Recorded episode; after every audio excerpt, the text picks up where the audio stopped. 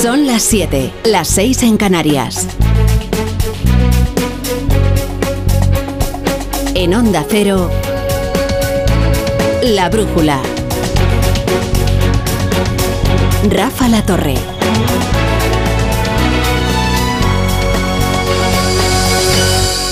Fin de la moción de censura y cuáles son sus efectos. Pues lo más relevante es que se ha desatado la guerra por liderar el espacio a la izquierda del PSOE. Está hoy Pablo Iglesias verdaderamente desatado, después de que Yolanda Díaz se convirtiera, gracias al patrocinio de Pedro Sánchez, en la estrella de la moción de censura de Vox. Hoy, de forma casi unánime, se interpreta que la inútil moción de Vox solo habrá servido para que Pedro Sánchez presente su ticket electoral con Yolanda Díaz. Los diputados han votado, la moción ha sido tumbada, la mayoría de gobierno se ha exhibido en todo su esplendor. Fijo estar estudiando cómo recuperar la iniciativa o al menos acaparar algo de protagonismo tras un espectáculo al que ha permanecido ajeno. Y, y Pablo Iglesias ha enfurecido. Hoy su online de Twitter parece el, el de un influencer rabioso. Fíjense que todo esto se había hecho a mayor gloria de Yolanda Díaz. Claro que lo que interpreta Pablo Iglesias es que el PSOE está utilizando a su ungida precisamente para destruir a Podemos. Les decía que hoy en Twitter está verdaderamente rabioso, pero es que además ha estrenado Pablo Iglesias las emisiones de su canal de YouTube con un llamamiento pasivo-agresivo a las primarias. E, ese canal tan dinámico y televisivo que consiste en cinco personas leyendo por turnos de un prompter. Bueno, no es que sea un despliegue de luz y electricidad, ¿verdad? En el canal. Parece más bien casi un trabajo escolar. Pero bueno, eso no es lo importante. Lo importante es el mensaje no la forma. O sea que confirma que Podemos no le va a poner una alfombra roja a Yolanda Díaz y que va a haber una batalla por dominar el espacio a la izquierda del PSOE. Entre otras cuestiones, Pablo Iglesias está ridiculizando que los medios se refieran al tándem Pedro Sánchez-Yolanda Díaz o al ticket Pedro Sánchez-Yolanda Díaz como si su delfina, la que él ungió cuando dejó la política, se hubiera convertido en una traidora. En los pasillos del Congreso le han preguntado a Irene Montero por Yolanda Díaz. Fíjense que hoy se están deshaciendo elogios sobre todo los socialistas, pero también muchos medios a la izquierda, ¿eh? parecen haber encontrado al fin ¿no? a quien va a reflotar el maltrecho espacio a la izquierda del PSOE. Y fíjense, eh, hoy era el día concebido por la propaganda gubernamental, a mayor gloria de la vicepresidenta, pero Podemos desde luego no se da por aludido. Y Montero confirma que no se lo va a poner fácil. Lo que le hemos propuesto a Yolanda es eh, llegar a un acuerdo. Evidentemente, el partido que Yolanda está montando con el Partido Comunista o con Más Madrid es diferente a Podemos, pero queremos ir juntas a las elecciones y para eso lo que necesitamos es un acuerdo, unas primarias que nos permitan confluir juntos y juntas y acudir a esas elecciones para seguir gobernando cada vez con más fuerza e impulsando el avance en derechos. La brújula con la torre.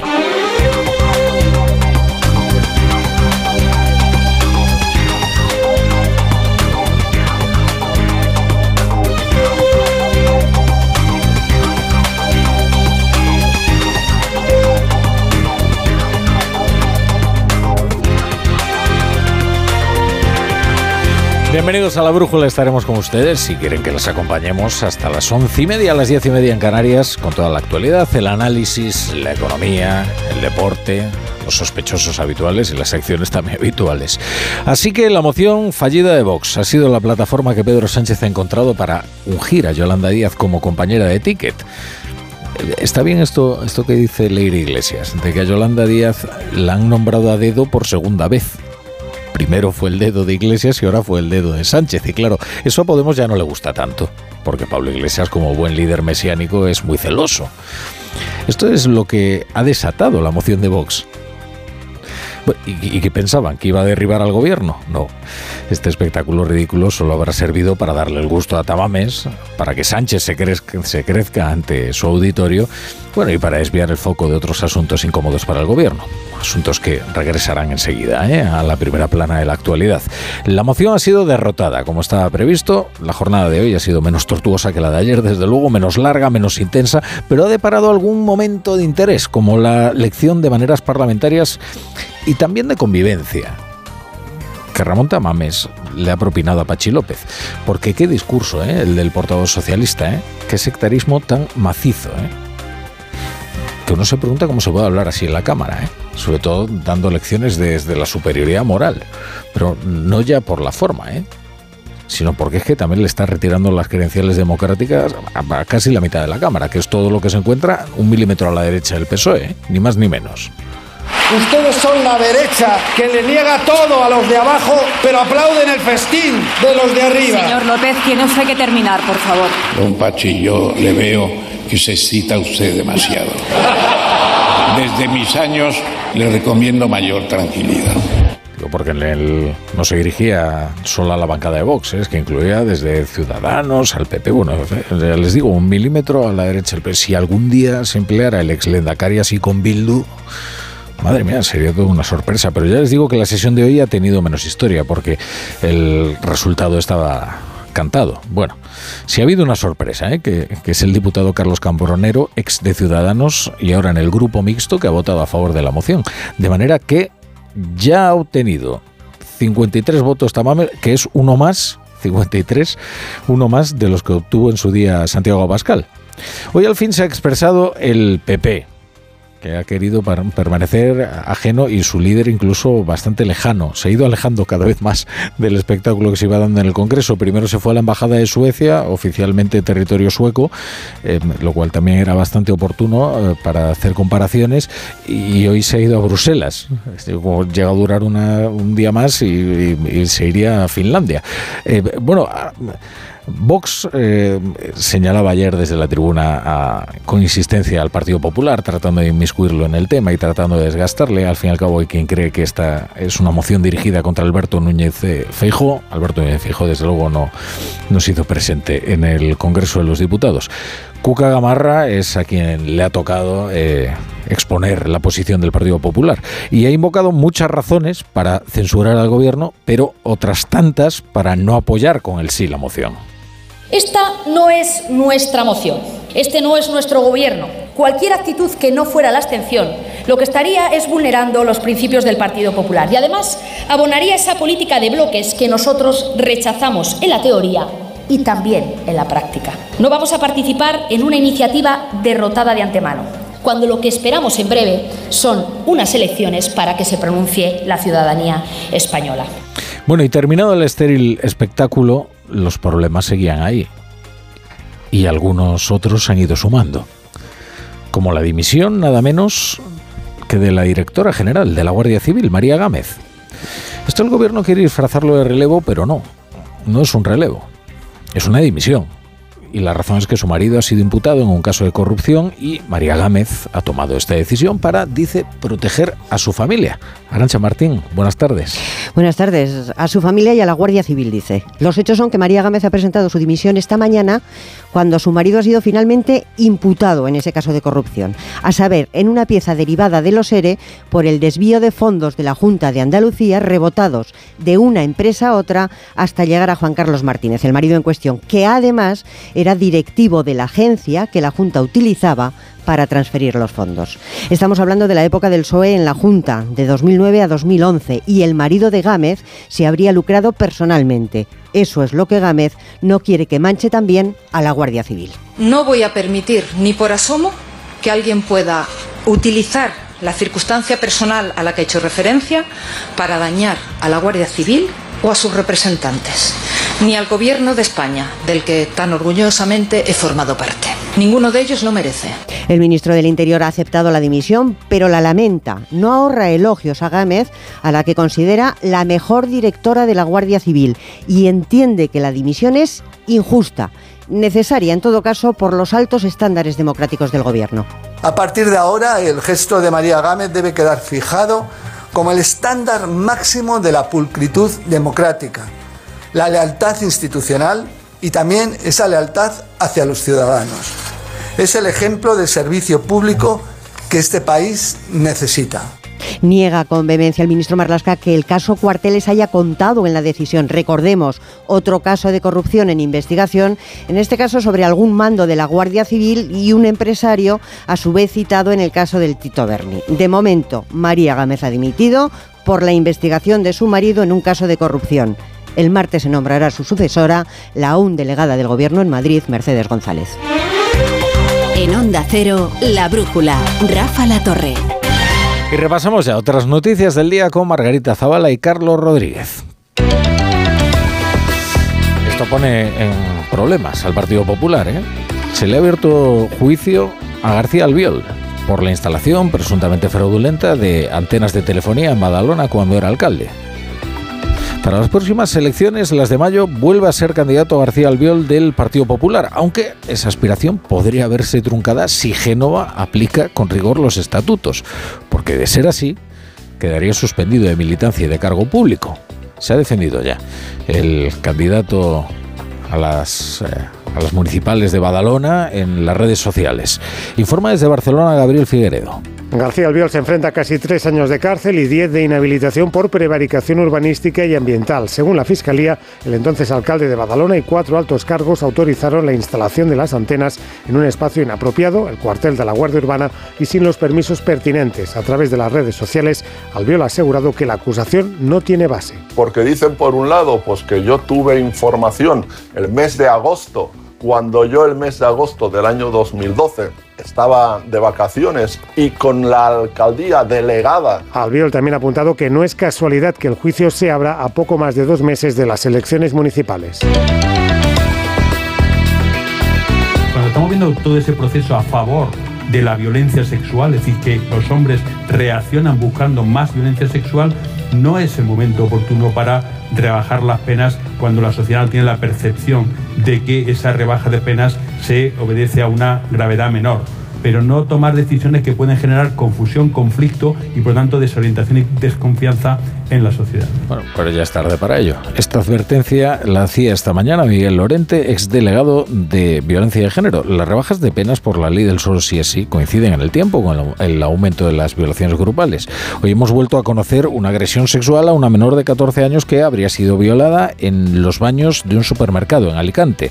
Hay dos detenidos. Nos lo cuenta desde nuestra emisora en Alicante Isabel Ejido. 그. Ambos tienen 22 años y fueron localizados en la estación de tren porque después de la agresión presuntamente mandaron mensajes a su víctima a través de las redes sociales. Al parecer abordaron a la menor en los aseos del supermercado donde estaba sola y donde nadie pudo ver nada. La voz de alarma la dieron los médicos que atendieron a la niña cuando acudió también ella sola al hospital y según ha trascendido, mientras la intimidaban con un cuchillo, la condujeron a las laderas del castillo muy cercano al supermercado donde consumaron una segunda agresión. El laboratorio de cocaína que la Policía Nacional ha localizado y desarticulado en Pontevedra es, según los investigadores, uno de los más grandes hallados hasta ahora en Europa. El operativo permanece bajo secreto por la Audiencia Nacional y lo poco que ha trascendido es que hay al menos 18 detenidos en toda España, 22 de ellos solo en la provincia de Pontevedra. Todos los detenidos formarían parte de una organización controlada por narcotraficantes de México y de Colombia que presuntamente dirigía el laboratorio de, cocaína, dedicado al procesado de esta droga a gran escala. Onda Cero Pontevedra, Susana Pedreira. Se trataba de uno de los mayores laboratorios de Europa y estaba en un cobertizo anexo a una vivienda en la pequeña parroquia de San Xurxo de Sacos, en el municipio pontevedrés de Cerdedo, Cotobade. Allí llegaba supuestamente la pasta de cocaína para su tratamiento y preparación antes de ponerla en circulación en el mercado. Esta investigación está dirigida desde la Audiencia Nacional y se extiende también a Madrid, Bilbao y Las Palmas de Gran Canaria, con un total de 18 personas detenidas hasta el momento. El operativo continúa abierto y bajo secreto. El Banco de España revisa al alza el crecimiento de la economía para este año. Sitúa el Producto Interior Bruto en un 1,6%, tres décimas menos que lo estimado en diciembre. También recorta a la baja sus previsiones de inflación hasta el 3,7%, pero la subyacente dilatará su retroceso.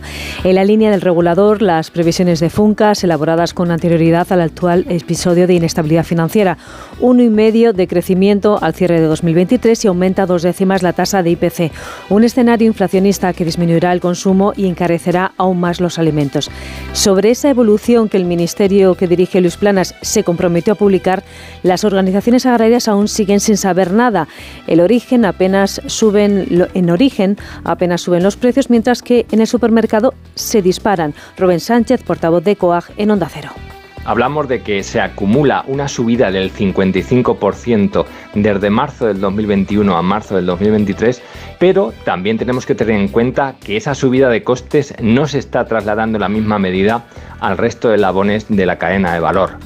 Bueno, y esta noticia de última hora, que la Reserva Federal eleva los tipos 25 puntos básicos, a pesar de la tormenta financiera provocada por las quiebras de varios bancos en los últimos días. Ya saben, el último Credit Suisse, el primero fue el Silicon Valley Bank.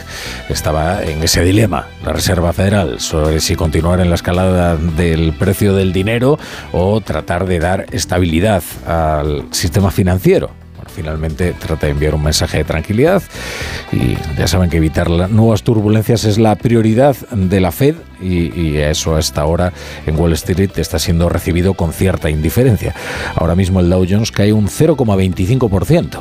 Nueva York, Agustín Alcalá. La Reserva Federal ha incrementado los tipos de interés en un cuarto de punto, la novena vez en un año que sube el precio del dinero, con el objetivo de controlar la inflación, que el pasado mes alcanzó el 6%. Jerome Powell, el presidente de la Reserva Federal, deberá explicar en unos minutos en una rueda de prensa por qué este incremento de un 0,25 puntos es necesario ahora y por qué, ante la quiebra en las últimas semanas de dos bancos, el Silicon Valley Bank y el Signature Bank, y los problemas de otros regionales de medio tamaño como el First Republic, no hubiera sido mejor dejar los tipos como están para estabilizar el sistema bancario y tranquilizar a los depositarios que están tan nerviosos. Bueno, el presidente de Francia, Emmanuel Macron, ha roto hoy su silencio desde que el pasado viernes su gobierno forzó la aprobación parlamentaria de la reforma de las pensiones. Ha dejado varios mensajes Macron en su comparecencia ante las dos principales televisiones del país. Ha insistido en que la polémica reforma es necesaria y confía en que entre en vigor este año a pesar de la conflictividad que se ha desatado en las calles. En cualquier caso dice comprender el enfado legítimo de la ciudadanía, aunque asegura que no va a tolerar la violencia callejera y esto es quizás lo más novedoso, ha anunciado una contribución excepcional a las grandes empresas con altos beneficios. París, Álvaro del Río. Emmanuel Macron se ha mostrado inflexible en cuanto a su reforma. Es necesaria, ha dicho y recalcado que no es por gusto, sino por responsabilidad que va a acometerla, pero ha hecho un gesto de acercamiento hacia sindicatos y trabajadores con esa medida, una contribución especial en la que el gobierno va a trabajar exigible a las grandes empresas cuando registren beneficios excepcionales para que los repartan mejor con sus empleados. Gesto mano tendida que no termina de calar entre los sindicatos. Estos solo han visto provocación y desprecio en el discurso del presidente que condena la violencia extrema confía en que vuelva al orden, pero de momento siguen los paros, los bloqueos y como cada noche más protestas en víspera de una nueva jornada de movilización. La brújula con la torre.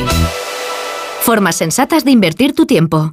¿Invertirlo oyendo otra vez la historia de tu mejor amiga? Sí. Pero tener que esperar para hacerte una ecografía? No. Con Vivaz, el seguro de salud de Grupo Línea Directa Aseguradora, tienes acceso directo a más de 50.000 médicos especialistas, pruebas diagnósticas y más de 1.000 centros y hospitales. Desde solo 17,50 euros al mes sin copago. Porque si en salud no hay tiempo que perder, perderlo en una lista de espera no tiene sentido. Ven directo a vivaz.com o llama al 917-400-400. Consulta condiciones.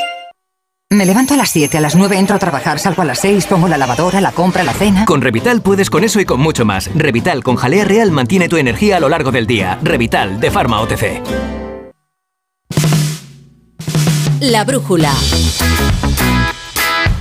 Edu Pidal, buenas tardes. Muy buenas, La Torre. Tenemos novedades del caso Negreira. Sí, el mundo ha contado hoy, ha desvelado los regalos que Negreira habría hecho a los árbitros con el dinero del Barça, con el dinero que el Barça le pagaba al vicepresidente del CTA. Jamones, entradas para partidos, tostadoras, sombrillas, palas de playa, no mariscadas. De nada, que no, no, no, no. De nada. Hay informes del hijo de Negreira que reconocen errores a favor del Barça en algunos partidos de aquella temporada. Luego hablaremos con un experto en derecho deportivo para que nos dé un poco de luz al caso, para que sepamos con lo que hay hasta ahora, las declaraciones ante la agencia tributaria de algunos de los implicados, el informe de la Fiscalía, hasta dónde podrían llegar las consecuencias para el Barça y para sus dirigentes. Con la selección española concentrada en la ciudad del fútbol de Las Rozas, esta mañana ha sido protagonista Nacho, le hemos preguntado por su futuro y no está claro, a pesar de que el Madrid quiera contar con él durante más tiempo, acaba contrato en 2023, si Nacho tiene decidido seguir o marcharse del Real Madrid después de toda una vida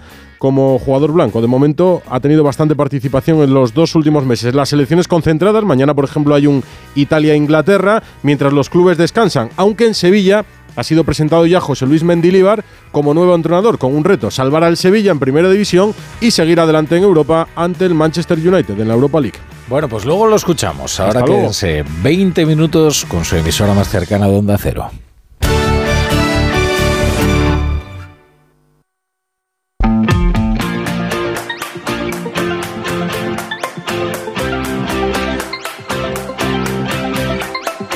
La Brújula de Madrid.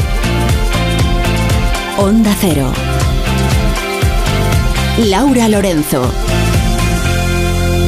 ¿Qué tal? Buenas tardes. Mercedes González dejará de ser la delegada del Gobierno porque pasará a ocupar el puesto de directora general de la Guardia Civil tras la dimisión este mediodía de María Gámez. Se desconoce de momento el nombre de la persona que ocupará el puesto de González, pero lo que sí ha podido confirmar Onda Cero es que el nuevo nombramiento irá en el próximo Consejo de Ministros del martes. Se barajan ya varios nombres de candidatos para un puesto que parece un poco gafado, porque en los últimos seis años han pasado ya por este puesto cuatro personas.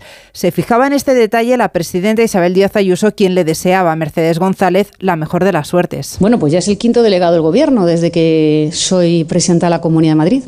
Este es el quinto delegado del Gobierno de Pedro Sánchez desde que mi Gobierno está aquí en marcha. Y eso resume un poco el orden que hay en Moncloa.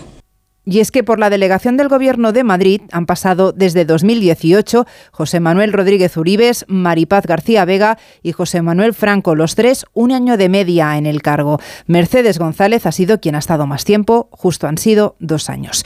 Enseguida les contamos más noticias de este miércoles, antes repasamos el tráfico y el tiempo. ¿Cómo se circula en las carreteras de la región? DGT Jaime Orejón, buenas tardes. Muy buenas tardes, Laura. Hasta ahora pendientes de complicaciones en las salidas de Madrid. Destacamos la 2 en Torrejón, a 3 Rivas, a 4 Pinto, a 5 Arroyo Molinos y a 6 a su paso por el Plantío y a la M40 en Coslada en sentido a la 3 y Villaverde y Carabanchel en sentido a la 4. Mucha precaución en estos tramos y vías. En cuanto al tiempo, seguimos con apenas cambios en cuanto a lo meteorológico. Este jueves será un día marcado por el sol y por las altas temperaturas volveremos a llegar a los 22 grados de máxima en general en la región, mientras que las mínimas serán ligeramente más altas, llegaremos a los 10 grados. Desde la Comunidad de Madrid te animamos a que juntos protejamos nuestra biodiversidad. Apadrina una ave silvestre de nuestro Centro Regional de Recuperación. Apadrina uno de los 500.000 árboles que hemos plantado. O cambia el aceite de cocina usado por aceite virgen madrileño. Infórmate de estas y otras actividades en la web comunidad.madrid. Súmate al reto para cuidar nuestro medio ambiente. Comunidad de Madrid. Las vacas Angus y Wagyu del Ganadería Organic comen pastos naturales reforzados con una mezcla de higos secos y pasta de aceite de oliva virgen extra. Es una carne increíble. Y como queremos que la pruebes, te llevamos del campo a tu casa dos solomillacos de 300 gramos, un chuletón de un kilo y cuatro hamburguesas de 150 gramos por solo 69 euros. Todo Angus Eco de Organic. Haz tu pedido 910 2010 910 2010 o en carneorganic.com. Organic, la mejor carne del mundo. Te compra tu coche, te compra tu carro, te compra tu buga. Te compra tu furgo, te compra tu moto, te compra tu auto, caravan. ¿Te han hecho una oferta? Te la mejoramos. Has oído bien. Mejor precio garantizado y compromiso de pago en 24 horas. Ven a vernos.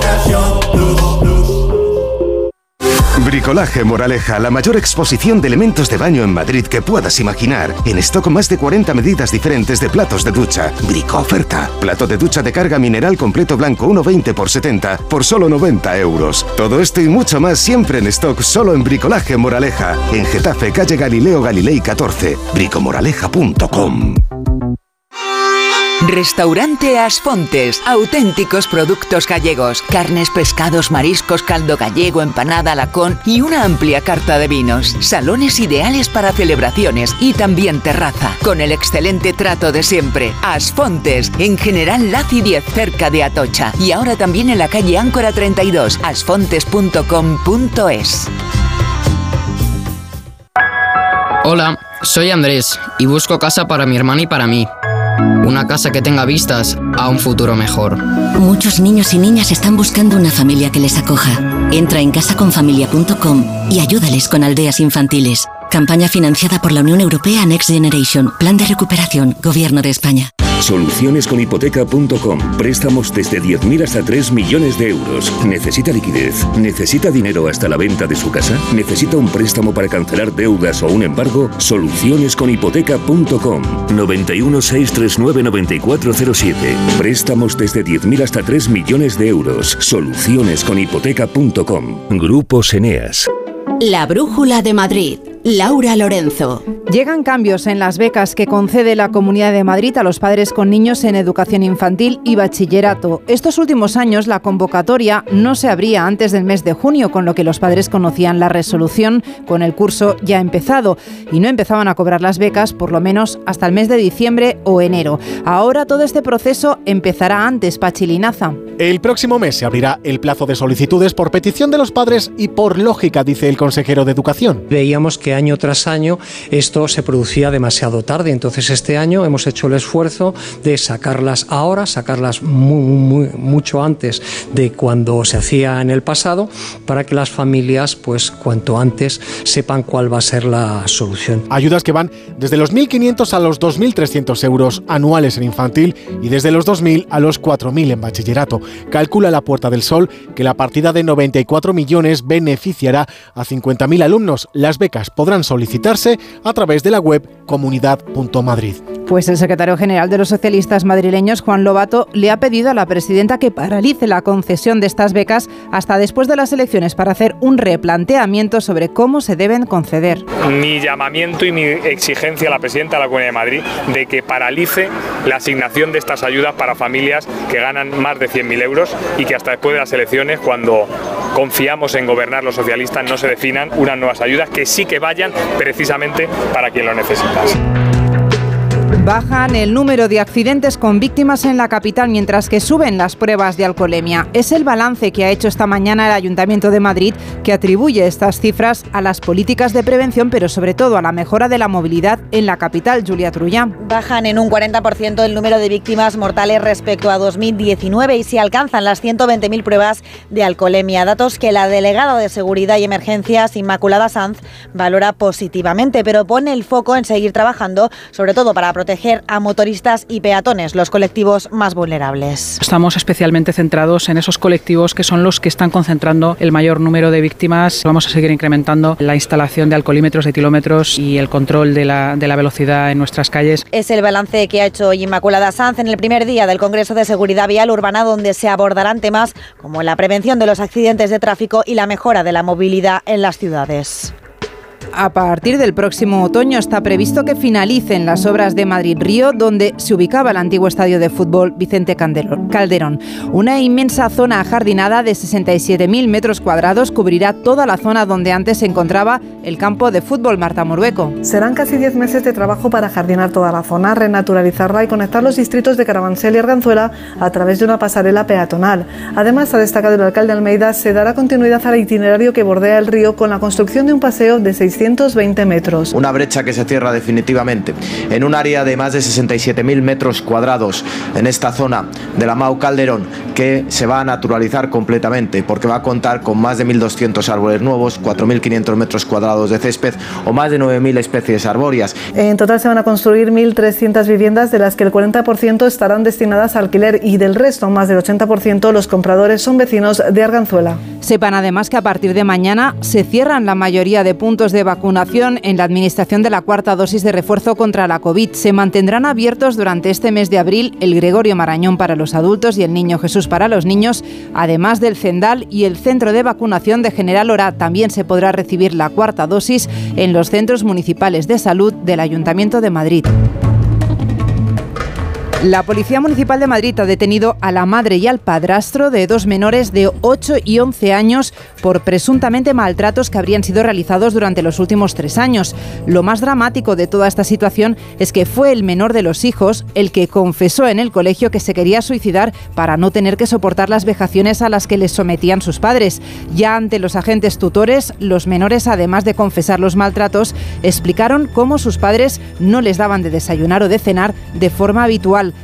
la madre y su marido, que estaba también al cargo de dos niños pequeños, fueron detenidos mientras que los menores han sido trasladados a un centro de acogida. Y la Policía Nacional ha detenido a un hombre que atraía a las mujeres a España desde Sudamérica a través de engaños y después las obligaba a ejercer la prostitución en dos clubes de alterne y un piso de citas, Marisa Menéndez. Una de las víctimas denunció en diciembre los hechos en la comisaría de Fuencarral El Pardo, que había llegado desde Perú a través de un hombre que se había hecho cargo del coste del viaje y que le había prometido trabajo como camarero camarera. Cuando llegó a Madrid, consta en la denuncia, le obligaron a ejercer la prostitución para devolver el dinero. Pablo García es portavoz de la Policía Nacional. Fruto de las indagaciones se detectó que habría al menos dos víctimas más, confirmando que el presunto autor traía mujeres de Sudamérica mediante diversas técnicas de captación con la intención de explotarlas sexualmente. Además, en ocasiones eran agredidas sexualmente tras obligarlas a consumir drogas y sustancias alcohólicas. El hombre aislaba a las víctimas y las controlaba 24 horas. Él y su pareja han sido detenidos. Llegamos a las siete y media, hacemos una pausa y seguimos.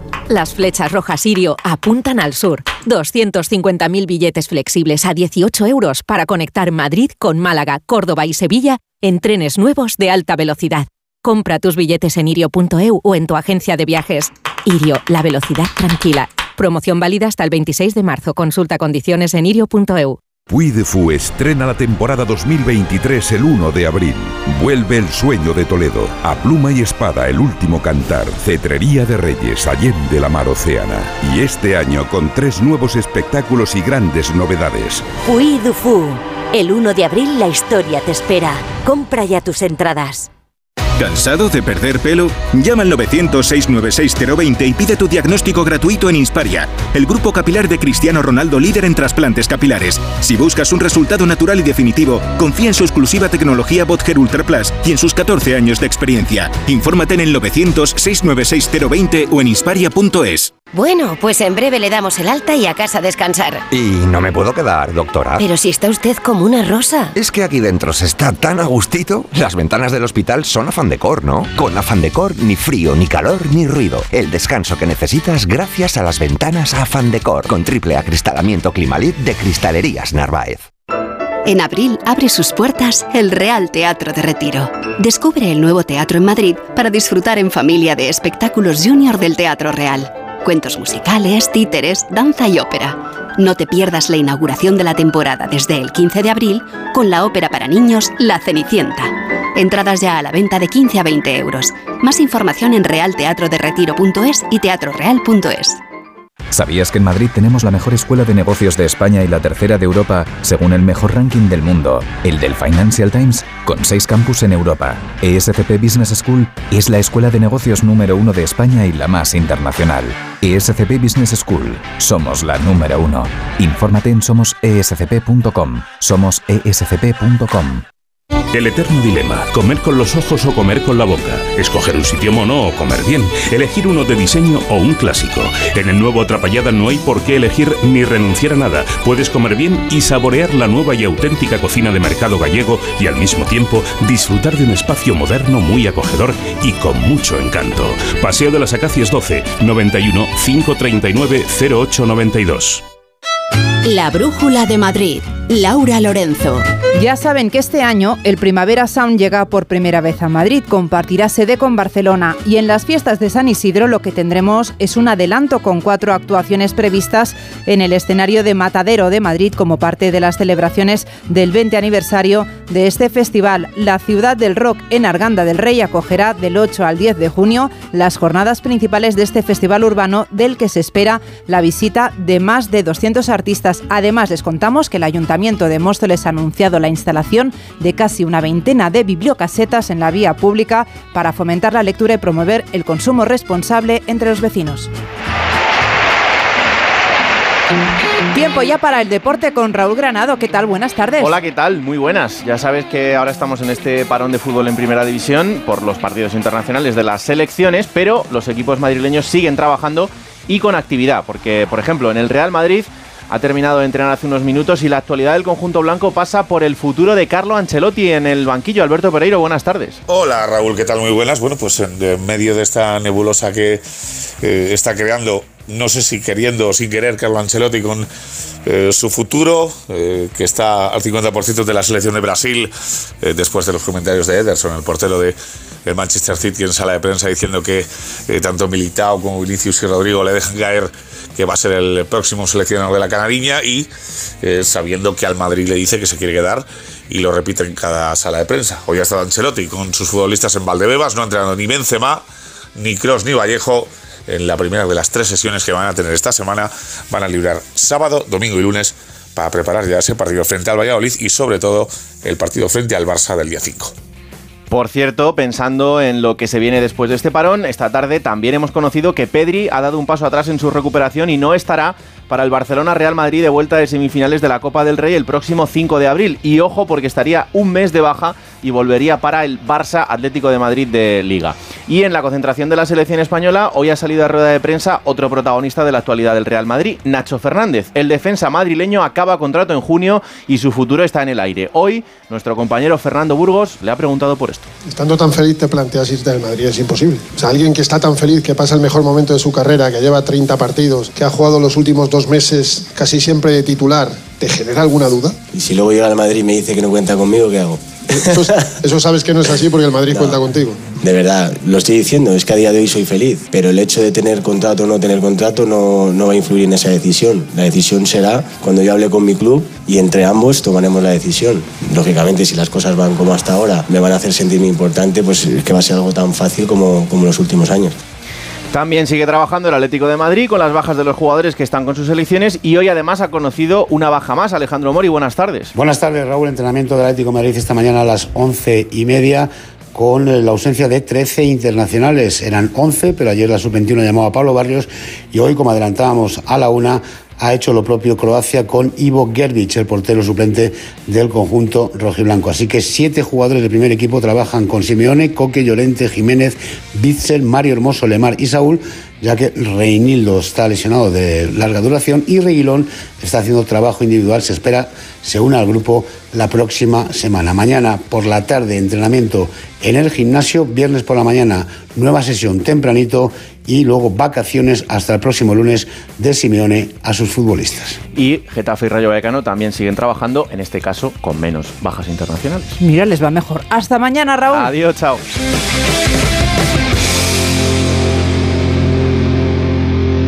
Las vacas Angus y Wagyu del Ganadería Organic comen pastos naturales reforzados con una mezcla de higos secos y pasta de aceite de oliva virgen extra. Es una carne increíble. Y como queremos que la pruebes, te llevamos del campo a tu casa dos solomillacos de 300 gramos, un chuletón de un kilo y cuatro hamburguesas de 150 gramos por solo 69 euros. Todo Angus Eco de Organic. Haz tu pedido 910 2010 910 2010 o en carneorganic.com. Organic, la mejor carne del mundo. Ahora solo piensa en disfrutar de tu Audi, porque de todo lo demás se ocupa Audi Selection Plus. Conduce tu Audi seminuevo o de ocasión con entrega inmediata, control de calidad de hasta 289 puntos de chequeo, financiación a medida y otros beneficios únicos. Y si visitas tu concesionario más cercano, podrás tasar gratuitamente tu vehículo con opción a compra. Con Audi Selection Plus todo son ventajas. Consulta condiciones y vehículos disponibles en Audi Retail Madrid. La Brújula de Madrid. Laura Lorenzo.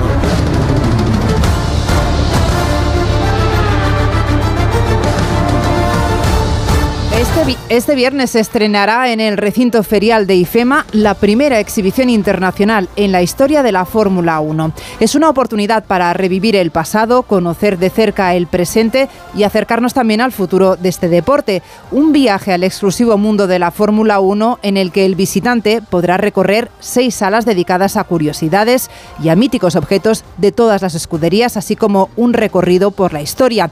La muestra persigue las influencias de Enzo Ferrari y Ayton Senna, un espacio que cuenta además con las mejores tecnologías interactivas e inmersivas que han costado cinco años en prepararse. Ahora la organización de la exposición acaba de confirmar que en esta se podrá ver en exclusiva el coche con el que Pierre Gasly obtuvo la victoria en el circuito de Monza. Ya saben, esta exposición se estrenará en el recinto ferial de IFEMA a partir de este viernes, así que ya pueden correr a comprar las entradas si son amantes de la Fórmula 1. En la realización de este informativo ha estado José Luis Gómez. Nosotros volvemos mañana con más noticias de Madrid.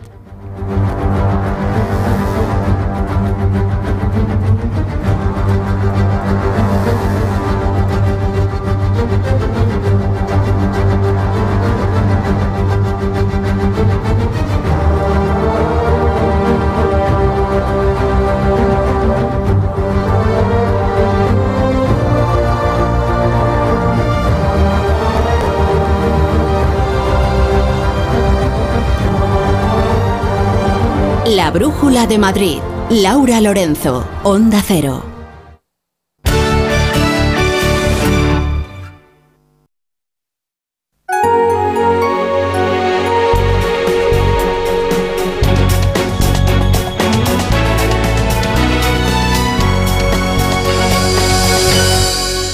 Las 8 menos 20, las 7 menos 20 en Canarias. Esto es la brújula de Onda Cero y estas son las noticias que tienen que conocer a esta hora para estar bien informados. Hoy hemos vivido el segundo y último día de la moción de censura de Vox con Ramón Tamames como candidato. El balance es de 201 votos en contra, 91 abstenciones y solo 53 a favor. Los titulares de la prensa hablan de fracaso y de que la moción solo ha servido para reforzar el gobierno de Pedro Sánchez. Ha dimitido la directora general de la Guardia Civil, María Gámez, tras la investigación abierta contra su marido por el desvío de ayudas públicas. Le sucede en el cargo Mercedes González, fiel a Sánchez, que esperaba ser candidata a la alcaldía de Madrid, pero que tras la elección de Reyes Maroto dirigirá ahora la Benemérita. Un juzgado de Badalona ha decidido enviar a juicio a Xavier García Albiol, antiguo alcalde y candidato del PP a las municipales. Se le acusa de prevaricación. Albiol dice que no es casualidad que sea a dos meses de las elecciones. El PP de momento ha decidido no tomar ninguna medida disciplinaria contra él. La Reserva Federal Norteamericana acaba de subir el precio del dinero en otro 0,25%, una subida suave tal y como estaba previsto. En cuanto a si habrá nuevas subidas en Europa, la presidenta del Banco Central Europeo, Christine Lagarde, no ha querido mojarse. Ni estamos comprometidos a subirlos, ni hemos terminado de hacerlo. El Banco de España ha mejorado sus previsiones para nuestro país para este año. La economía crecerá un 1,6% y la inflación bajaría hasta el 3,7%. Funcas también sube el crecimiento al 1,5% para este 2024, dos décimas más, y confía que el año que viene crezcamos un 2,1%. Mañana pasan a disposición judicial eh, los dos hombres de 22 años acusados de haber violado a una niña de 14 este martes, eh, primero en el baño de un supermercado de Alicante y luego en un lugar cercano donde la obligaron a trasladarse. La menor acudió a un hospital donde los médicos alertaron de lo ocurrido. El presidente francés Emmanuel Macron ha hecho hoy su primera intervención pública en televisión tras la aprobación de su polémica reforma de las pensiones. Reconoce que es impopular, pero que no piensa retirarla. En cuanto a las manifestaciones, las ha llegado a equiparar con el asalto al Capitolio en Washington. El Constitucional rechaza el recurso de Vox y avala la ley de la eutanasia. El tribunal entiende que la norma ampara un derecho que permite a la persona decidir de manera libre y consciente el momento de morir en situaciones médicamente contrastadas de enfermedades terminales. La brújula con la torre.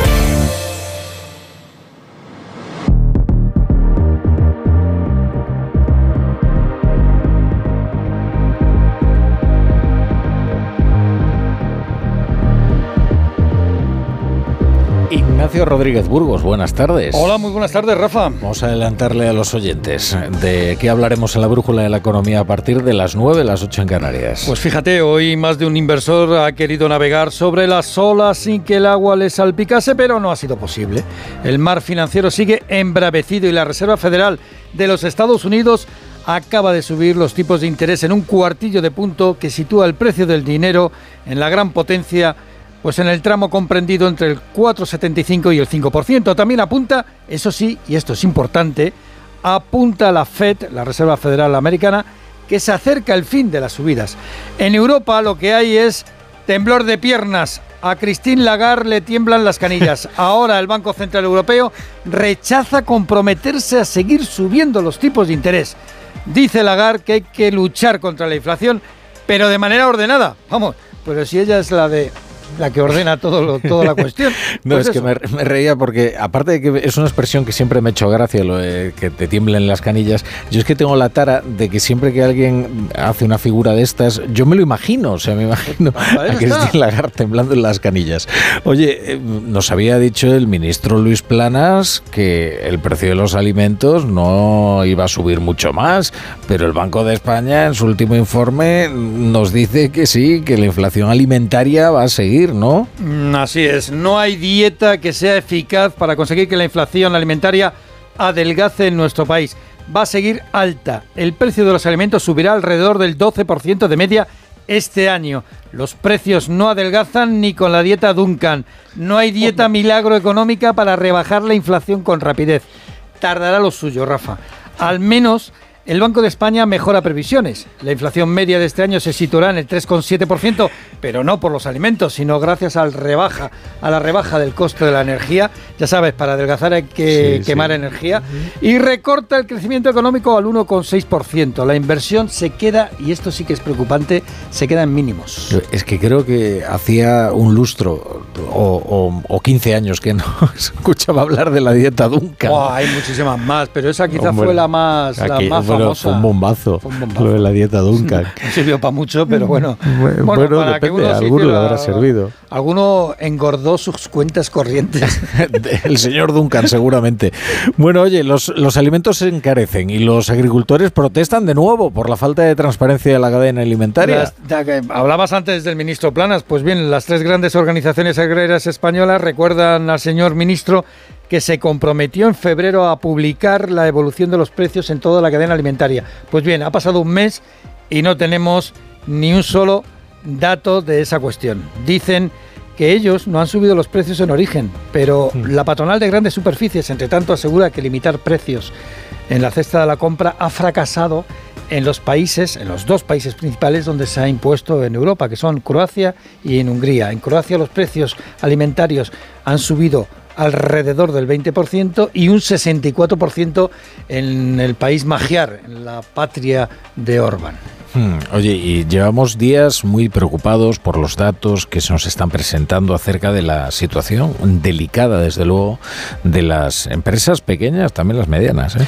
Los gestores administrativos señalan que casi 600.000 pi- pymes en nuestro país denuncian que tienen serios problemas de liquidez y añaden que cerca de 150.000 negocios, y son cifras abrumadoras, 150.000 negocios están al borde del concurso de acreedores. Están con el agua al cuello.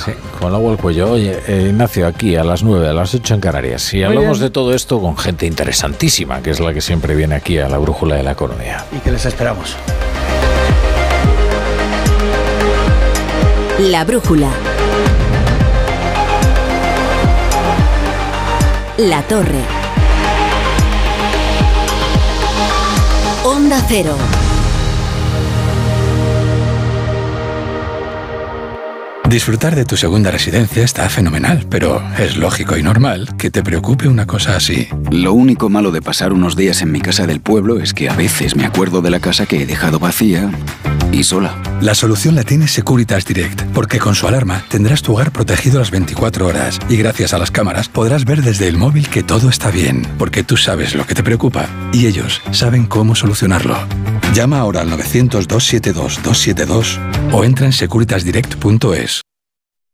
Dos cositas. La primera, me has subido el precio de mi seguro aunque yo nunca he dado un parte. La segunda, yo me voy a la mutua. Vende a la mutua con cualquiera de tus seguros y te bajamos su precio, sea cual sea. Llama al 91 555 5555. 91 555 5555. Por esta y muchas cosas más, vente a la mutua. Condiciones en mutua.es. Nueva temporada de Tu cara me suena. Un espectáculo maravilloso. Anei Gartiburu, Susi Caramelo, Josie, Merche, Yarel, Andrea Guas, Miriam Rodríguez, Alfred García, Agustín Jiménez. El viernes a las 10 de la noche en Antena 3. La tele abierta. Ya disponible en A3 Player Premium. Ha estado genial esta primera cita. ¿Te parece si me das tu número de busca y nos volvemos a ver? ¿Busca? Actualízate. A todos nos vienen bien los cambios y a tus neumáticos más. En Peugeot Service te damos un 2x1 en neumáticos de las mejores marcas para que circules con total tranquilidad. Condiciones en peugeot.es.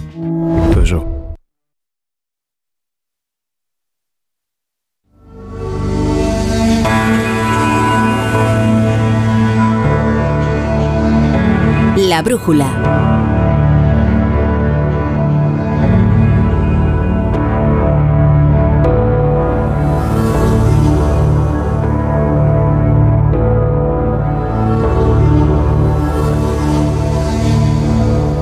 Llevamos ya semanas advirtiéndole de que en los juzgados se está creando una situación verdaderamente explosiva y que esto está afectando desde luego a la vida de los ciudadanos que acuden a la justicia, a la administración de justicia como es natural y que esperan una cierta diligencia ¿no? a la hora de eh, que se resuelvan sus trámites.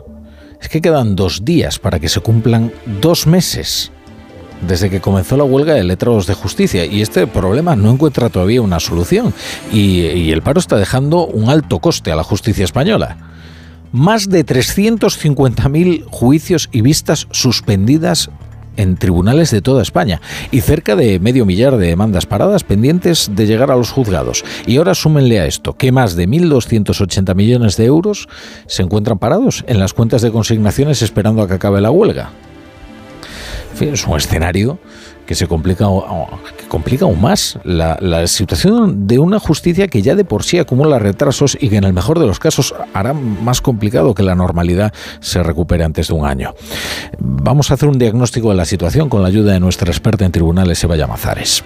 Empezando por lo último, último de hace apenas una hora, concluida la última reunión del Comité de Huelga con el Ministerio de Justicia y también con Hacienda, que se incorporaba hace unos días a la mesa, la negociación continuará mañana. No hay comunicados de cruces de reproches, esto significa que, como ya ocurrió el viernes, la negociación avanza. Fuentes del comité señalan a Onda Cero que los ánimos son positivos. Han dialogado por la mañana, también por la tarde y están dispuestos a reunirse todo lo que sea necesario, aunque todavía las posturas están alejadas. En cifras, la huelga cumple el viernes dos meses y el trabajo acumulado comienza a ser imposible de remontar en todo este 2023. Más de 350.000 juicios y vistas suspendidas, 400.000 demandas paradas y 1.280 millones de euros bloqueados en las cuentas de consignaciones de fianza y otros pagos pendientes. El Ministerio mantiene que los LAGs verán incrementados sus salarios en casi un 15%, lo decía sin sonrojo la ministra de Justicia en su comparecencia en el Congreso, y las cuentas le salían porque incluía el 9,5% que se le subirá a todos los funcionarios para afrontar la inflación. También decía que este conflicto le toca lidiarlo a ella, Pilar Job, pero que procede del gobierno anterior. A los huelguistas, la subida del 5% pactada con los sindicatos, que dicen que no les representan, les parece completamente insuficiente para compensar las nuevas tareas que comenzaron a asumir hace 14 años. para entender cómo se está viviendo esta huelga y cómo está afectando a los juzgados al día a día de la Administración de Justicia, tenemos al otro lado de la línea a María Rodríguez Allende, que es letrada de la Administración de Justicia del Juzgado de Violencia contra la Mujer en Gijón. Letrada, ¿qué tal? Buenas tardes. Buenas tardes, Rafa. Bueno, le voy a pedir em, que nos concrete cómo está afectando este paro al juzgado en el que usted trabaja, porque además me imagino que a su juzgado llegan casos pues muy graves y muy y muy delicados, ¿verdad? Sí, hombre, indudablemente, el, los, como todos los juzgados de violencia sobre la mujer o todos los juzgados que no siendo exclusivos, el mío es exclusivo y atiende solamente esta materia, todos los juzgados que no siendo exclusivos llevan esta materia.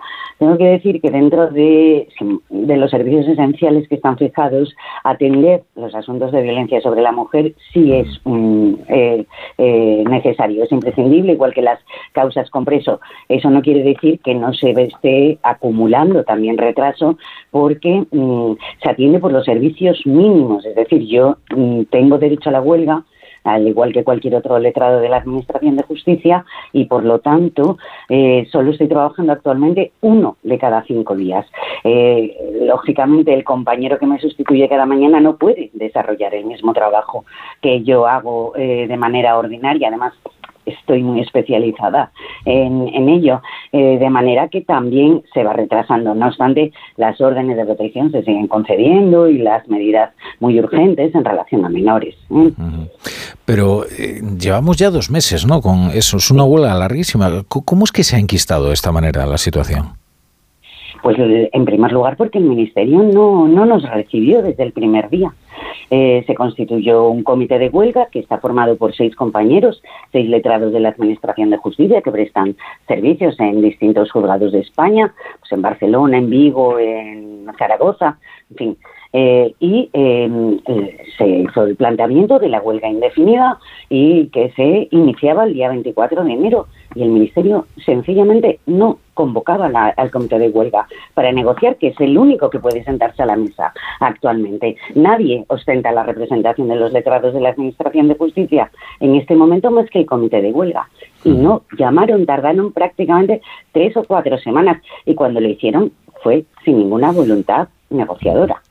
Mm, fue un poco, bueno, pues para cubrir el expediente frente a abogados, a procuradores, al Consejo General del Poder Judicial, que ya empezaban a presionar.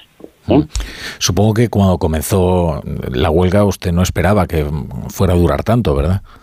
No, ni yo ni ninguno de mis compañeros, eh, mm, ni que eh, se nos dejara tan en el olvido, ¿no? Ni que la no, no nosotros, a, los letrados, sino a la Administración de Justicia. Hmm. O sea, que importase tampoco eh, que esto se, se fuera, pues, pues eh, lo que está pasando, que se está eh, hundiendo, se está colapsando. Claro, los efectos en la Administración de Justicia no se ven de inmediato, porque desde que uno pone una demanda hasta que obtiene una sentencia, pues depende del orden jurisdiccional y de la zona de España, pero bueno, pasan meses normalmente, entonces ahora mismo no se aprecia, pero lo que se deteriora cada semana no se levanta en otra semana, se va a tardar mucho más tiempo. Lo vivimos con la pandemia, los tres meses que estuvimos confinados y no atendíamos asuntos, nos llevó prácticamente todo el invierno siguiente levantarlo, nos llevó nueve meses. Claro, eh, hay una comparación muy pertinente, que es la sanidad, ¿no? Donde los procesos que se han pospuesto, evidentemente, se acumulan y luego, pues, es muy difícil solucionar, ¿no? Em, ese estrangulamiento que se produce de un servicio que además es, es esencial, ¿no? Eh, entiendo que entre eh, no, no solo son reivindicaciones acerca de la retribución la que ustedes trasladan al Ministerio de Justicia. Nosotros eh, no pedimos un incremento salarial, sino una adecuación salarial, hmm. en el sentido de que el incremento de funciones ya lo tuvimos. Se nos eh, fueron atribuyendo por ley en dos momentos muy puntuales o muy grandes, sobre todo que fue en el año 2009 y en el año 2015 por responsabilidad, por lealtad también ¿eh? al ministerio al que prestamos servicios, que es el Ministerio de Justicia. Todos pertenecemos al Ministerio de Justicia. Eh, pues entendimos que, sobre todo en el 2009, cuando nos hicimos cargo de, de un gran número de funciones, muchas de ellas cuasi jurisdiccionales, para descargar la labor de los jueces y magistrados y que la Administración de Justicia avanzase y saliese del problema endémico que tenía de, retraso, pues cuando la, asumimos esas funciones lo hicimos con el compromiso de que nuestros salarios se revisarían más adelante porque el país se encontraba en una situación de crisis muy grande, de hecho, de crisis económica, ¿no? De hecho, pocos meses después de asumir las funciones, se nos descontó, como al resto de los grupos A1, que son el tope de, la administración, se nos descontó un 9,75% del salario. Eh, o sea que no solo se nos incrementó el dinero, sino que se nos descontó como a todos los demás. En el 2015, cuando ya las cosas mejoraban, volvimos a sentarnos ¿eh? con el Ministerio y nos dijo, bueno, sí, tenéis toda la razón, pero os damos otra vuelta más porque esto ha funcionado, todavía os atribuimos unas cuantas cosas más y volvemos a hablar. Y, ya, pues, pues eh, pues sí. yo, yo, creo a los oyentes les ayudaría que, les explicara en qué consiste exactamente el, trabajo de un, de un, letrado de la Administración de Justicia y por qué es vital ¿no? Eh, su trabajo en los juzgados. Sí, eh, bueno, yo creo que el gran conocido de la Administración de Justicia es el juez, que, realmente no pertenece a la Administración de Justicia, mm. pertenece al Poder Judicial, es un miembro del Poder Judicial, pero el juez no puede desempeñar su función sin una administración detrás que le sirva, ¿no? Bueno, pues esta administración está capitaneada entera, o sea, los 40.000 funcionarios que hay en España de la Administración de Justicia están capitaneados por 4.400 letrados de la Administración de Justicia. Entonces, bueno, pues es, eh, realmente nuestra principal función es la fe pública judicial, pero la que yo creo que le puede llegar más fácil al ciudadano es entender que las oficinas judiciales, los juzgados, están dirigidos por una persona que no es el juez. El juez debe de conocer los asuntos, estudiarlos a fondo y resolver. Eh, y todo lo demás, todo el procedimiento que es fundamental, porque las partes tienen que llegar al juicio en igualdad de condiciones, habiendo sido bien citadas, eh, sabiendo que pueden disponer de justicia, del turno de oficio, o sea, de un profesional del turno de oficio que les asistan si no tienen recursos, etcétera, etcétera. De todo lo demás y de todas las garantías de los ciudadanos se ocupan los letrados de la Administración de Justicia. Bueno, pues María Rodríguez, letrada de la Administración de Justicia, muchas gracias por estar hoy en la brújula. Nosotros vamos a seguir dando la matraca con este tema, perdonen el término, pero es que es un, es un asunto muy importante y llevamos dos meses eh, con, con esta huelga y hay que buscarle una solución. Yo creo que sí que es importante. Gracias. Muchas gracias a vosotros.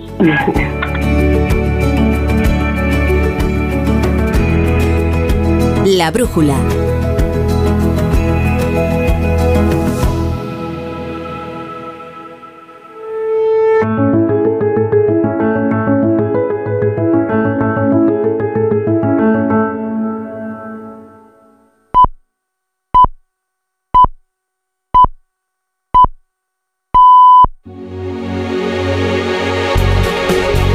Son las 8, las 7 en Canarias. En Onda Cero, La Brújula. Rafa La Torre.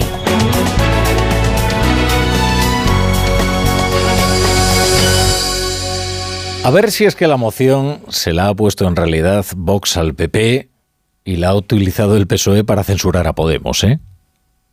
Ya está, la moción ha terminado, ha sido derrotada. Ramón Tamames empezará ahora a escribir el libro para contar la experiencia y el gobierno no ha sufrido ni un rasguño. Si acaso habrá servido para retratar el sectarismo macizo de Pachi López y su verbo inflamado, pero como todo eso ya lo conocíamos, y francamente montar una moción para comprobar hasta qué cima puede descender todo un lendacari se, se antoja algo excesivo, ¿no? Pero bueno, el gobierno no ha sufrido ningún rasguño por la moción, pero no significa que nos haya llevado ningún zarpazo. De hecho, los más fieros zarpazos que se ha llevado ha sido de su oposición, esa que permanece emboscada bajo las siglas de Podemos. Su oposición interna. Vamos a ver, hoy hay una coincidencia general en que esta farsa de baja calidad de la moción de Vox solo ha servido para que Pedro Sánchez presentara su ticket con Yolanda Díaz, prestándole un poderoso altavoz a su vicepresidenta para que presente ante España entera su, candidatura. Eso ha enfurecido a, a Pablo Iglesias, porque Pablo Iglesias soporta el dedazo siempre que sea el suyo. Y esta vez el dedazo que señala a Yolanda Díaz es el de Pedro Sánchez, lo cual es una traición. Porque él ungió a, Yolanda Díaz, incluso sin su permiso, ¿eh? Pero que ahora sea Pedro Sánchez el que utilice a su vicepresidenta Yolanda Díaz para acabar con Podemos, que es un comodísimo interlocutor de la coalición, eso sí que no se lo va a perdonar Pablo Iglesias. Y se ha desatado la guerra, por tanto, entre Podemos y Yolanda Díaz, porque Sumar todavía no le ha encontrado hueco ni a Irene Montero, ni a Yone Belarra, ni al resto de todos los que se temen que Yolanda Díaz está montando un partido por su cuenta y sin contar con ellos. Y por eso cuando a Irene Montero le preguntan por Yolanda Díaz, en lugar de sumarse al coro de arrobados elogios que hoy le entronizan como la nueva pasionaria, como un hito de la oratoria parlamentaria, pues Irene Montero le recuerda que Podemos sigue ahí y que no se lo va a poner fácil. Lo que le hemos propuesto a Yolanda es eh, llegar a un acuerdo. Evidentemente, el partido que Yolanda está montando con el Partido Comunista o con Más Madrid es diferente a Podemos, pero queremos ir juntas a las elecciones y para eso lo que necesitamos es un acuerdo, unas primarias que nos permitan confluir juntos y juntas y acudir a esas elecciones para seguir gobernando cada vez con más fuerza e impulsando el avance en derechos. Esto dice Irene Montero, lo de Pablo Iglesias es mucho más agresivo, como acostumbra porque Iglesias se está dedicando a expedir fatuas contra excolaboradores, contra izquierdistas traidores, contra socialfascistas, contra progres sonrosados por doquier. Ahora tiene un canal en YouTube, que es una cosa como de trabajo escolar, no es, algo que se finge televisión, él dice que es una televisión, bueno, en fin, no sé, van allí leyendo su prompter por, por turnos, unos periodistas con poco salero, francamente, es como un cruce entre la tele de los escolapios y Pyongyang Televisión. Allí Pablo Iglesias reclama unas primarias que resuelvan el liderazgo del espacio de la izquierda del PSOE. Bueno, se pone pasivo-agresivo y dice algo así como, ah, Así que ya están más cerca las primarias. Y todo porque le he escuchado a Yolanda Díaz, a Yolanda Díaz sacudirse su tutela esta mañana en Radio Nacional. Me ha pesado porque soy una demócrata porque creo que hay que respetar a las formaciones políticas. Yo no formo parte de Podemos. Eh, hay que respetar eh, a las personas, en este caso a mí misma. La decisión eh, era de mucha relevancia y creo que lo he dicho ya ese propio día que recuerden ustedes tardé muchas horas en poner un tuit. Por tanto, mm, bueno, yo no hago las cosas así, ya lo saben ustedes. Pero en fin, mm, sí me pesó, la acepté y creo que estoy cumpliendo con el mandato que tengo, que es ser la vicepresidenta del Gobierno de España. Lo que le preguntaba el periodista Íñigo Alfonso es si le había pesado el dedazo de Pablo Iglesias. Y ella dice, sí, me pesó. Y ahora ha recibido el dedazo de Pedro Sánchez. La brújula. Con la torre. Bienvenidos a la brújula. Estaremos con ustedes Hasta las once y media, hasta las diez y media en Canarias, momento en el que comenzará el Radio Estadio Noche de Aitor Gómez, que yo les recomiendo que escuchen porque además hoy viene con muchísimas novedades acerca del escándalo Negreira y puede que se esté encontrando ya la pistola humeante de todo este asunto, que es el pago que luego recibirían los árbitros en forma de regalos por parte del número dos del Comité Técnico de Árbitros que estuvo a sueldo casi 20 años del, del Barça. Bueno, eh, antes de todo eso, pues tendremos aquí las noticias, el análisis de las noticias, eh, la economía, por supuesto, y también el deporte, también el deporte. Bueno, como les decía, Podemos no se lo va a poner fácil a Yolanda Díaz, y Podemos por el momento posee una militancia cada vez más escueta, pero cada vez más fanatizada. Y un grupo parlamentario bueno, aunque a estas alturas ya sea imposible saber a quién debe lealtad cada uno de los diputados de este grupo parlamentario si le deben lealtad a quien les dio un empleo en el pasado o a quien les puede prometer un empleo en el futuro. Por ejemplo, el diputado gallego de Podemos, Antón Gómez Reina, a juzgar por su entusiasmo, parece ya convencido por Yolanda Díaz. Ha hecho unos tweets muy elogiosos. Que si no pretenden mostrar una adhesión a su proyecto, pues eh, serían francamente inoportunos. Y el político tiene mucho olfato ¿eh? para la oportunidad, ¿eh? sobre todo cuando su puesto depende de ella. En realidad han pasado apenas unas horas de la moción y para esto es para lo que ha servido, para que fuera ungida Yolanda Díaz como el ticket, el tándem electoral de Pedro Sánchez y para que este, Pedro Sánchez, pudiera exhibir envalentonado su mayoría en la Cámara. Lo demás pues ha sido bastante pobre, ha sido un espectáculo como se preveía entre el esperpento y la futilidad. El día de hoy ha permitido que se mostrara ante todos, eso sí, un portavoz verdaderamente disparatado, que curiosamente fue el Endacari gracias al PP y que hoy ha hecho un discurso tremendamente desagradable, que directamente declara enemiga a algo más de un tercio de la Cámara. Seguro que desde luego no era su intención, ¿eh?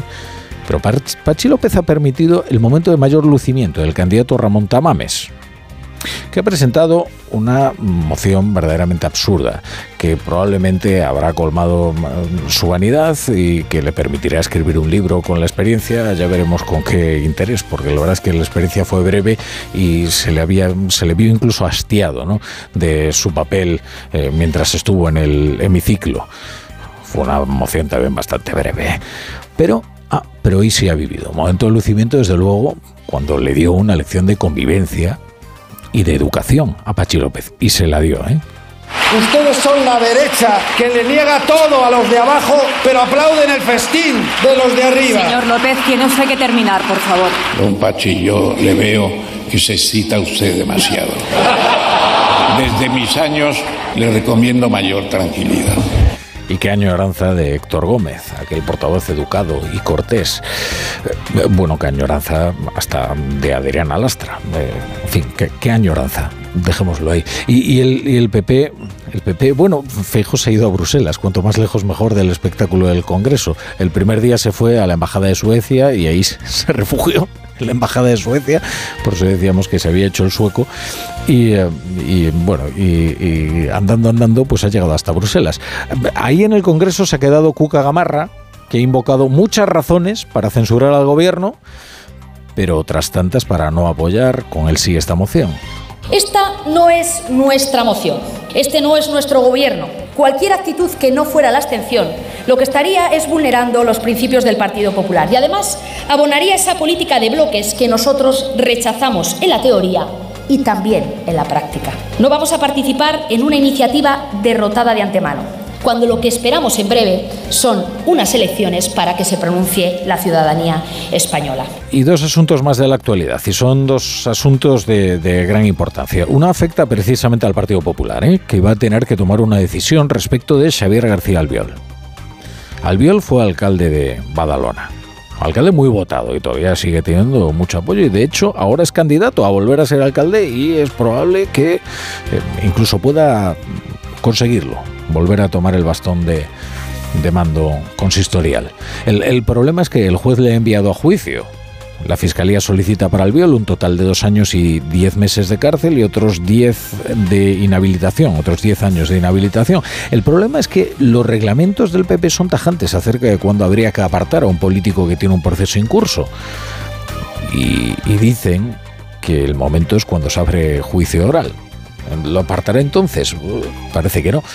El candidato Albiol dice en las redes sociales que nada de lo que le está ocurriendo es casual y por tanto no va a renunciar es evidente que no es casualidad lo que está ocurriendo, que aparezca esta información a dos meses de las elecciones municipales. A mí todas estas cuestiones os puedo garantizar que no me van a distraer de lo verdaderamente importante y lo importante es seguir trabajando para provocar ese cambio tan necesario en Badalona para recuperar esa ciudad de la que todos nos sentíamos muy orgullosos. Y el otro asunto, la directora general de la Guardia Civil, María Gámez, ha dimitido.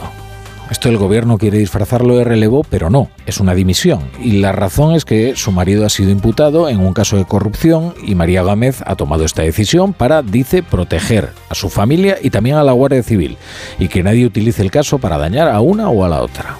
No voy a permitir ni por asomo que alguien pueda utilizar la circunstancia personal a la que he hecho referencia para dañar a la Guardia Civil o a sus representantes, ni al Gobierno de España, del que tan orgullosamente he formado parte. Ninguno de ellos lo merece. El marido de María Gámez, Juan Carlos Martínez, está siendo investigado en una de las piezas derivadas del caso ERE. En esta pieza se investigan presuntos delitos de prevaricación, malversación y blanqueo por los fondos que transfirió el cuñado de, Gámez, que es bienvenido Martínez. Bueno, luego les contamos los, detalles sobre, este asunto. Es un momento delicado para la Guardia Civil. Entre otros problemas, hay dos generales investigados en dos casos de corrupción, los casos Mediador y Cuarteles. Fernando Grande Marlasca, ministro del Interior, ha comparecido para explicar la decisión de Gámez. A partir de ahora, el gesto de María Gámez debe quedar fijado como el estándar máximo de la pulcritud democrática, la lealtad institucional y también esa lealtad hacia los ciudadanos. Es el ejemplo de servicio público que este país necesita. Y quien sustituirá al frente de la Guardia Civil a María Gámez es una persona muy cercana a Pedro Sánchez, de su estricta confianza, es la delegada del gobierno en Madrid, Mercedes González.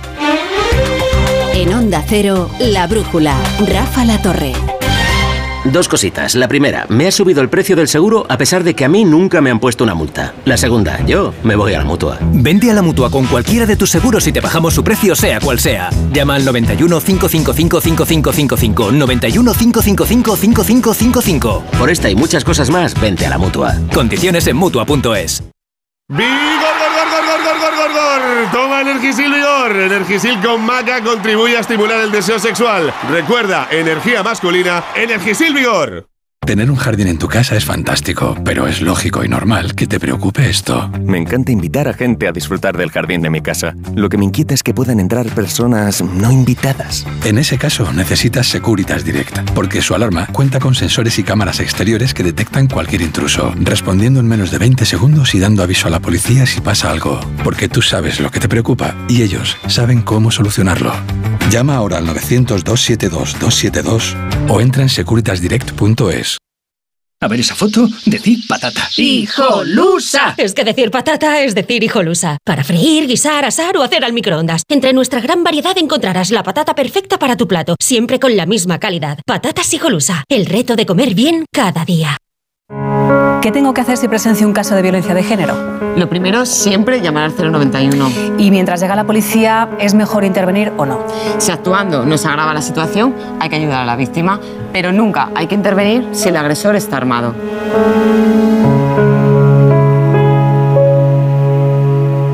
Antena 3 Noticias y Fundación Mutua Madrileña. Contra el maltrato, tolerancia cero. Ha estado genial esta primera cita. ¿Te parece si me das tu número de busca y nos volvemos a ver? ¿Busca? Actualízate. A todos nos vienen bien los cambios y a tus neumáticos más. En Peugeot Service te damos un 2x1 en neumáticos de las mejores marcas para que circules con total tranquilidad. Condiciones en peugeot.es. En Onda Cero, La Brújula, Rafa La Torre. Bueno, como estaba previsto, Vox se ha quedado solo en el apoyo a la moción de censura al gobierno de Pedro Sánchez con Ramón Tamames como candidato. Solo, bueno, no, ha tenido al menos un apoyo externo. La moción ha contado con 53 votos a favor, uno más de los que tiene Vox. El único diputado que sin ser de Vox ha votado sí ha sido el ex de Ciudadanos, Pablo eh, Cambronero, que se pasó al grupo mixto tras la crisis interna de 2021. Bueno, vamos a repasar con eh, Ismael Terriza cómo se ha desarrollado esta última jornada en la moción de censura. Pues un Pachi López encendido era el animador de la jornada. En el segundo turno de intervenciones empezaba redundando en el mensaje de que PP y Vox son lo mismo y terminaba en alto y calentando el hemiciclo. En ningún relato el dictador Franco puede dejar de ser el dictador que sometió a este pueblo. Y este gobierno lo hizo sacó al dictador de Cuelgamuros para hacer justicia y para orgullo de los demócratas. Tómese esto con tranquilidad, que más parece un mitin, les petaba el profesor Tamames. Don Pachi, yo le veo que se excita usted demasiado. Pero no me ponga usted en un brete de tener que acompañarle con una cápsula de cafinitrina para evitar el infarto. Luego, un inusualmente breve Pedro Sánchez se pronunciaba con solemnidad. Nosotros hemos respetado su estatus de candidato a la presidencia del Gobierno de España. Nosotros hemos respetado a este Parlamento. Le pido también que respete al Parlamento. Pero el candidato también tenía para el presidente del Gobierno. Tienen ustedes el síndrome de la Moncloa, porque piensan que lo están haciendo muy bien. Y por si no había quedado claro... He dado un repaso a todos los intervinientes ayer y hoy aunque con mayor o menor afecto. A Valdoví le ha dicho que grita tanto como Pachi López. Aitor Esteban, que qué cosa es esa de pensar que los vascos siguen oprimidos. A Errejón, que siendo joven tiene tiempo aún para entrar en razón. A todos los ha dejado descolocados al afirmar que el planteamiento de la CUP para Cataluña es interesante, pero que quede claro. Cataluña, como decía Pau Gasol, es un pedazo de España. Y certificado el fracaso de la moción, votación mediante, el candidato por un día se ha hecho una foto con los sonrientes 52 diputados de Vox y todos al patio del Congreso a comentar la jugada. Bueno, hablaba Ramón Tamames en una de sus intervenciones de hoy de las dos Españas. Eh, lo que hay en la coalición de gobierno son tres almas. La socialista, la de los afines a Yolanda Díaz, que se ven más fuertes tras la moción, y, luego el alma de Podemos, que mantiene su estrategia, bueno, e insiste que hay que dar más pasos en el gobierno hacia la izquierda, que pretende no separarse aún más del PSOE justo en el día de hoy, ¿eh? que debía de ser a mayor gloria de Yolanda Díaz, pero ah, Yolanda Díaz y su defensa por reeditar la coalición ha sido una de las protagonistas de estos dos días en la Cámara Baja y eso también ha encendido los ánimos dentro de, Podemos. Eh, si no escuchen cómo lo como ha contestado Irene Montero, como le preguntaban en los pasillos del Congreso. Allí ha estado Ignacio Jarillo. Ignacio, buenas tardes. Buenas tardes, esa es la cuestión. Irene Montero y Yolanda Díaz marcan cada una con una raya su terreno a la izquierda del PSOE y ya solo por el tono se adivina poca sintonía. Esta mañana la líder virtual de Unidas Podemos, Irene Montero, con permiso de Yone Belarra, dejaba muy claro que lo de Yolanda es otra cosa y que si hay que buscar alianzas se hará en las urnas con el peso de los votos. Lo que le hemos propuesto a Yolanda es eh, llegar a un acuerdo, unas primarias. El partido que Yolanda está montando con el Partido Comunista o con Más Madrid es diferente a Podemos Mensaje recibido por Yolanda Díaz que les recuerda a Irene Montero lo que hizo Pablo Iglesias cuando se fijó en ella. A mí me han designado a dedo. Y una vez elegida por el entonces líder, aceptó, lo reconoce, pero... Por tanto, mm, bueno, yo no hago las cosas así, ya lo saben ustedes. Pero en fin, eh, mm, sí, me pesó, la acepté y creo que estoy cumpliendo con el mandato que tengo, que es ser la vicepresidenta del Gobierno de España. En todo caso, Yolanda Díaz, hoy en Radio Nacional, no ha querido confirmar en ningún momento que aceptara unas primarias fuera de su futuro partido. Y así las cosas, que sepamos, nadie de la dirección de Podemos acudirá a su estreno el domingo de Ramos como candidata a la presidencia del gobierno.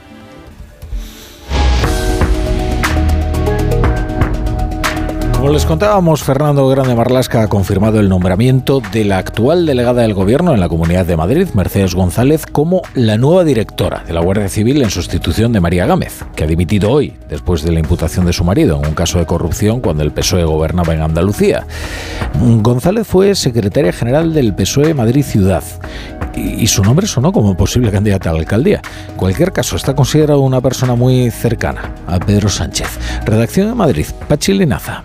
Mercedes González, periodista de carrera, 48 años, se estrenó en la política madrileña hace 8 en el Ayuntamiento de Madrid y de la mano de su entonces mentor Antonio Miguel Carmona y como responsable de urbanismo al frente de un grupo municipal con solo nueve concejales y aún sin tocar fondo los ocho actuales. Al frente de la delegación fue muy sonada esta bronca lo Pimpinela con el alcalde de Madrid. Yo estoy aquí como delegada del gobierno y voy a defender al gobierno cada vez que le des una patada. Estoy aquí como Pero ya alcalde sabes de que Madrid. yo, cuando me dan, estoy aquí como respondo. alcalde de Madrid. Siguiente pregunta. A, a la salida cobramos. En los últimos tres años ha estrechado lazos con la Benemérita, principalmente encabezando la lucha contra las bandas juveniles violentas, a las que, y es obcecación personal, quiso eliminar el apellido de Latinas. Tras crear la agrupación socialista de la capital, se quedó sin opciones como candidata a la alcaldía en favor de Reyes Maroto y por su poco conocimiento entre los madrileños reportado en las encuestas internas del PSOE. Bueno, nos vamos a ir a Estados Unidos porque en medio de la incertidumbre en el sector bancario que ha generado la quiebra del Silicon Valley Bank y el Signature Bank, la atención de los inversores estaba hoy puesta en la decisión que iba a anunciar la Reserva Federal. El dilema era el mismo al que hace apenas una semana se enfrentó el Banco Central Europeo, si optar por combatir la alta inflación o rebajar las medidas para darle tranquilidad a los, a los bancos. Y lo que ha hecho la Fed es tomar una decisión salomónica, es decir, subir los tipos, pero poco, apenas un cuarto de punto. Corresponsal en Estados Unidos, Agustín Alcalá, buenas tardes. Buenas tardes, Rafa. La Reserva Federal ha incrementado los tipos de interés en un cuarto de punto para situar el precio del dinero aquí en Estados Unidos entre el 4,75 y el 5%, una subida de 0,25% que está muy relacionada con los efectos que Jerome Powell, el presidente del Banco Central estadounidense, cree que tendrá la reciente intervención del Estado en el Silicon Valley Bank y el Signature Bank y en los problemas de otros regionales de mediano y pequeño tamaño como el First Republic. Los acontecimientos de las últimas semanas es muy posible que resulten en la contracción del crédito para los hogares y los negocios, afectando al mercado laboral y a la inflación.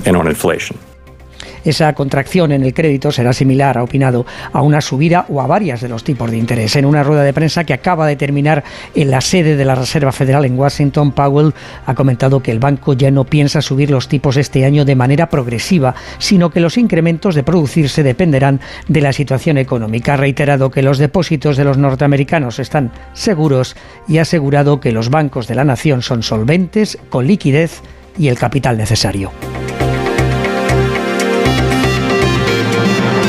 La brújula.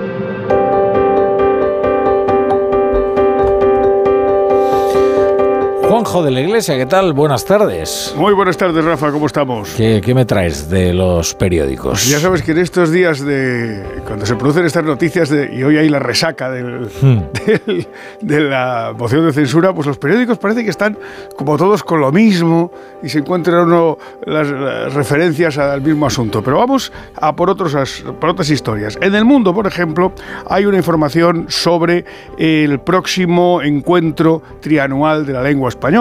Y el titular es el siguiente. Santiago Muñoz Machado, la polémica del solo ha sido divertida, pero sería peligroso que se ponga en duda el trabajo de la RAE. El director de la academia inaugurará el lunes junto a sus colegas americanos y el Instituto Cervantes el gran encuentro trianual de la lengua. El- dice eh, Muñoz Machado que lo han pasado muy bien, ha sido muy divertida la polémica del, del solo, pero que, que cree que ya no da más de sí. que lo de la tilde ya está debatido Hágase suficientemente y se ha hecho la paz y que no, y que, y que conviene eh, eh, poner el foco ahora mismo en este encuentro porque es muy importante, porque es un encuentro con las diferentes formas de hablar español y se pregunta Muñoz Machado, ¿cuánto tiempo vamos a seguir entendiéndonos los hablantes de español? Y esa es una, una pregunta curiosa y uno de los muchos análisis de este encuentro que no solo va a ser sobre lingüística, sino también sobre cultura en español en todo el mundo. En el país, eh, una noticia preocupante.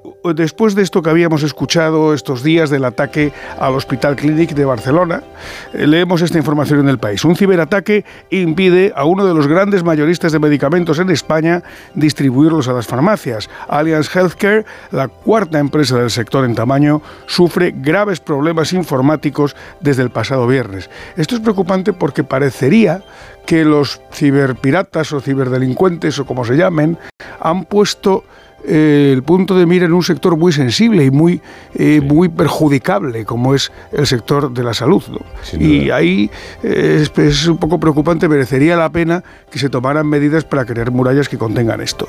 En el confidencial, una noticia del espacio exterior y ya nos vamos. Muy rápido. Muy rápido. La explicación simple que desmonta el origen extraterrestre de Oumuamua, que es este, cuerpo asteroide que anda por ahí Sí. danzando, que es el único que se conoce que ha entrado de fuera del sistema solar del sistema solar. Y resulta que se iba acelerando y decían, ¿por qué se acelera? Bueno, pues en el confidencial lo voy a dejar ahí. Viene la solución. Sí, pues un poco complicado. No te creas que es complicado, pero es largo de explicar. Eso, sí. Eso es.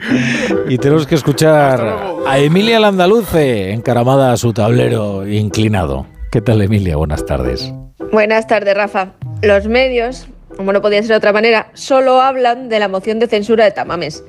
Y la prensa, por supuesto, tiene sus teorías. La principal es que la moción de Vox fue un regalo para que Sánchez se pudiera lucir a placer. La otra tesis imperante es que fue el momento ideal para que Yolanda Díaz, la ministra de extraño prestigio, presentara Sumar. Es decir, que le hiciera una moción de censura a Irene Montero y a Ione Belarra, que afilan la guillotina si se confirma que la vicepresidenta no cuenta con ellas. Tamames no quedó tan mal como muchos preveíamos. Incluso dijo algo que todos pensamos. Esto es que no se puede aprovechar el Parlamento para echar turras sin contenido alguno. Sánchez al menos solo habló una hora y media, pero más larga se nos hizo la hora y pico de Yolanda Díaz, a quien Federico llama el tucán de orejilla del sordete, que no sé si se acuerdan, era el pueblo de Doña Rogelia, la muñeca de Mari Carmen y sus muñecos. En cualquier caso, Tucán era como llamaba Umbral a Pepiño Blanco. El balance de la moción de Tamames. A Vox no le salió tan mal como pensábamos. El PP no suma ni resta, y tanto Sánchez como Yolanda ya muestran su plan. La ministra del extraño prestigio recogerá todo el voto de izquierdas desafecto a Sánchez. Lo de Tucán no sé si triunfará. A lo mejor le gusta a Yolanda como lema. Yes Tucán, que suena como Obama. Como you es tú, yes you can, o sea, puedes, en vez de podemos. A Pablo Iglesias ya te digo yo que no le va a gustar. La brújula con la torre. Diez años ya de tu cara me suena. Una obra de arte de la imitación. Vuelve el espectáculo, vuelve el fenómeno. Es un espectáculo maravilloso, es la Turbo Televisión. Nueva temporada de Tu cara me suena. El viernes a las 10 de la noche en Antena 3. La tele abierta. Ya disponible en A3 Player Premium. Miras el móvil. ¿Alguien te ha dado me gusta? ¿No le conoces? ¿Cómo ha llegado a ti? Y ahora una solicitud de mensaje. ¿Qué quiere? La captación de mujeres por redes sociales es una realidad que empieza con un like. Ayúdanos a erradicarla. Denuncia. Pacto de Estado contra la Violencia de Género. Comunidad de Madrid. Onda Cero. ¿Vives en el centro de Madrid y quieres el mejor servicio oficial para tu Audi o Volkswagen? En FTOME cuidamos de ti y de tu coche en el nuevo taller oficial de la zona Bernabéu. Todos los servicios premium que te mereces sin salir de Madrid. Mecánica, carrocería, reparación de lunas y recambios originales con la garantía FTOME. Te esperamos en el nuevo taller oficial Audi Volkswagen FTOME en Víctor de la Serna 3 y en ftome.com. Muebles Adama. Renovar sus muebles es renovar su vida. Venga a conocernos y le sorprenderá todo lo que podemos hacer por usted. La más amplia variedad de muebles de calidad y diseño a un precio increíble. Muebles Adama. Ver a la calle General Ricardo 190 o entra en mueblesadama.com. El principal riesgo del colesterol elevado son las enfermedades cardiovasculares. Ponte en guardia con una dieta saludable, ejercicio físico y Nivecol Forte, con coenzima Q10, levadura de arroz rojo y fitoesteroles vegetales concentrados que con una ingesta diaria de 800 miligramos contribuyen a mantener niveles normales de colesterol sanguíneo. Nivecol Forte, de laboratorios. Mundo Natural. Consulta a tu farmacéutico dietista y en parafarmaciamundonatural.es.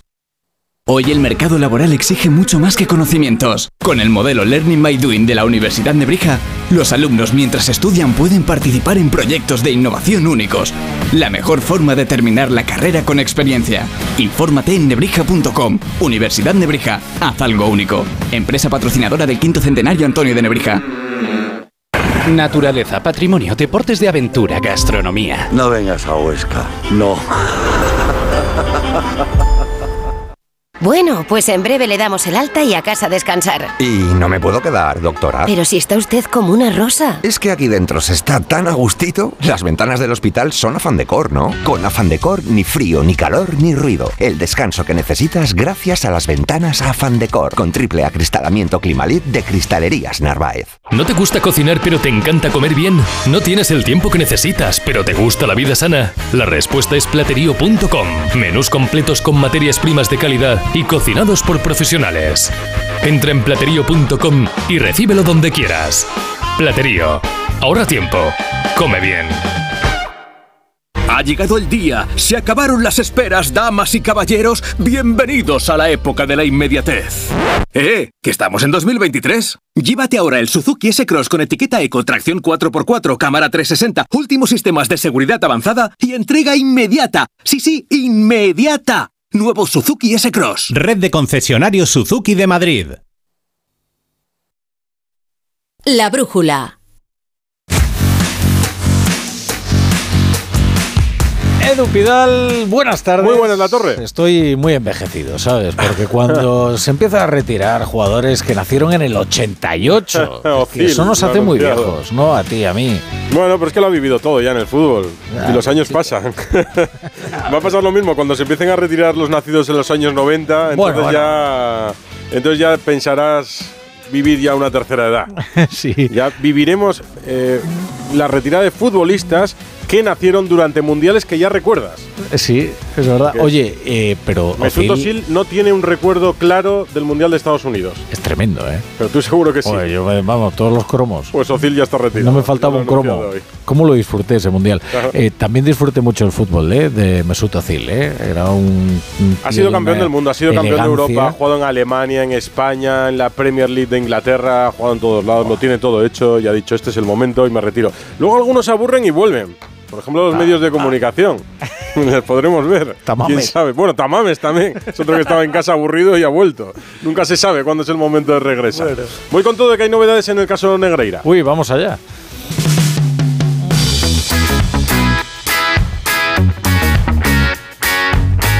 La brújula de Radio Estadio. Edu Pidal. En esta semana de selecciones, semana tranquila en los clubes, aunque no se deje de hablar del futuro de los futbolistas, porque se ha instaurado la costumbre de que el silencio estampa, que se mantiene durante todo el año, se rompe cuando se van concentrados con los combinados nacionales, lo que la mayoría de las veces no nos permiten los clubes, que cada vez están más bunkerizados, sí nos lo permiten las selecciones. Aquí tenemos que decir que la Federación Española abre las puertas y todos los días escuchamos jugadores. Hoy ha sido el turno de Nacho Fernández, el jugador del Real Madrid al que le han preguntado por su futuro. Acaba en 2023, el club quiere que siga, pero él se plantea un futuro fuera de España. Y en esas está, pensándoselo después de toda una vida en el Real Madrid. Pues hoy le ha preguntado Fernando Burgos por lo que va a hacer. Estando tan feliz te planteas irte del Madrid, es imposible. O sea, alguien que está tan feliz, que pasa el mejor momento de su carrera, que lleva 30 partidos, que ha jugado los últimos dos meses casi siempre de titular, ¿te genera alguna duda? Y si luego llega al Madrid y me dice que no cuenta conmigo, ¿qué hago? Eso, eso sabes que no es así porque el Madrid cuenta contigo. De verdad, lo estoy diciendo, es que a día de hoy soy feliz, pero el hecho de tener contrato o no tener contrato no, no va a influir en esa decisión. La decisión será cuando yo hable con mi club y entre ambos tomaremos la decisión.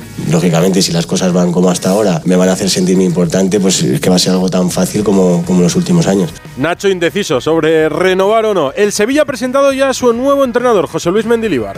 Pienso que vamos a sacar esto adelante. Vengo porque hay muy buenos futbolistas y lo que tenemos que hacerles, pues eso, sacar la, la vena buena, no la mala, sino la buena de, de ese futbolista. ¿Cómo? Con los entrenamientos lo veremos. Para mí es lo, lo principal, el día a día, el, el dar, el darlo todo, el, el- el- ser un equipo, el ser compañeros y a partir de ahí seguro que sale.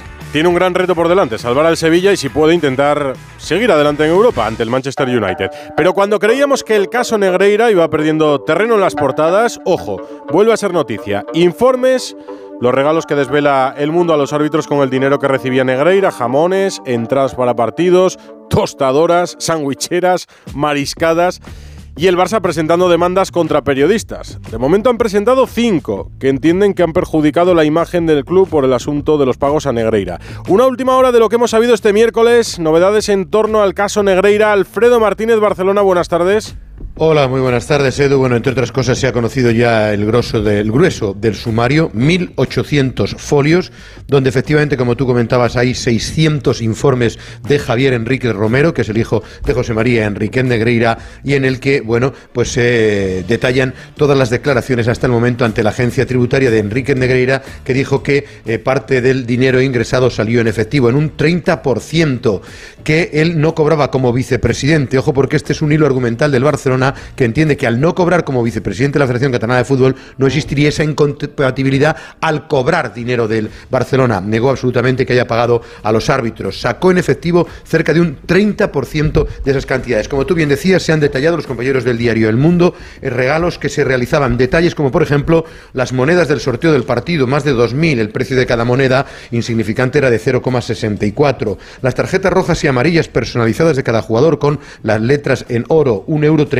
cada una de ellas, o billeteros para meterlos, entradas para la final de la Copa del Rey, jamones, quizás aquí la parte más gruesa, mariscadas, tostadoras, sombrillas, toallas de playa, entradas para las finales de Copa y billetes de la lotería de Navidad que solía comprar en cantidades importantes, hasta palas de eh, playa. Bueno, esas son algunas de los eh, regalos cuyas facturas se acompañan en este sumario importante. Hay que destacar por otra parte, que el Barcelona ha contestado con evasivas en muchas de las informaciones, diciendo que desconoce, que no recuerda, que ya no están las personas empleadas en el club y que, por tanto, hay que ir buscando en eh, fechas como el 8 del 11 del 2021, cuando la directora corporativa Maribel Meléndez, en evasivas, dice que ellos no tienen datos y que se remiten al Bersulé y a Oscar eh, Gago. También otros detalles, eh, Edu, y termino con esto, de partidos como el Atlético de Madrid de la Copa del Rey contra el Barcelona, en la que se jacta Javier Enríquez Romero con Albert Sule de dos errores que pudieron haber condicionado la eliminatoria. El Barcelona ganó 1-2 al Atlético de Madrid y en el partido de vuelta empate a 1, pero hubo un posible penalti a favor del Atlético de Madrid, un gol anulado a Griezmann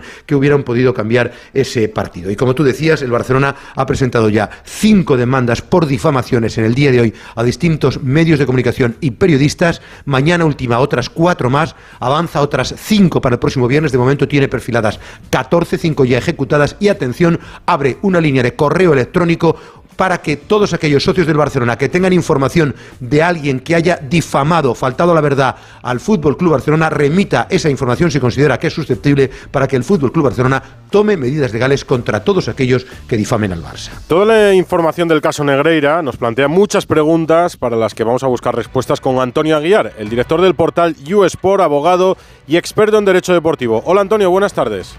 Hola, buenas tardes, Edu. Con todo lo que conocemos del caso hasta ahora, con toda la información de las declaraciones de Negreira o Bartomeu ante la agencia tributaria, el informe de la Fiscalía, ¿hasta dónde se podrá llegar? ¿Qué consecuencias puede tener para el Barça y sus dirigentes el caso Negreira? Lo primero que hay que decir es que con la admisión a trámite de la denuncia y querella ya se interrumpe la prescripción, algo que es muy importante porque se corría con el riesgo de que prescribieran los posibles delitos. Mm. A nivel penal, que es lo que tú me planteas, eh, la Fiscalía eh, ha expuesto sobre la mesa tres posibles delitos.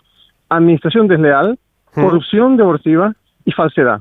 De esos tres, dos, a mi juicio, están claros. No, no soy yo el juez, no soy yo ya, quien está llamado a condenar.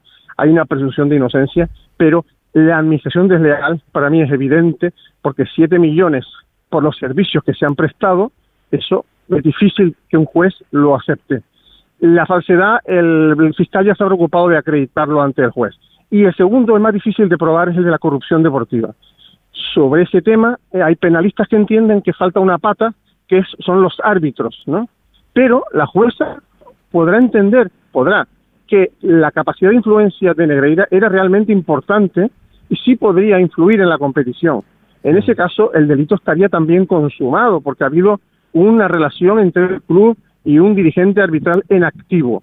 Es decir, está en manos de la jueza, una vez que se, instruya y tenga pruebas suficientes, valorar si efectivamente ese delito, que es el más importante y que podría afectar al club, no solamente a los dirigentes, entender la jueza que se ha consumado. Ese es un poco el, el, resumen general. Es una estrategia de sus abogados que Joan Laporta, que es el actual presidente, pero que lo fue también en una primera etapa del Barça, ya con Negreira eh, implicado directamente en el Barça, que Laporta no haya dado aún explicaciones es una estrategia. Yo, lo, yo opino que sí, porque además en el caso de Laporta se da una circunstancia que no se ha resaltado suficientemente.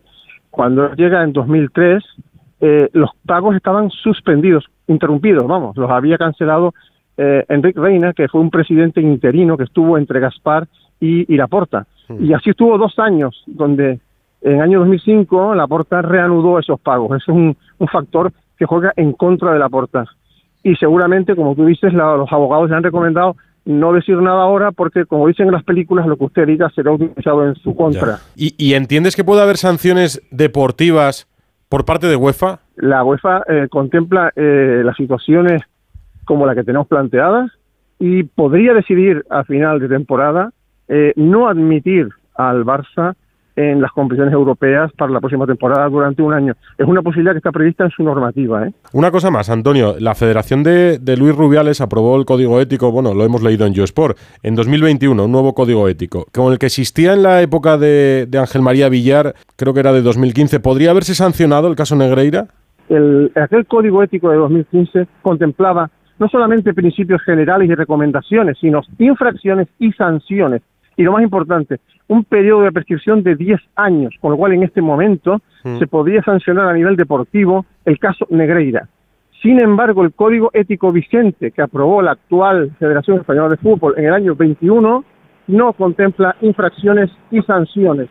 No, no solo para esto, sino para otros casos. Para cualquier otro caso, efectivamente, el código ético vigente de la Federación Española de Fútbol no contempla infracciones ni sanciones, solo recomendaciones. O sea, por ejemplo, para el caso, ah, para el tema de Arabia o para el tema de la vivienda del presidente Rubiales, para nada. Claro, cualquier cuestión que, que el código contempla no se podría sancionar porque no contempla, no, no, no prevé sanciones el actual código ético en vigor. Entiendo. Antonio Aguiar, director de USport, muchísimas gracias. Muchas gracias a ti, Edu. Adiós. Esta noche hablamos más del caso Negreira, pero ahora sí vamos a las rozas, porque España está concentrada en la ciudad del fútbol. Hemos escuchado a Nacho sobre su futuro con Burgos, pero hay más. Fernando, buenas tardes. Hola, ¿qué tal? Buenas tardes. Hay más y empiezan los primeros problemas físicos. Estamos en el tercer día de concentración y el único en el que Luis de la Fuente ha organizado doble sesión de entrenamiento. La primera iba a comenzar a las diez y media, comenzó muy tarde, 47 minutos más tarde, sin Aymerín Laporte con una congestión. Fue sustituido por John Pacheco, el futbolista de la Real Sociedad que estaba en la sub-21. Y por la tarde ya estuvo Laporte, pero se ausentó por molestias musculares. Me dicen que no es mucho. Brian Hill. Mañana se espera que puedan entrenar los dos a partir de las 11 de la mañana a puerta cerrada. Ya va perfilando su 11 Luis de la Fuente, fíjate lo que te digo. A ver. Hoy, por ejemplo, por la tarde ha ensayado con esta defensa. Que vaya a jugar con ella el sábado en Málaga, pero a mí no me chirría. Carvajal, David García, Laporte y José Gallá. Las bases también las está poniendo. Quiere que la selección haga ese fútbol de dominio y posesión, porque tenemos jugadores para ello, pero con menos toques, mucho más directo y vertical. Que lleguen al área más jugadores de los que llegaban en la anterior etapa y sin tanto pase inútil, eso lo digo yo. Que los centrales jueguen, pero que no sea eso su principal virtud. O sea, que si hay que dar un pelotazo, se da y no pasa nada, que era lo que no quería Luis Enrique de sus centrales. Y va a jugar un central, no va a jugar un medio centro. Porque el medio centro va a ser Rodri. No va a haber doble pivote al uso, o sea, Rodri y Zubimendi. Jugará, por ejemplo, Rodri con Ceballos y Miquel Merino. Va a jugar un delantero centro y no descartes que jueguen dos, uno en banda. Te pongo un ejemplo, Morata y Yago Aspa en una de las bandas, que en un momento dado se pueda convertir en un doble delantero centro. Bueno, son las líneas maestras de Luis Rubiales en el tercer día de concentración, ya agotando los días, camino de Málaga el próximo viernes, pero como tú has dicho, hoy ha hablado Nacho Fernández. Es curioso, pero Nacho es el futbolista que más tiempo lleva vistiendo la roja, por delante de Carvajal y Morata. Ya no están ni Aspilicueta, ni Coque, ni Jordi Alba, ni Busi, no va a venir nunca más Sergio Ramos, pero es que Nacho debutó en 2013 con Vicente del Bosque y desde entonces solo ha jugado 22 partidos internacionales. El último, el 15 de octubre del 2018, que te lo contaba estos días, tenía 28 años, aquel 2-3 ante Inglaterra en el Villamarín que acabó su tumba deportiva para Luis Enrique. Hoy ha dicho que fueron las circunstancias. Le han preguntado qué circunstancias, pero Nacho evidentemente no se va a meter en ningún lío. Él cree que son o que fueron motivos deportivos. Con el antiguo seleccionador que era Luis Enrique también tuve la oportunidad de venir y por otros motivos dejé de venir. O sea, yo me imagino que será deportivo porque nunca he tenido ningún problema ni con Luis Enrique ni con ningún entrenador, así que tenía la esperanza de, de haber vuelto con, con, Luis Enrique, pero es una pena porque cuando estuve con él estuve muy a gusto y a lo mejor en un futuro volvemos a coincidir en el fútbol, nunca se sabe. Nunca se sabe. Luis Enrique le quedan muchos años de seleccionador. A Nacho, pues con 33 bueno, ya las he escuchado, no estoy en mejor sitio que en el Real Madrid, pero quiero ser importante, no que me pase como al inicio de, la temporada. De hecho, en las, en las últimas tres temporadas es increíble, pero Nacho ha jugado con el Real Madrid en las dos anteriores y en esta que todavía está en vigor 105 partidos. ¿eh? Es que la temporada anterior jugó 42 y la anterior 33. Luis Enrique ni se fijó en él. Quien sí se ha fijado es Luis de la Fuente, nunca han coincidido porque cuando Nacho estaba en las inferiores había otros entrenadores, Luis Milla, Julen Lopetegui, pero lleva 10 años ya Luis de la Fuente y él ya no era un juvenil, él ya era un internacional absoluto. Fíjate qué bien habla Nacho del nuevo seleccionador.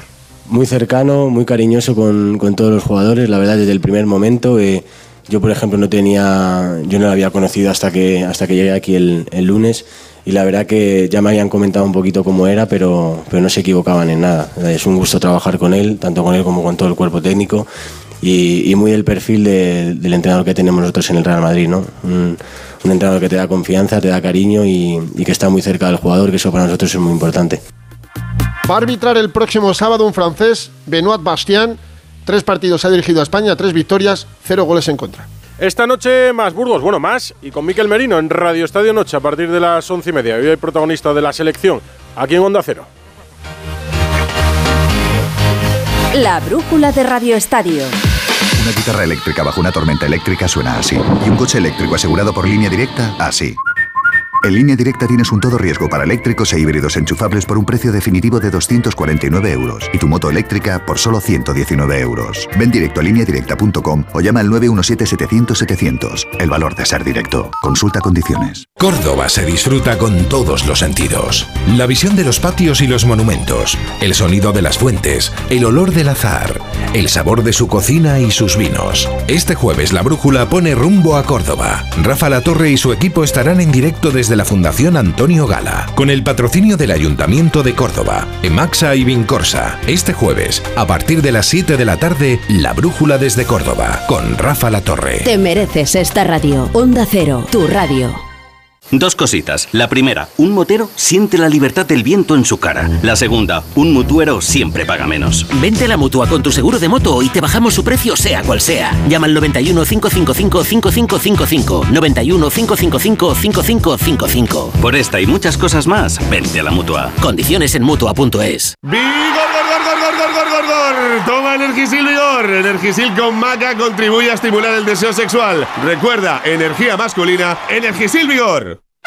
Descubre con gente viajera el Parque Arqueológico del Cerro de las Cabezas. El programa se hará el 26 de marzo desde el albergue, rehabilitado por el Ayuntamiento de Valdepeñas y cofinanciado por el Fondo Europeo de Desarrollo Regional FEDER. Acción integrada en el marco del Programa Operativo Plurirregional de España 2014-2020. Una manera de hacer Europa 2 Edusi Valdepeñas On, con el patrocinio del Ayuntamiento de Valdepeñas y la colaboración de la Junta de Comunidades de Castilla-La Mancha. El domingo 26 de marzo a partir de las 12 del mediodía, gente viajera desde el Cerro de las Cabezas en Valdepeñas, con Carlas Lamelo. Te mereces esta radio. Onda Cero, tu radio.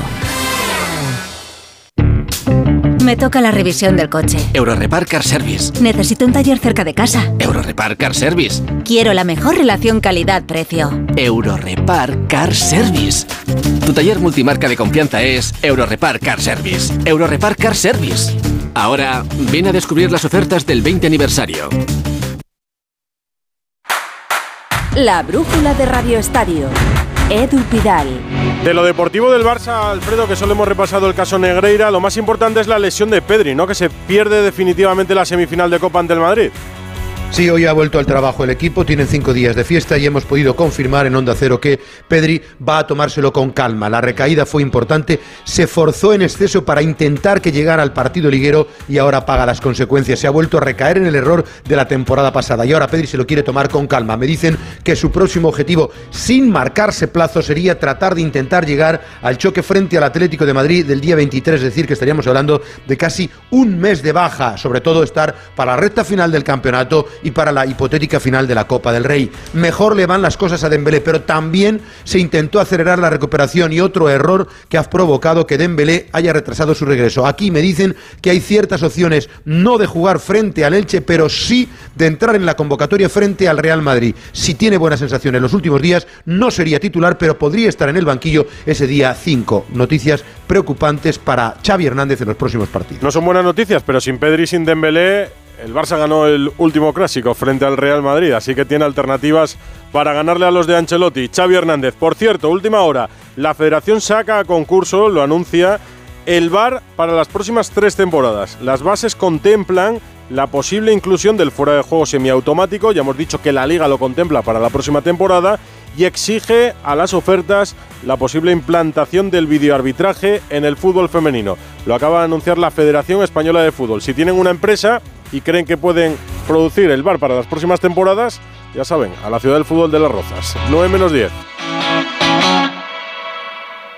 La brújula de Radio Estadio. Testimonios reales. El otro día nos fuimos los dos a coger el autobús. Nosotros siempre estamos juntos en la residencia. ¿Eh? A lo mejor se dijo, mira, vamos a tal sitio. No, vamos al otro lado. Tengo que hacer lo que diga él. Siempre. Claro. Vámonos. Nos vamos, no. Espérate, vamos a sentarnos ahí. Mi residencia es mi casa. Comunidad de Madrid. Onda Cero Madrid, 98.0 FM. Los mejores colchones en las tiendas Omnium. Flex, Tempur, Vultex, Picolín hasta el 50%. 15 tiendas Omnium en Madrid. Encuentra la tuya en la tienda omnium.es. Clínica Oliver y Alcázar. Especialistas en implantes para pacientes con muy poco hueso. Cirugía mínimamente invasiva con prótesis definitiva en un mes como máximo. Diagnóstico gratuito y financiación. Consulte su caso en el 91 564 6686 o a través de la página web oliverialcázar.com. Más de 30 años de experiencia. Cuando se recibe una herencia, en muchas ocasiones no hay un acuerdo entre las partes. En Division Home compramos su parte sin importar su porcentaje. Infórmese en divisionhome.es y en el 91 737 90 57. 91 737 90 57. ¿Pensando en renovar tu baño? Ahora es el momento. Te esperamos del 21 al 28 de marzo en la semana sin IVA de Coisa Sanitarios. Descubre las últimas tendencias en azulejos, muebles, mamparas, calefacción. Las mejores marcas a los mejores precios. Sin IVA. Renueva tu baño. Renueva tu vida. Encuéntranos en grupocoisa.com. Coisa. Nos mojamos por ti. Si a ti lo que realmente te gusta es llegar del trabajo y ponerte a revisar portales inmobiliarios, hacer llamadas, mandar mails, organizar el papeleo y tener que enseñar tu casa a desconocidos, hazlo. Si no, confía la venta de tu casa a los mejores profesionales y disfruta de lo que realmente te gusta. Gilmar, de toda la vida, un lujo. Ha llegado el día, se acabaron las esperas, damas y caballeros, bienvenidos a la época de la inmediatez. ¡Eh! ¿Que estamos en 2023? Llévate ahora el Suzuki S-Cross con etiqueta Eco, tracción 4x4, cámara 360, últimos sistemas de seguridad avanzada y entrega inmediata. Sí, sí, inmediata. Nuevo Suzuki S-Cross. Red de concesionarios Suzuki de Madrid. El principal riesgo del colesterol elevado son las enfermedades cardiovasculares. Ponte en guardia con una dieta saludable, ejercicio físico y Nivecol Forte, con coenzima Q10, levadura de arroz rojo y fitoesteroles vegetales concentrados que con una ingesta diaria de 800 miligramos contribuyen a mantener niveles normales de colesterol sanguíneo. Nivecol Forte, de laboratorios Mundo Natural. Consulta a tu farmacéutico dietista y en parafarmaciamundonatural.es. Noticias del Real Madrid, Alberto Pereiro. Hola Edu, ¿qué tal? Muy Hola. buenas. Bueno, pues ha vuelto el Madrid al trabajo después de un par de días libres. a las 4 de la tarde en Valdebebas con tres ausencias. Una eh, ya no le sorprende absolutamente a nadie, Karim Benzema que eh, no ha estado con sus compañeros, ha trabajado en el interior de las instalaciones, lo mismo que Tony Cross y el mismo caso que Jesús Vallejo. El resto sí, una sesión bastante cortita, apenas 45 minutos, mañana van a volver a trabajar ya en horario de mañana, el viernes la última sesión de la semana porque va a haber sábado, domingo y lunes libre para luego ya volver a preparar con eh, todos los internacionales, los 13 que tiene el Madrid fuera, con esa situación curiosa de David Alaba, que ha ido con su selección después de estar un mes de baja con el Madrid. El Madrid te cuenta que es de mutuo acuerdo y que le viene bien que tenga entrenamientos un poquito más exigentes que los que iba a tener en estas dos semanas en eh, Valdebebas. 13 futbolistas fuera, en medio de esta nebulosa eh, que ya venimos contando los últimos días, que hace que eh, los siete futbolistas que terminan contrato, algunos interesan más y otros menos, eh, no decidan su futuro porque no saben quién va a ser el técnico de la temporada que viene. El Madrid te asegura que Carlo Ancelotti, si gana uno de los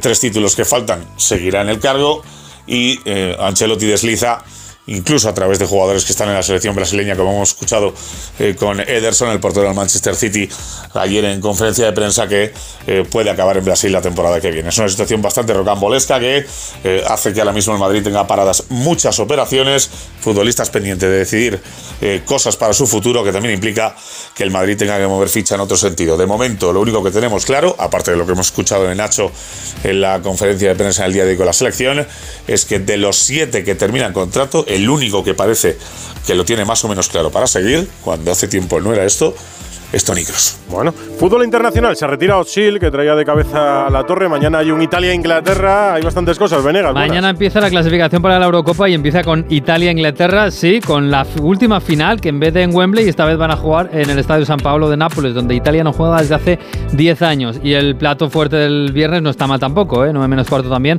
Francia, Países Bajos. Ya el sábado le toca a España, el domingo a Inglaterra. Y sí, Ochil se ha retirado a los 34 años, habiendo sido campeón del mundo, pero no campeón de Europa a pesar de haber pasado por el Madrid, el Arsenal y equipos en Inglaterra y en Turquía. Hemos ido contando la última hora desde Sevilla, el cambio en el banquillo, San Paoli por Mendilíbar, al que han presentado esta mañana, Carlos Hidalgo.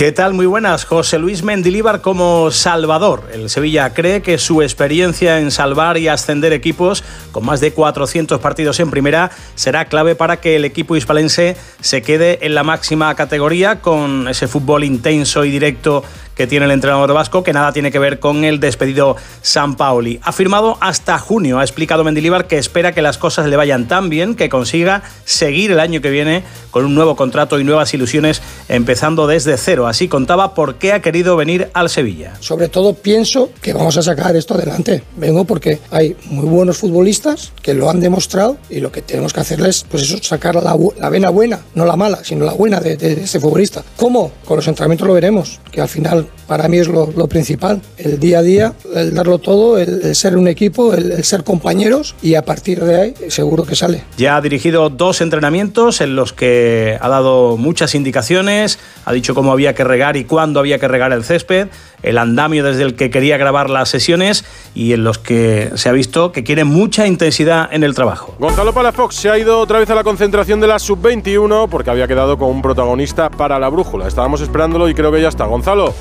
¿Qué tal, Edu? Buenas tardes. Buenas. Sí, pues tercer día de preparación de los hombres de Santidene, ya encarando ese partido del viernes en Almería, en Suiza. Hoy han realizado su último entrenamiento aquí en Madrid, en Las Rozas. Mañana ya parten rumbo a Almería.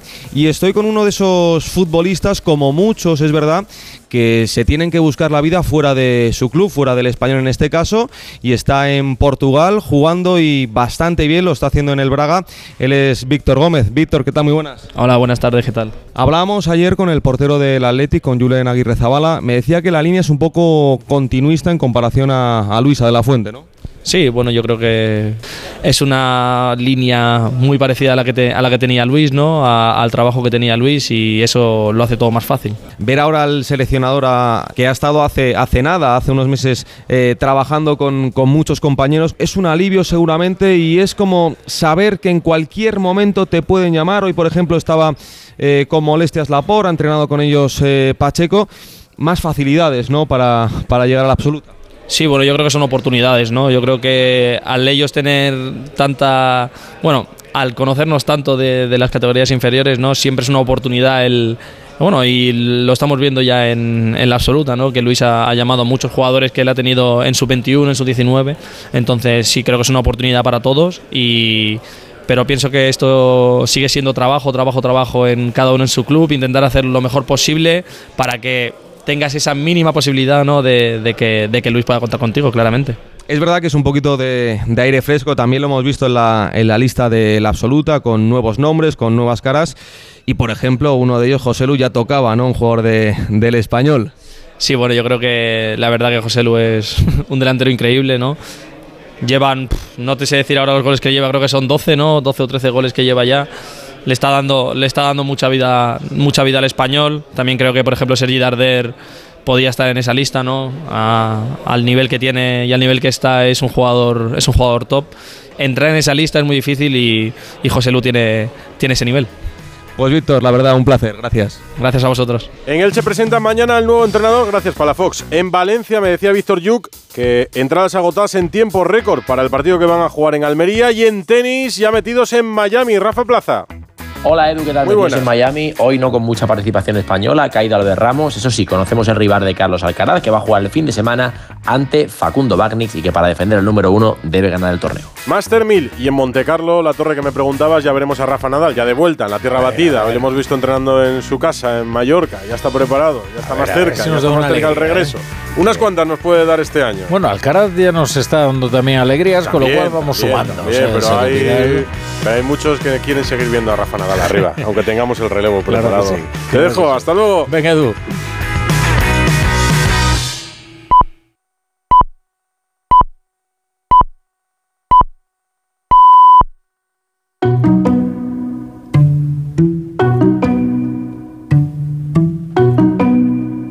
En Onda Cero, La Brújula, Rafa La Torre.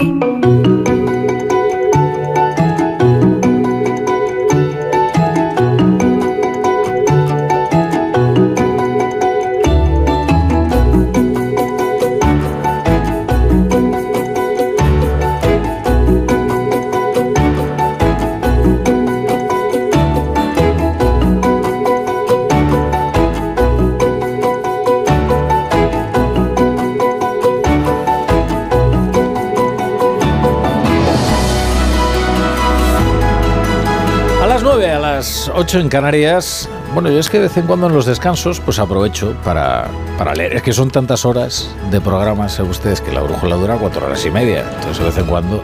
Entonces estaba leyendo aquí, por ejemplo, este libro que me han enviado y que es muy interesante, ¿no? Ya en su planteamiento dice, a menudo se utilizan metáforas colectivas para aludir al Estado.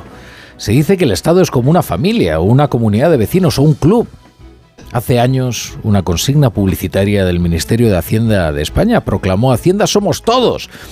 Este tipo de lenguaje es simpático y toca posiblemente cuerdas atávicas y entrañables del ser humano con evocaciones tribales y presociales, pero es confuso. El Estado se separa y distingue de todas las demás instituciones por un signo único, la coacción. Esto lo tiene que haber escrito un liberal. Profesor Rodríguez Brown, es que me ha llegado su, me ha llegado tu libro, eh, Estado contra Mercado. ¿Qué tal? Buenas noches. Buenas noches, a pesar del gobierno. Me alegro que estés leyendo cosas edificantes. Sí, sí, este es, este es un eh, extracto de- del libro del, del profesor Estado contra Mercado. ¿Quién va ganando? Va ganando el Estado, pero el mercado está, en fin, eh, intentando adelantar un poquito. Está intentando resistir, ¿o qué? Sí, resiste, resiste. Carlos Segovia, ¿qué tal? Buenas noches. Buenas noches. Sí, oye, me ha llamado la atención que has dicho que, claro, dura cuatro horas y media la brújula. Claro. Pues claro, Ramón Tomás dirá, oye, cuatro horas y media, pero si eso es lo que me ha, la- lo que ha dicho, lo que ha hablado Pedro Sánchez en la moción de censura sumando todas sus intervenciones. Lo que me ha colocado. O sea, lo que me ha colocado. Mira, yo pensaba que este programa era largo hasta que vi la- el sopor de censura, que es como le llamamos ayer a, la- a la sesión que se vivió en la inaugural, que fue verdaderamente tremenda. Yo- ahora, que además que tortura, ¿no? Este pobre hombre, Ramón Tamames, que bueno, pues eh, estaría fatigado, ¿no? Y, creo que se lo pasó bien, ¿eh? Lo tuvieron sin comer hasta las tres y cuarto. Habrá desayunado fuerte, espero. Bueno, y ahí se iban todos. Iba Pedro Sánchez, iba Abascal, Fijo ya ni apareció. o sea, pues no sé. Bueno, tú le llamas sopor, yo le llamo loción con L, porque es que ha tenido un efecto hidratante en el gobierno. Uy, que no veas. No, es verdad, ¿eh? Es verdad. Loción de censura. Bueno, Pablo Rodríguez Suances, ¿qué tal? ¿Cómo estás? Pues regular. ¿Y eso? No te voy a engañar, estoy un poco molesto.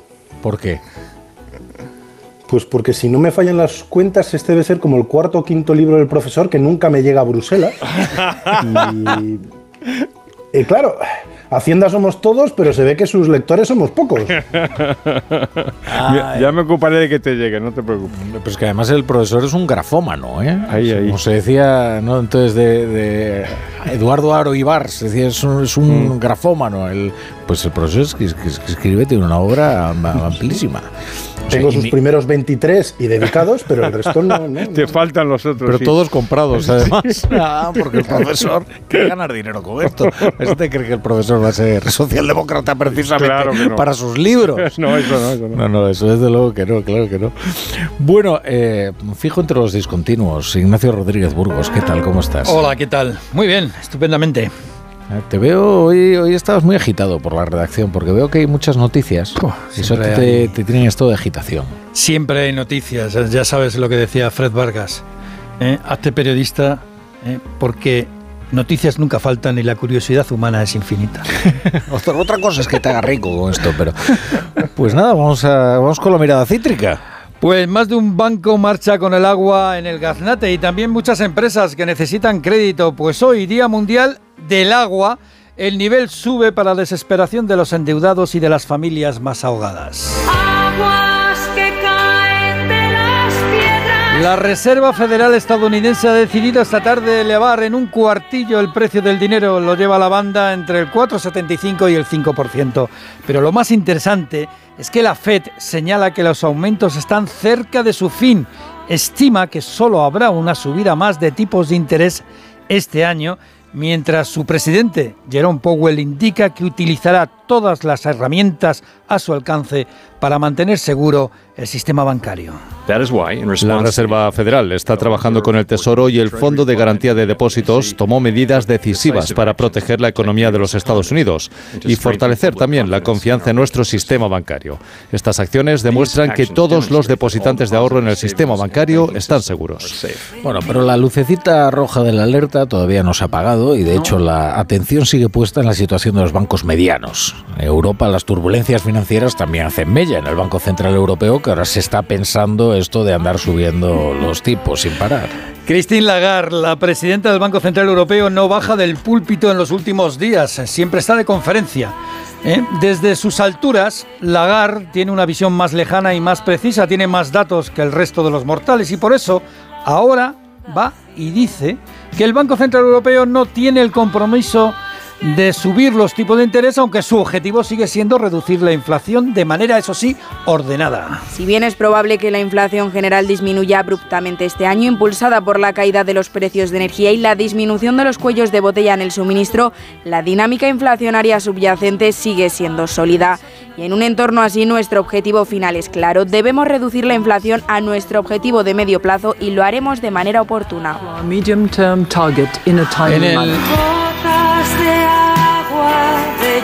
En el diccionario banquero español del común de los mortales, eh, Lagarde lo que ha venido a decir es que ni está comprometida a seguir subiendo el precio del dinero, pero que tampoco ha terminado de hacerlo, lo cual sirve para un roto y para un descosido. Que es gallega, Lagarde. Pues eso, sí, sí, del Sabe. norte, de Galicia. Claro. Sí. Bueno, siguen la- las dudas. eh, por cierto, siguen las dudas sobre los cocos.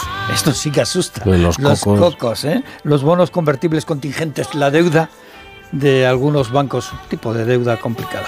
Yo, de repente aparecen unos términos aquí, es de los cocos, y la gente habla con una familiaridad de los cocos que a mí me asombra. Digo yo, bueno, pues yo, vamos, entro en mi Dentro de- vida. podemos decir que dentro de la jerarquía mm, de la prelación en caso de concurso de acreedores, eh, los cocos, los bonos convertibles, son quizá de los más eh, act- activos de riesgo. ¿no? Bueno. Eso, según esa jerarquía y como utilizando esa terminología, el hombre del saco sería el accionista y el coco el bono convertible en esa. Eso es una buena traducción. Oye, qué bonito, qué bonito. Está muy bien. Claro, sí. Puede contar una historia de terror. ¿no? Claro, exactamente. Esto es increíble. Eso es una buena traducción. Bueno, la cuestión es que el Banco de España alerta de la posibilidad de que la crisis financiera afecte a la recuperación. Eh, Al Banco de España advierte también de otra cosa.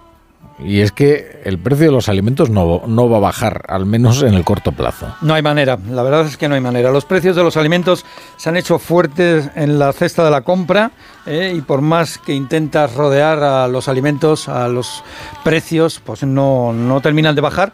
Sino todo lo contrario, este año la inflación alimentaria aumentará un 12% de media según el Banco de España. Aún así, aun con la rebeldía de los precios, que son muy sediciosos, pues aún así la inflación se va a moderar al 3,7%. ¿Gracias a qué? Pues gracias a la rebaja de los costes de la energía. La caída del poder adquisitivo, eso sí, se nota en el consumo, también en el PIB, que crecerá menos, al igual que en la inversión, que está en mínimos. La desconfianza chapotea en las empresas. Agua y Bueno, y estamos muy preocupados por la situación de las, eh, de las empresas pequeñas, sobre todo, que lo están pasando muy mal, ¿verdad? Están sedientas, se puede decir. ¿no? Unas 600.000 pequeñas y medianas empresas tienen serios problemas de liquidez. Uno de cada cuatro pequeños negocios ha cerrado con pérdidas el pasado ejercicio, como apunta Fernando Santiago, presidente de los gestores administrativos. Están los datos absolutamente obstinados en demostrar que aún muchos negocios no han salido de su malísima situación y que la situación económica y la falta de soluciones que nos están ofreciendo nuestros gobernantes no están ayudando en absoluto. Este estudio muestra también que unos 150.000 negocios 150.000 negocios, es para gritar, están al borde del concurso de acreedores. 150.000 negocios. Sí, sí, se dice pronto. Bueno, más noticias con la ayuda de Margarita Zavala. La patronal y los sindicatos volverán a reunirse en la primera quincena de abril. Lo que en principio no es mala señal porque la mesa de negociación salarial que se ha reunido esta tarde llevaba casi un año sin reunirse en plena tensión entre la COE, UGT, comisiones obreras. Entre otras cosas, se ha analizado esa propuesta de los sindicatos de vincular la subida de los salarios a los beneficios de las empresas. España despide el invierno con los depósitos llenos de gas. Sí, están al 78%, lo que viene siendo al doble que la Unión Europea. El objetivo de Bruselas es que comencemos el invierno que viene con los depósitos al 90%. De momento, con ese 78%, tenemos que para casi un mes de gasto en pleno invierno. Y, y para finalizar, un dato llamativo e importante ¿eh? sobre el número de viviendas que faltan en España. Faltan 1.800.000 viviendas, según un informe elaborado por Atlas Real Estate. La compra de vivienda por parte de extranjeros, por cierto, también está en niveles históricos. Eso significa que por mucho que suban los tipos y las hipotecas sigue habiendo mucha demanda y por tanto van a seguir subiendo los precios, al menos, al menos en las zonas más tensionadas, Madrid, Barcelona, la costa, estas cosas. Eh, ¿Sabes lo que pasa, profesor? Esto de Hacienda somos todos, efectivamente, era se prestaba coña, ¿no? Pero ¿y qué me dices de esta nueva campaña de no es magia? Son tus impuestos. es que esto ya se presta directamente al escarnio, ¿no? A mí me ha gustado mucho, como sabes, soy un antiguo aficionado a la retórica del, del poder político y en, en el caso de, de, Hacienda, pues hemos hecho con, con María Blanco y con Luis Daniel Ávila mi, mi penúltimo libro, que es ¿Más libros? Hacienda somos todos, cariño. En, en, ediciones Deusto, que salió el, el año pasado. Y ahí analizamos las campañas de Hacienda que son verdaderamente interesantísimas y han sido objeto de, de, muy poco análisis. Yo no, yo no recuerdo, al menos en España, que se haya hecho un análisis de las campañas y nosotros las hicimos. De hecho, empezamos, el libro empieza con el final de la dictadura franquista, que ahí empezó la propaganda eh, y llega hasta nuestros, hasta nuestros días. No nos, no nos, no pudimos recoger esto de la, esto de la magia, ¿no? Claro. Que en el fondo tra transmite la sensación que analizamos nosotros también en este libro y es que hay una suerte de contrato. La vieja idea rusoniana de un contrato social es que nosotros tenemos los impuestos porque establecemos un contrato con el Estado. Y, eso se utiliza, esa idea del, del contrato, esto no es magia, sino que es una especie de acuerdo social. O sea, tú pagas y a cambio tienes una. Incluso estoy utilizando la palabra a cambio, como si fuera un contrato en el, en el mercado, ¿no? La diferencia es que el Estado no es fruto de un contrato. El contrato social es una, es una fantasía que viene de, de, de Rousseau y llega hasta nuestros días. ¿Y por qué no es un, un contrato? Pues to- vamos, los- la, la clave de los contratos es que un contrato siempre tiene que tener la posibilidad de no ser firmado. Y con el Estado no pasa eso. Yo siempre le digo a mis alumnos que aparte de la hipoteca, les pregunto, ¿cuál es el otro contrato que vais a firmar en vuestra vida? Claro, todavía son solteros, entonces hay- hasta que algunas chicas que son las más listas dicen, ah, el matrimonio, ah, el matrimonio, claro, claro. ¿Y qué dice el cura al principio? Entonces se quedan así como descolocados. ¿Qué dice el cura al principio? Al principio de todo. Antes de los anillos, las arras, el siquiero. ¿Qué es lo, lo primero que dice? Dice fulanito y fulanita. ¿Venís a contraer matrimonio libremente y sin ser coaccionados? ¿Y por qué creéis que dice eso en lugar de decir, por ejemplo, pasa con vosotros, tíos? Que podría decir, "Ah, ¿eh?". dice, venís a contraer matrimonio libre. ¿Y por qué dice eso? Pues porque si no vienen libremente, no hay contrato. Pero fíjate, eh, el otro día, supongo que visteis lo de pasapalabra, ¿no? Porque todo el mundo vio cuando mi Magnífico. tocayo Rafa pues conquistó Magnífico. el rosco de pasapalabra y un fenomenal premio, ¿no? De dos millones y algo, que al final, como le pega un mordisco a Hacienda, que es un buen bocado, se le queda en la mitad, ¿no? Y mm, se destacó mucho que cuando le hicieron un chiste acerca de todo lo que se llevaba Hacienda, él hizo la clásica pedagogía, ¿no? Acerca de, no, pero yo como usuario de la sanidad pública o de la educación pública, a mí me pareció muy llamativo, ¿no? Que él eh, loara a Hacienda en ese momento en el que era consciente de que un buen pellizco se iba para las arcas públicas, ¿no? De su premio que tan justamente y legítimamente había ganado, ¿no? Y es que antes el ciudadano tenía una resistencia por lo menos cómica o, o- o- o hacía chistes sobre Hacienda, ¿no? Ahora eh, eh, está todo imbuido de una moral que incluso es de una incorrección tremenda ya meterse con Hacienda, ¿no? Eh, y, y ya no es solo... Es que estas campañas ya casi no son necesarias. Sino porque se ha instalado en el sentido común que efectivamente, mm, digo, esto hay que... con la gran falacia de que, claro, como si todo fuera destinado a la educación o a la sanidad. Eso, eso es, eh, lo- los datos cu- cuestionarían eso, porque la sociología fiscal, que es una interesantísima disciplina, lo que, eh, lo que señala es que no es cierto de que la gente esté, esté más contenta o que acepte, digamos, con más resignación o incluso con entusiasmo el pago de los impuestos. Primero, esto, esto nunca ha sido así y eso explica una de las características más notables de la fiscalidad, que es el ocultamiento de la misma. Es decir, el Estado lo que hace es predicar sobre las bondades del gasto, pero no sobre los impuestos, que trata de ocultarlos en todo lo posible, meterlas en los claro, precios, es una moral, es una moral farisea. Claro, claro. moral que se expone de cara al Claro, público claro. y luego uno trata de protegerse en lo posible, ¿no? Para que Hacienda pues se lleve lo menos posible, ¿no? Pero Mm. si lo estamos viendo, por ejemplo, con el, el asunto de las ayudas, ¿no? Eh, de los bonos famosos sociales que pues aquí en Madrid dos personas, Mónica García y el vicepresidente Osorio, eh, cobraban porque les correspondía, entraban dentro de los requisitos, ¿no? Eh, bien, eh, eso bastaría para pensar, bueno, si está dentro de los requisitos, pues que lo cobre y listo, ¿no?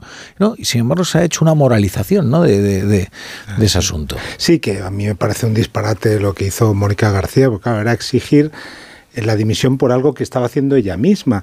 Y que además, si lo llevamos al extremo, pues si hacemos esa moralización, entonces Nadia Calviño debe devolver en el supermercado la bajada de IVA de la que se beneficia en los alimentos, porque, hombre, se supone que tiene un patrimonio, eh, que María Jesús Montero no debe apuntarse a ninguna desgrabación cuando ella hace la declaración de IRPF. Me parece absurdo. Yo creo, Rafa, como tú decías, oye, el que tiene derecho, pues para eso están, eh, en fin, es una sociedad en la que si uno tiene derecho a algo, pues debe, debe hacerlo. O sea, la moral también es que uno, que uno ejerza sus, sus derechos, no solo, no solo sus deberes.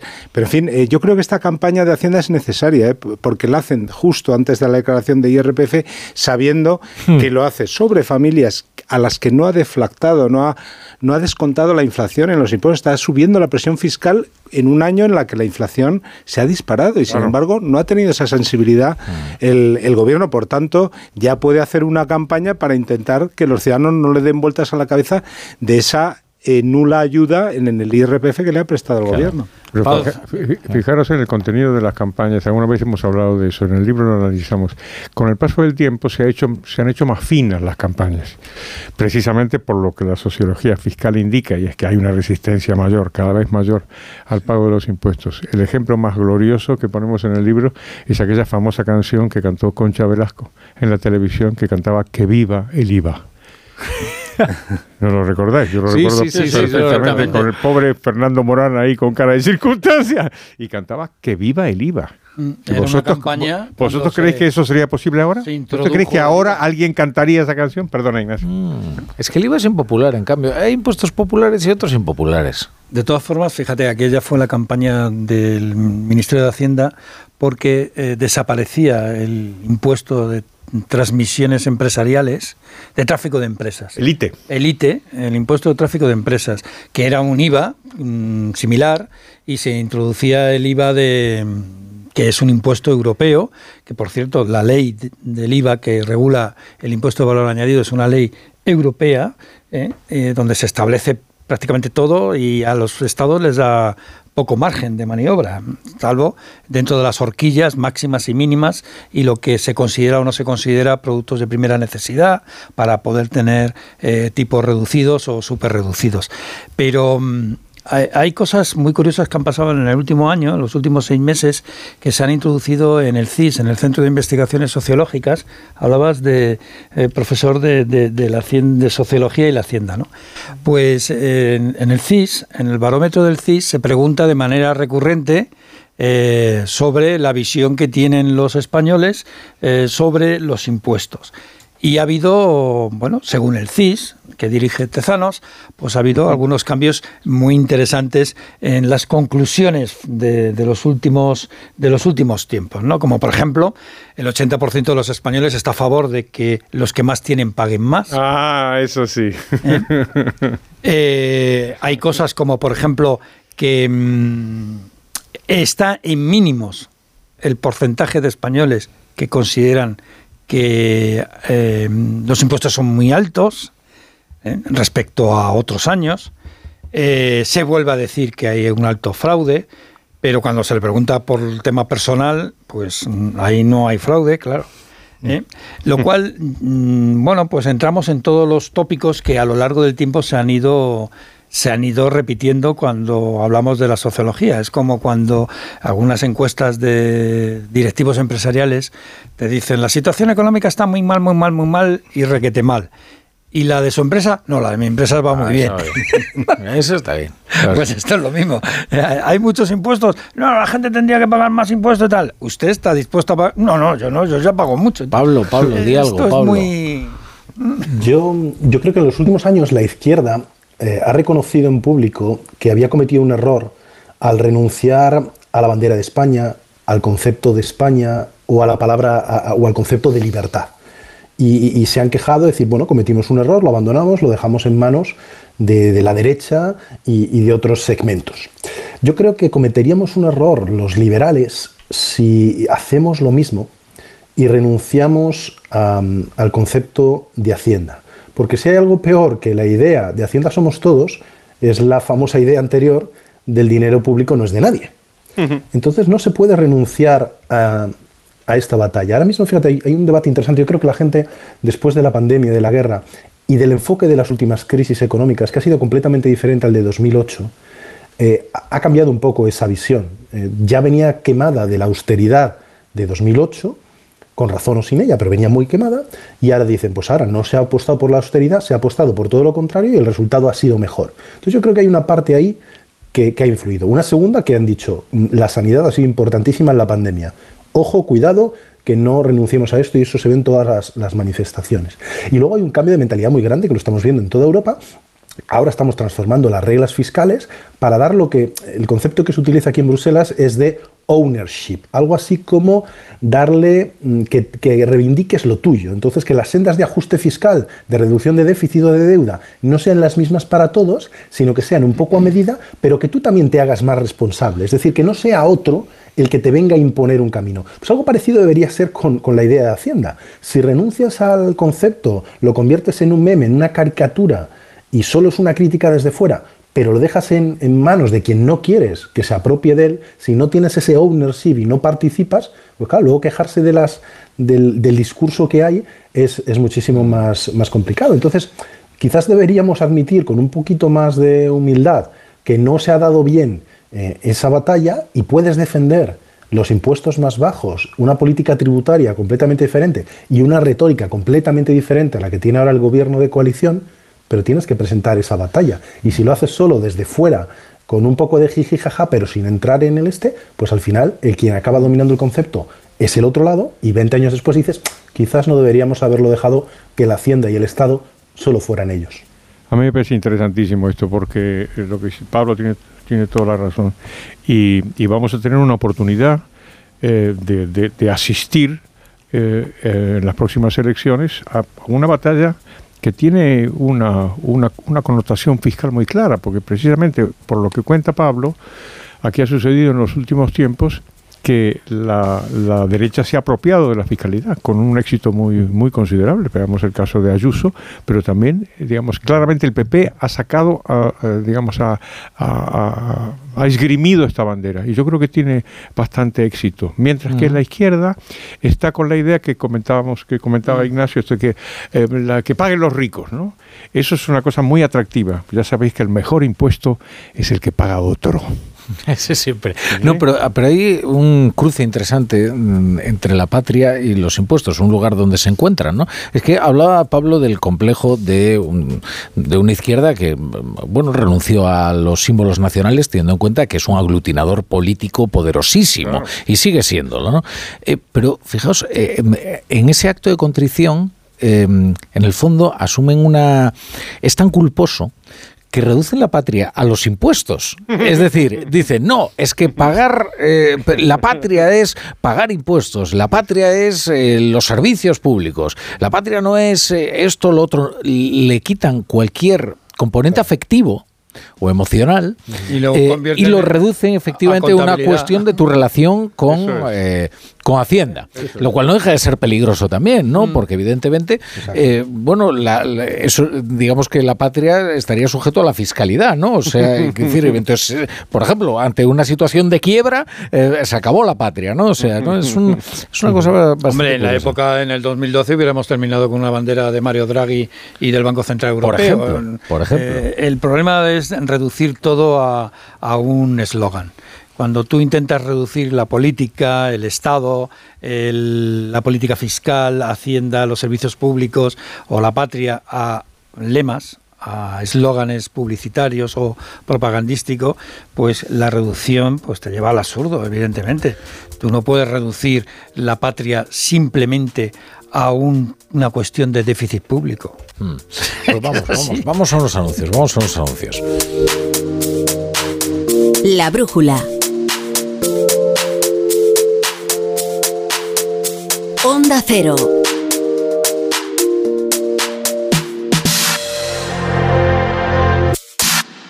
¿Hay algo mejor que un viaje? Por supuesto, muchos viajes.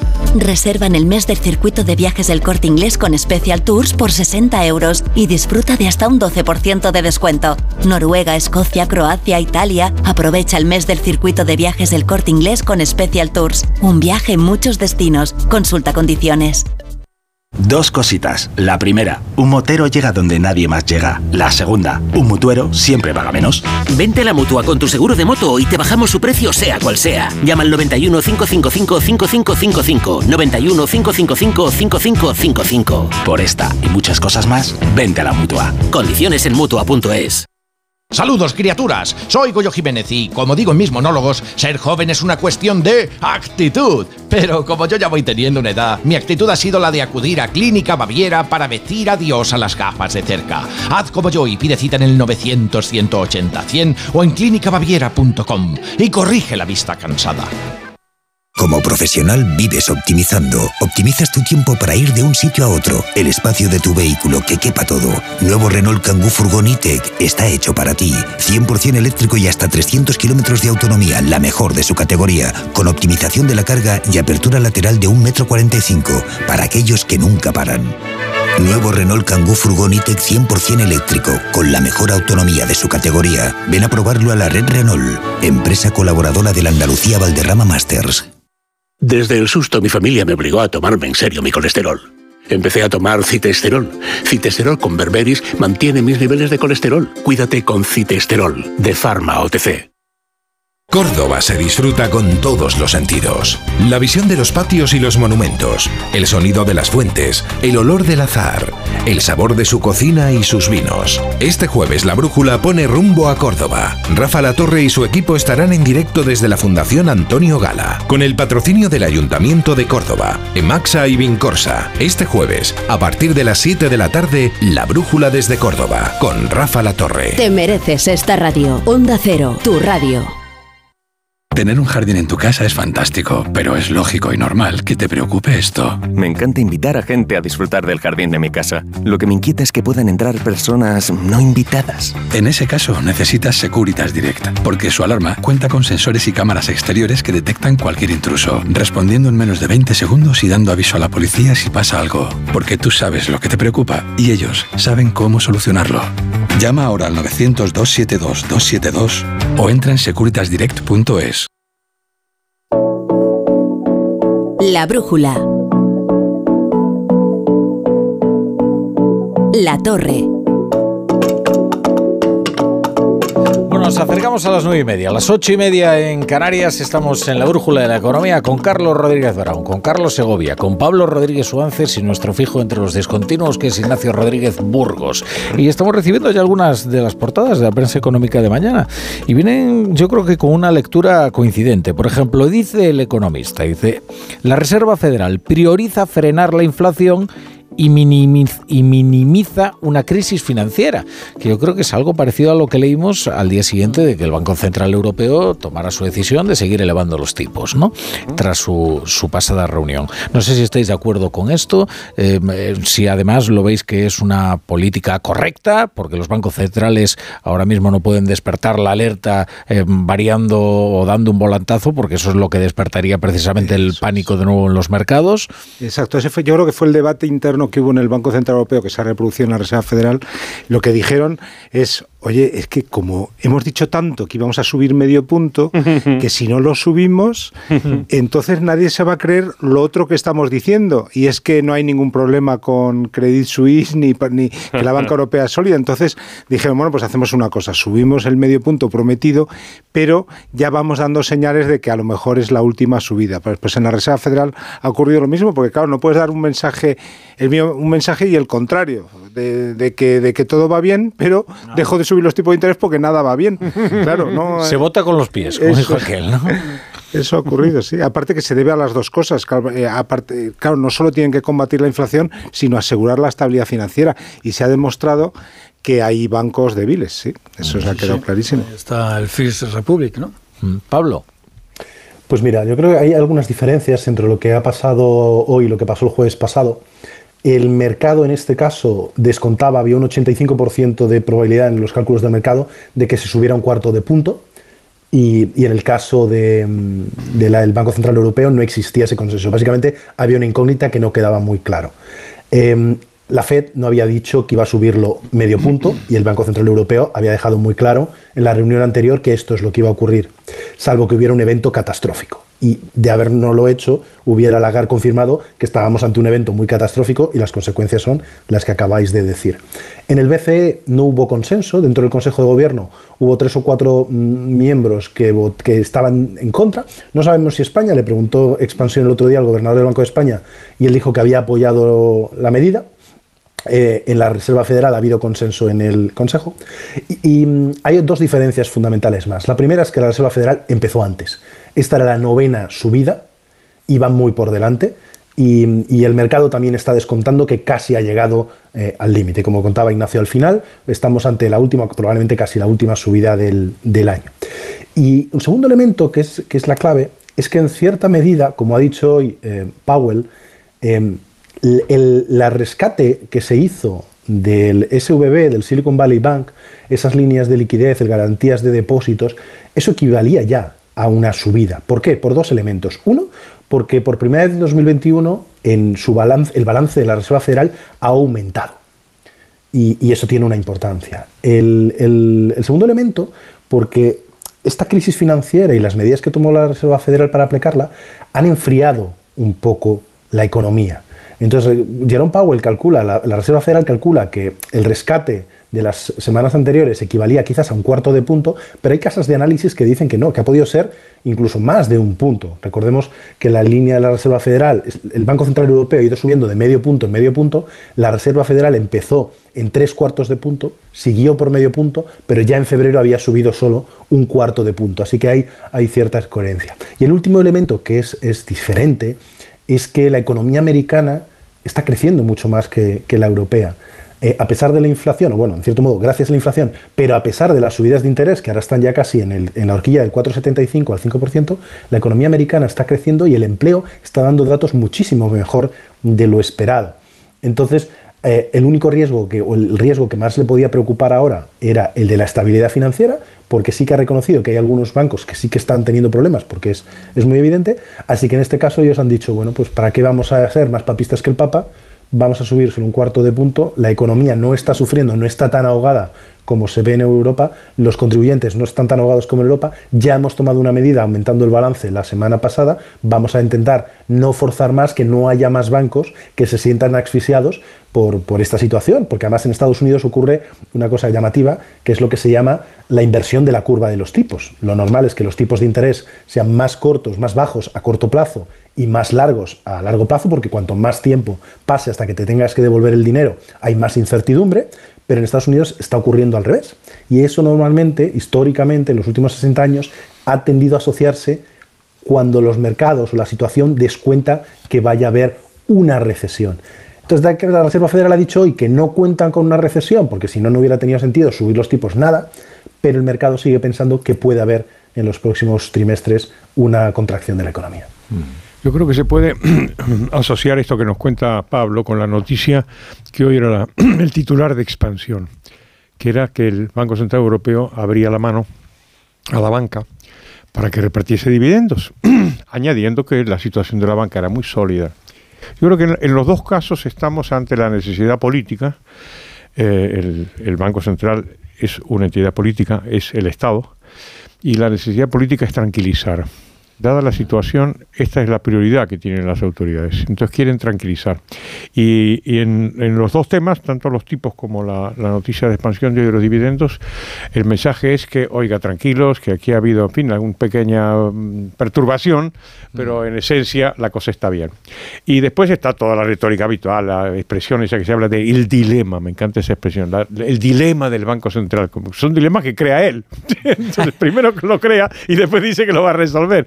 ¿Y cómo lo resuelve? Pues, pues haciendo, ahora le llaman la solución salomónica, o sea, no subo tanto los tipos, pero al mismo tiempo no se, que no se me acuse de ser causante o provocando la, la, la recesión. Y la, la, cosa de los dividendos, que por cierto estaba bastante cuestionado en el pasado, todos recordamos que el Banco Central Europeo tan cuestionaba la política de dividendos y hoy como momento tengo que cuidado. No cuestionaba, lo pues, por eso, y había que decir, ¿por qué? ¿Cuál, ¿Qué argumento era? Había que capitalizar la banca y de pronto ese argumento desaparece. ¿Por qué? Y porque hay que el mensaje de tranquilidad, creo yo. Bueno, yo simplemente mm, os voy a dar el dato de cómo ha cerrado Wall Street.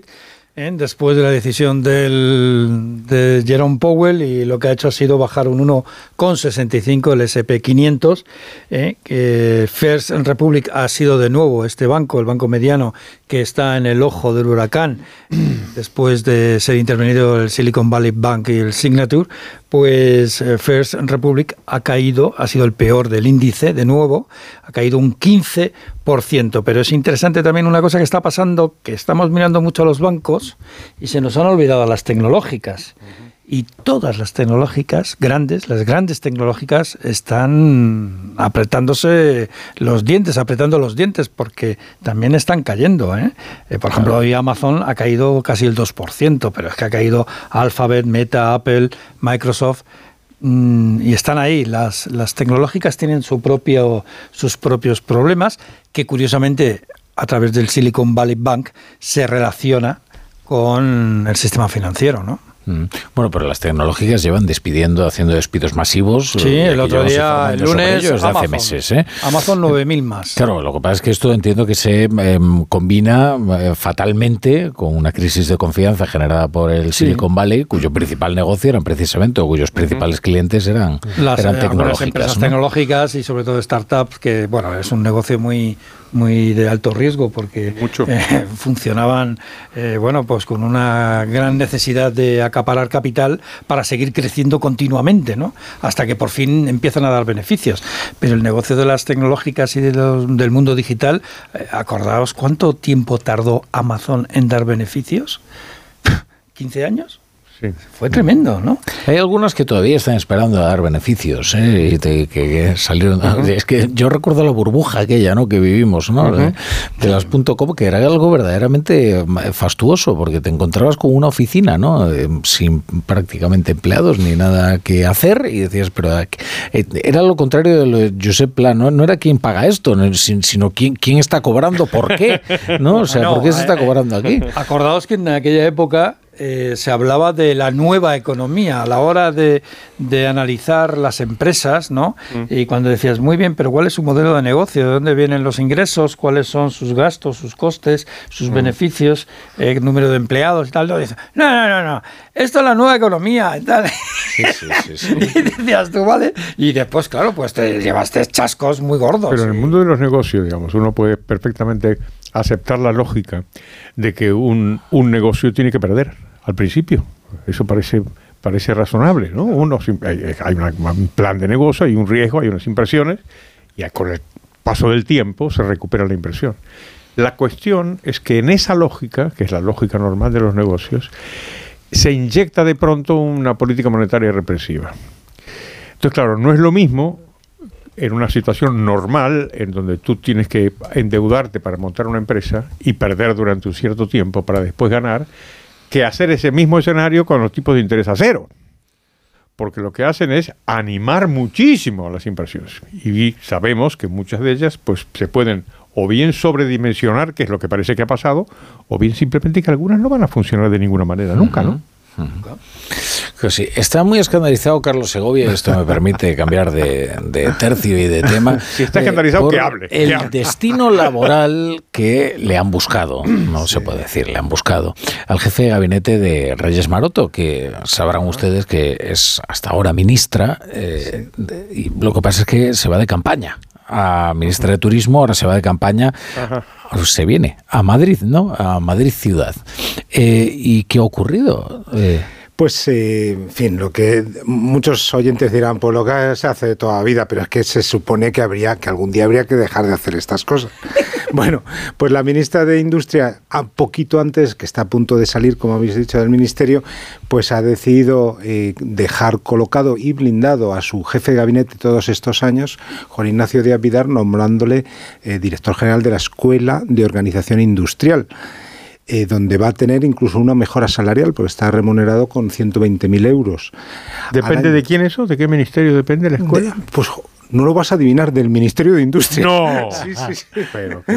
así que, así que ah, además es que, por lo que sabemos, intentó colocarlo en, en algún otro sitio donde ella no tenía la decisión al 100% y no pudo. Entonces lo ha lo ha colocado en, en, fin, estar en esta escuela de negocios publicada pues dando una imagen de, de, decir, oye, pues a los amigos hay que colocarlos, pero se supone que habría que, en fin, el, el, me acuerdo que Pedro Sánchez allá en sus primarias oh. hace años decía que él cuando llegara al gobierno colocarían en, en, en los, en las empresas públicas a los mejores, con, con estricta meritocracia. A los, a los, mejores amigos. A los mejores amigos. Sí, no, porque, hombre, desde luego la colonización de las empresas públicas ha sido rápida y eficaz. ¿eh? Y no hables en pasado, sí. No sí, sí, está siendo, está siendo.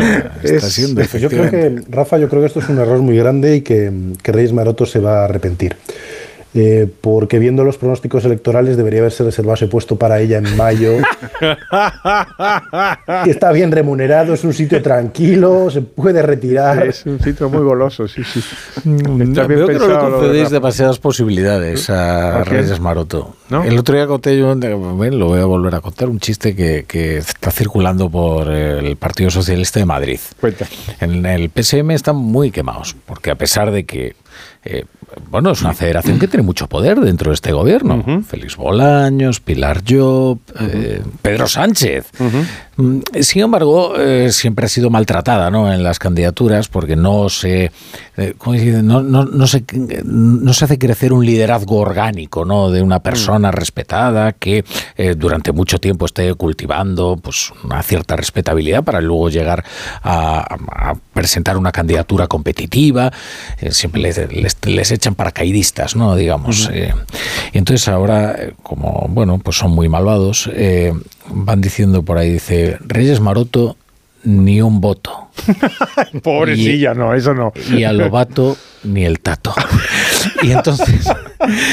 Qué maldad. No, Son porque, propio. Eso se genera desde dentro. Eso, eso no, no, no. Esto. No, escucha, eso, te, es la historia de Caín y Abel. Eh, prometido. Esto es eh, gente de interno, dentro, socialistas interno, eh, de Madrid. Que no sé si os acordáis lo, lo que pasó cuando Carlos Alsina, que a pesar de toda su, su larguísima experiencia, no ha, eh, no ha entendido todavía que, que la ironía se presta a confusión en la radio y que algunos chistes se entienden mal cuando, bueno, pues eh, fantaseó con que Jorge Javier Vázquez fuera el candidato del, del Partido Socialista en el Ayuntamiento de Madrid. Bueno, es que en el PSM de, de, montaron en cólera. Claro, claro. Dijo, es lo que nos faltaba. Tal. Lo cual confirmaba que sería un candidato creíble, ¿no? Claro, que eso sí, es lo peor sí, que puede pasar, ¿no? Claro, le dieron verosimilitud. ¿no? Bueno, después de lo que ha ocurrido en el Partido Socialista de Madrid, que siempre ha tenido verdaderos problemas desde tiempos inmemoriales. ¿eh? O sea, esto no es de ahora. O sea, todo, siempre en la historia del PSOE, eh, la Federación Socialista Madrileña ha sido como una especie de verso suelto, ¿no? Incluso desde la época de Azaña, que Azaña decía, si ustedes quieren gobernar seriamente, pongan orden en la Federación Socialista Madrileña, decía el presidente de la República. O sea que, y, y lo que ha ocurrido es que prácticamente está intervenido el partido. En Madrid está intervenido por el presidente del gobierno. Hmm. Sí. Bueno, está, está, intervenido impone, el partido eh, por el presidente del gobierno. ¿eh? Pero en el caso de Madrid, quizá por, su, por, cercanía o por lo que sea, más aún, ¿no?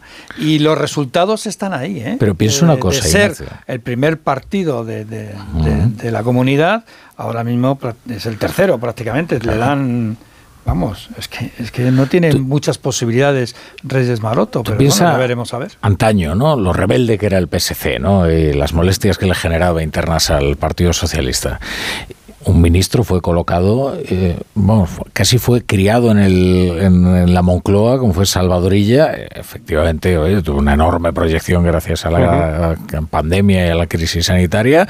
Entonces dijeron, oye, pues eh, como las posibilidades eh, de ella son mayores que la del candidato que está ahora mismo, que es Miquel Iceta, pues lo mandamos para allá. Y, o sea, el partido está intervenido de arriba abajo, no es que sí, ya sea el PSM. Cam Sánchez cambió de pareja de baile en Cataluña. Sí, en vez de Miquel Iceta, sí, eh, Illa. Esto es ironía. ah, ahí, baile. ahí ayer sí, ahora, ya que los estuve escuchando el otro día y cuando hablabais de, de Pedro Solves en la semblanza, estuvo Müller hablando mucho de él. Eh, había ayer, en, ayer juraría, ayer antes de ayer en Expansión, un artículo de, de, de Manuel Conte sobre, sobre Solves, muy elogioso, sí. en el que citaba um, una afirmación de, de John Maynard Keynes en el dilema del socialismo moderno y, y que enlaza con lo, enraiza con lo, con lo que hemos hablado antes de, de Hacienda Y, el, fragmento es, muy bueno, permitidme que os lo lea muy rápido, mm. que dice, Keynes decía eso hace casi un siglo, hace 90 años, que el socialismo tiene dos cabezas y dos corazones que están siempre en guerra entre sí. Uno desea ardientemente hacer cosas porque son económicamente sensatas. El otro desea con el mismo ardor hacer cosas insensatas. Y estas últimas pueden ser defendidas por dos tipos de razones muy diferentes. El primero es la ilealtad a un ideal. Quienes atienden a tales razones están dispuestos a sacrificar la riqueza económica en aras de bienes más altos, como la justicia, la igualdad, la belleza o la mayor gloria de la República. Las razones del segundo tipo son políticas. Conseguir apoyo, sobornar a los seguidores, atizar a las brasas de la lucha de clases, irritar o exasperar a los poderes establecidos y hacer su misión más difícil o incluso imposible para que la simple fuerza de los acontecimientos lleve a que sean depuestos o sustituidos. Está muy bien. muy bien. Son interesantes las memorias de Pedro Solves, ¿eh? ahora que mencionaba Pablo Rodríguez Suárez a Solves. Muy interesantes. y, además tiene villanos inesperados, porque uno. Mm. Bueno, a veces cuando se juzga la política desde fuera, eh, pues se instalan determinadas verdades que no lo son en, en, la opinión pública. Y claro, cuando alguien te describe las verdaderas. como ves de verdad los intestinos ¿no? del poder, entonces es como dices, vaya, es todo más pestilente de lo que parecía y las resistencias que se encontró Solves y sus peleas internas. Es bastante, yo creo que es un libro además bastante sincero. ¿eh? Sí, Solves, muy honesto. Perdona, Carlos. Sí. Que es que, perdona, que te, decía Solves, y lo recuerda Conte en, el artículo, que Solves decía que todos los gobiernos en realidad son gobiernos de coalición. ¿Sí? De un lado está el ministro de Hacienda y del otro todos los demás. es verdad. Es una frase que repetía muchísimo Solves porque siempre estaba peleado con todo el gabinete ¿eh? en los presupuestos. En los presupuestos, la verdad es que el ministro de Hacienda, y en su caso que era ministro de Hacienda y de Economía, eh, se sentía muy solo. El poder de un ministro de Hacienda viene de la capacidad de apoyo del presidente. Esa es su capacidad de, poder. Y en el caso de Solves, en el primer gobierno en el cual fue ministro de Economía y Hacienda con Felipe González, tuvo el apoyo ¿eh?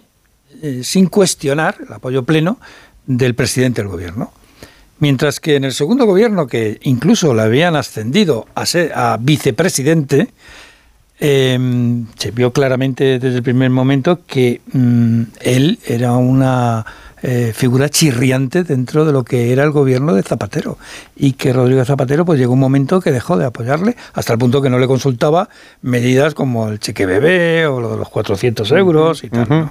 Ah, así es. Bueno, aquello fue la desesperación de Solves cada vez que se enteraba de que iba a hacer alguna medida expansiva eh, eh, José Luis Rodríguez Zapatero. claro, es que el principio de contradicción en la política, sí, eres coherente y demás, pues, pues en fin, se lleva mal, se lleva mal. Vamos a poner unos anuncios, que el profesor creo que ha traído un libro que no es suyo. creo. es verdad que La brújula. Ha estado genial esta primera cita. ¿Te parece si me das tu número de busca y nos volvemos a ver? ¿Busca? Actualízate.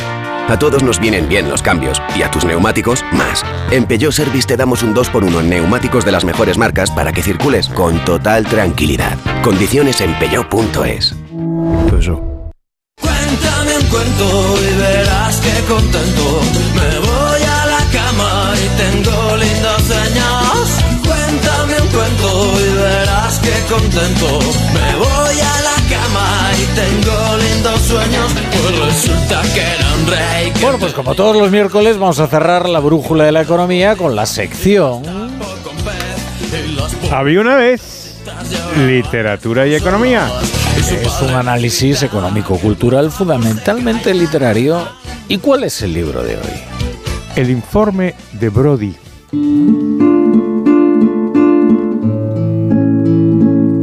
El informe de Brody es un libro de Jorge Luis Borges, el famoso escritor argentino, que es un libro de cuentos, una colección de cuentos. Y el que traigo aquí para comentar es el cuento que da título al libro, El informe de Brody. Y esta es una historia de un misionero escocés, eh, el apellido Brody, que se va a predicar la fe cristiana en una tierra remota donde se encuentra con, una, con unos aborígenes, unos hombres primitivos y unas costumbres extrañísimas. Y en un momento dado, el misionero percibe que tiene una dificultad muy grande porque los nativos no quieren ser cristianos. Y él es una buena persona, en fin, y, y les intenta convencer. Y, y al final ya le dice, ¿por, pero ¿por qué? Pues, ¿Por qué no queréis ser cristianos? Y dicen los nativos, porque nosotros creemos en nuestros brujos. Ah, dice, ah, va, sí, sí, va. ¿Y por, ¿Y por qué? ¿Y por qué creéis en vuestros brujos? Dicen, porque son poderosos, son muy poderosos. Ah, sí. ¿Y cómo, ¿y cómo sabéis que son tan poderosos? Y le responden, porque pueden convertir a los hombres en hormigas. Y entonces dice, brother, no, hombre, no, eso no, no puede ser, ¿no? ¿Cómo, cómo eso es imposible? Sí, sí, sí, sí, sí, sí. Y te lo vamos a demostrar. Y entonces, para demostrarle que los brujos de la tribu podían convertir a los hombres en hormigas, van y le enseñan un hormiguero. Y yo cuando leí esto dije, qué maravilla, o sea, qué, qué manera de percibir un equívoco que lleva con nosotros desde los orígenes mismos de la humanidad hasta hoy. Y es creer que la realidad lleva inscrita en la frente su explicación. De tal manera que basta con ver un hormiguero para interpretar que efectivamente esas hormigas habían sido hombres convertidos en hormigas por los brujos. Y la única evidencia que citan y mencionan como prueba son las hormigas. Y yo me pregunto, y os pregunto, si no creéis que eso sucede muy a menudo, muy a menudo, y por supuesto sucede en economía, en donde ves una cosa e inmediatamente ajustas la realidad que estás viendo, que es una realidad indiscutible, porque las hormigas están ahí, la ajustas a una teoría que previamente tú tienes, y es que los brujos son capaces de convertir a los hombres en hormigas. Una y otra vez esto sucede, y esto sucede en economía. Pensemos en algunos fenómenos, ¿no? Por ejemplo, la pobreza. La pobreza es un fenómeno real. Existen los pobres, ¿no? Y decía nuestro Señor Jesucristo que siempre iban a existir, pero desde luego existen. ¿Cuántas veces hemos visto a personas que ante la evidencia de eso, entonces sacan una teoría? Dice, por ejemplo, los pobres son pobres porque los ricos son ricos. Los pobres son pobres porque son explotados por los empresarios. Y lo único que hay en realidad evidente ahí es el hecho mismo de la pobreza, no su explicación. Si la explicación hay que discutirla con muchísimo cuidado. Y esto pues sucede en todas las ascripciones ideológicas. Para meterme con mis amigos liberales, a menudo los liberales creen que el Estado está mal porque hace las cosas mal. Entonces ven una cosa mala del Estado, por ejemplo la corrupción, ¿no? Eh, o el colocar a los amiguetes que nos contaba Carlos Segovia hace un momento, eh, y dicen, ah, entonces el Estado es malo porque esta cosa está mal. Entonces yo les digo, pues estáis muy equivocados. Si el Estado hiciera todas las cosas mal, entre otras cosas, no existiría. Hace mucho tiempo que la gente se habría librado de él. Entender que si el Estado subsiste y ha subsistido durante milenios es porque no hace todas las cosas mal. Y eso que estáis viendo, estáis extrayendo una teoría que es una teoría muy simple y que os satisface porque estáis en contra del Estado, pero lo que tenéis que analizar es otra cosa. Tenéis que entender por qué el Estado hace la cosa bien, porque por eso es que subsiste. Y por eso os, os, os, invito a que lo apliquéis a cualquiera de las de las de las de, las, de los fenómenos económicos que hay o las o la precipitarse a soluciones. Eso lo estamos viendo ahora mismo. Uh -huh. Que suben los precios, pues lo, lo, fijamos, claro, lo controlamos, ¿no? Sí, sí. ¿No? Claro. Y, y, y os, os, invito a que imaginéis es que eso. Sobre eso hay una frase de nuestro querido colaborador Montano, José Antonio Montano, que yo creo que es muy brillante, que dice, mira, el, el comunista es aquel que juzga al Estado por su idealidad y al mercado por su realidad. Y el liberal es el que juzga al Estado por su realidad y al mercado por su idealidad. ¿no? De manera que consigue ¿verdad? crear mm. esa realidad de, de Brody. ¿Te ha gustado Rafa La Torre? Me ha gustado mucho, me ha gustado mucho. Eh, Uy, yo me sé, me sé, un hormiguero, yo me sé un hormiguero de estos tiempos, los fondos europeos, porque, porque te dice, no, hemos recibido ya casi 40.000 millones de Bruselas. Sí. Ah, ¿Y dónde están? En el "No, hormiguero". ven, te lo voy a enseñar. Aquí, mira, una transferencia de Bruselas, ya, pero, pero ese dinero luego, ¿dónde ha ido? Dice, mira, otra transferencia de este dinero a otro organismo público. Bueno, pues voy a ese organismo público, oye, ¿y este, este dinero? Bueno, es que este ha ido ahora a la, una comunidad autónoma. Y vas a la comunidad autónoma y no y, y dice, bueno, pero ¿dónde están los fondos europeos? bonito. Pues en el hormiguero. Claro, claro. Y están los alcaldes profesor, mirando. Yo tengo una pregunta para el profesor aquí. Es que no sé si he entendido bien la explicación, que creo que sí. Lo que viene a decir es que, dado que hay en economía mucha superstición, esta idea de brujería, en el fondo hay mucha magia, es necesaria una campaña que nos diga que esto no es magia, sino que es por los impuestos.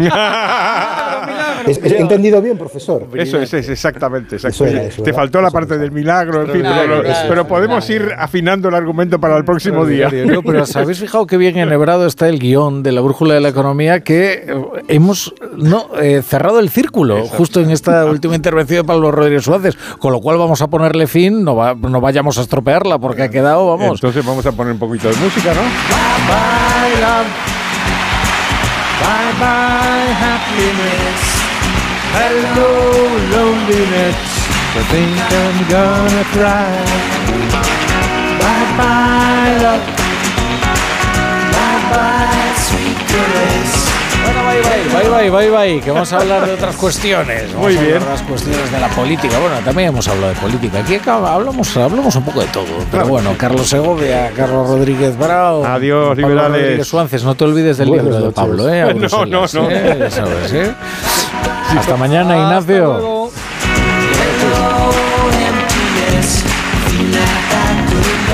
La brújula. La torre. Goes my baby with someone new. She sure looks happy. Onda Cero. Formas sensatas de invertir tu tiempo. Entonces aparece. ¿Invertirlo leyendo su cuento preferido? Sí. ¿Pero tener que esperar para hacerte una resonancia? No. Con Vivaz, el seguro de salud de Grupo Línea Directa Aseguradora, tienes acceso directo a más de 50.000 médicos especialistas, pruebas diagnósticas y más de 1.000 centros y hospitales. Desde solo 17,50 euros al mes sin copago. Porque si en salud no hay tiempo que perder, perderlo en una lista de espera no tiene sentido. Ven directo a llama al 917-400-400. Consulta condiciones.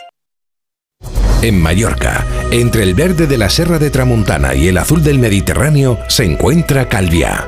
Disfruta en las playas de Magaluf, Santa Ponsa, Palmanova, Portals, Paguera o Illetes y descubre sus alojamientos turísticos, su patrimonio, cultura y gastronomía. Este sábado, Jaime Cantizano y el equipo de Por fin no es lunes viajan a Calviá, en el poniente de Mallorca. Gracias a la Fundación Mallorca Turisme y al Ayuntamiento de Calviá, con la colaboración del Hotel Son Caliu Spa Oasis. Este sábado, a partir de las 8 de la mañana, Por fin no es lunes desde Calviá, con Jaime Cantizano. Te mereces esta radio. Onda Cero, tu radio. ¿Nervioso? ¿Desanimado? Tranquilo. Ansiomed con triptófano y vitamina B6 contribuye al funcionamiento normal del sistema nervioso. Y ahora también Ansiomed Noche. Consulte a su farmacéutico o dietista. ¿Otro día sin saber quién debe hacerse cargo de las averías en tu casa de alquiler? Hazte de legalitas en el 900 100 661 y un experto te ayudará a resolverlo. Y ahora por ser oyente de Onda Cero, ahórrate un mes el primer año. Legalitas y sigue con tu vida.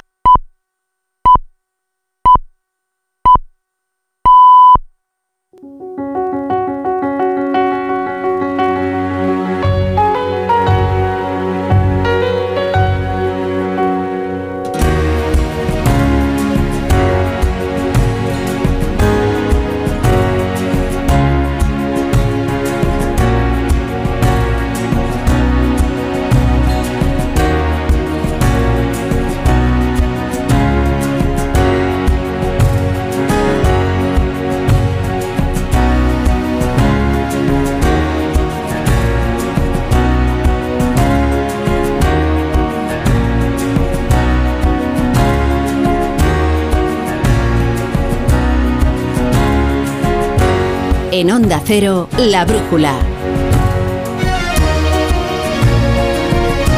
Rafa La Torre.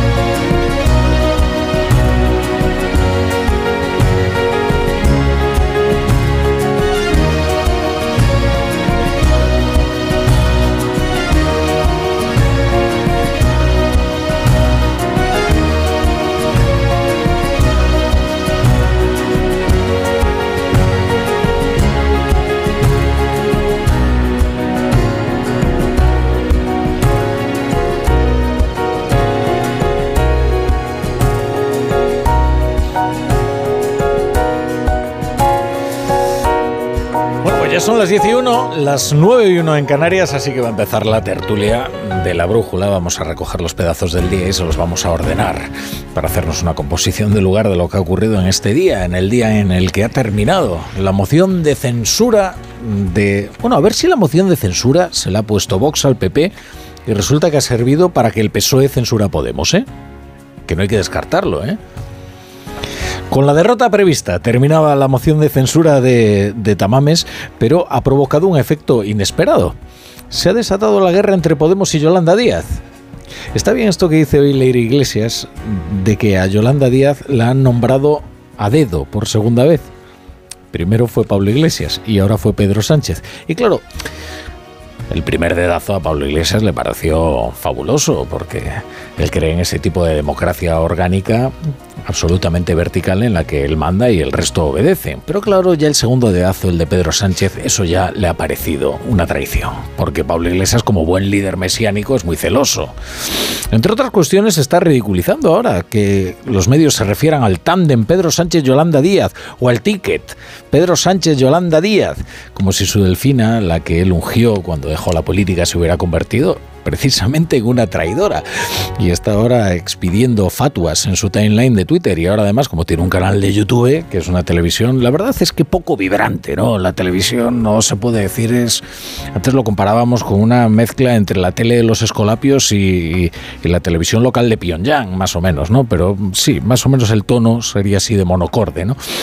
Bueno, se ha desatado la guerra entre Podemos y Yolanda Díaz porque Sumar todavía no ha encontrado hueco ni a Irene Montero, ni a Yone Belarra, ni al resto de los que se temen que Yolanda Díaz está montando un partido por, su cuenta y sin contar con los viejos camaradas de Podemos. Y por eso cuando a Irene Montero le preguntan por Yolanda Díaz, en lugar de sumarse al coro de arrobados elogios que hoy le entronizan como si fuera, bueno, la, oradora más... Eh, la nueva pasionaria. Bueno, pues ella, Irene Montero, le recuerda que Podemos sigue ahí y que no se lo va a poner fácil. Lo que le hemos propuesto a Yolanda es eh, llegar a un acuerdo. Evidentemente, el partido que Yolanda está montando con el Partido Comunista o con Más Madrid es diferente a Podemos, pero queremos ir juntas a las elecciones y para eso lo que necesitamos es un acuerdo, unas primarias que nos permitan confluir juntos y juntas y acudir a esas elecciones para seguir gobernando cada vez con más fuerza e impulsando el avance en derechos. Bueno, esto casi va a ser por lo que será recordada, ¿eh? esta moción que ha tenido por lo demás poca historia, ¿no? Ha terminado, ha sido derrotada.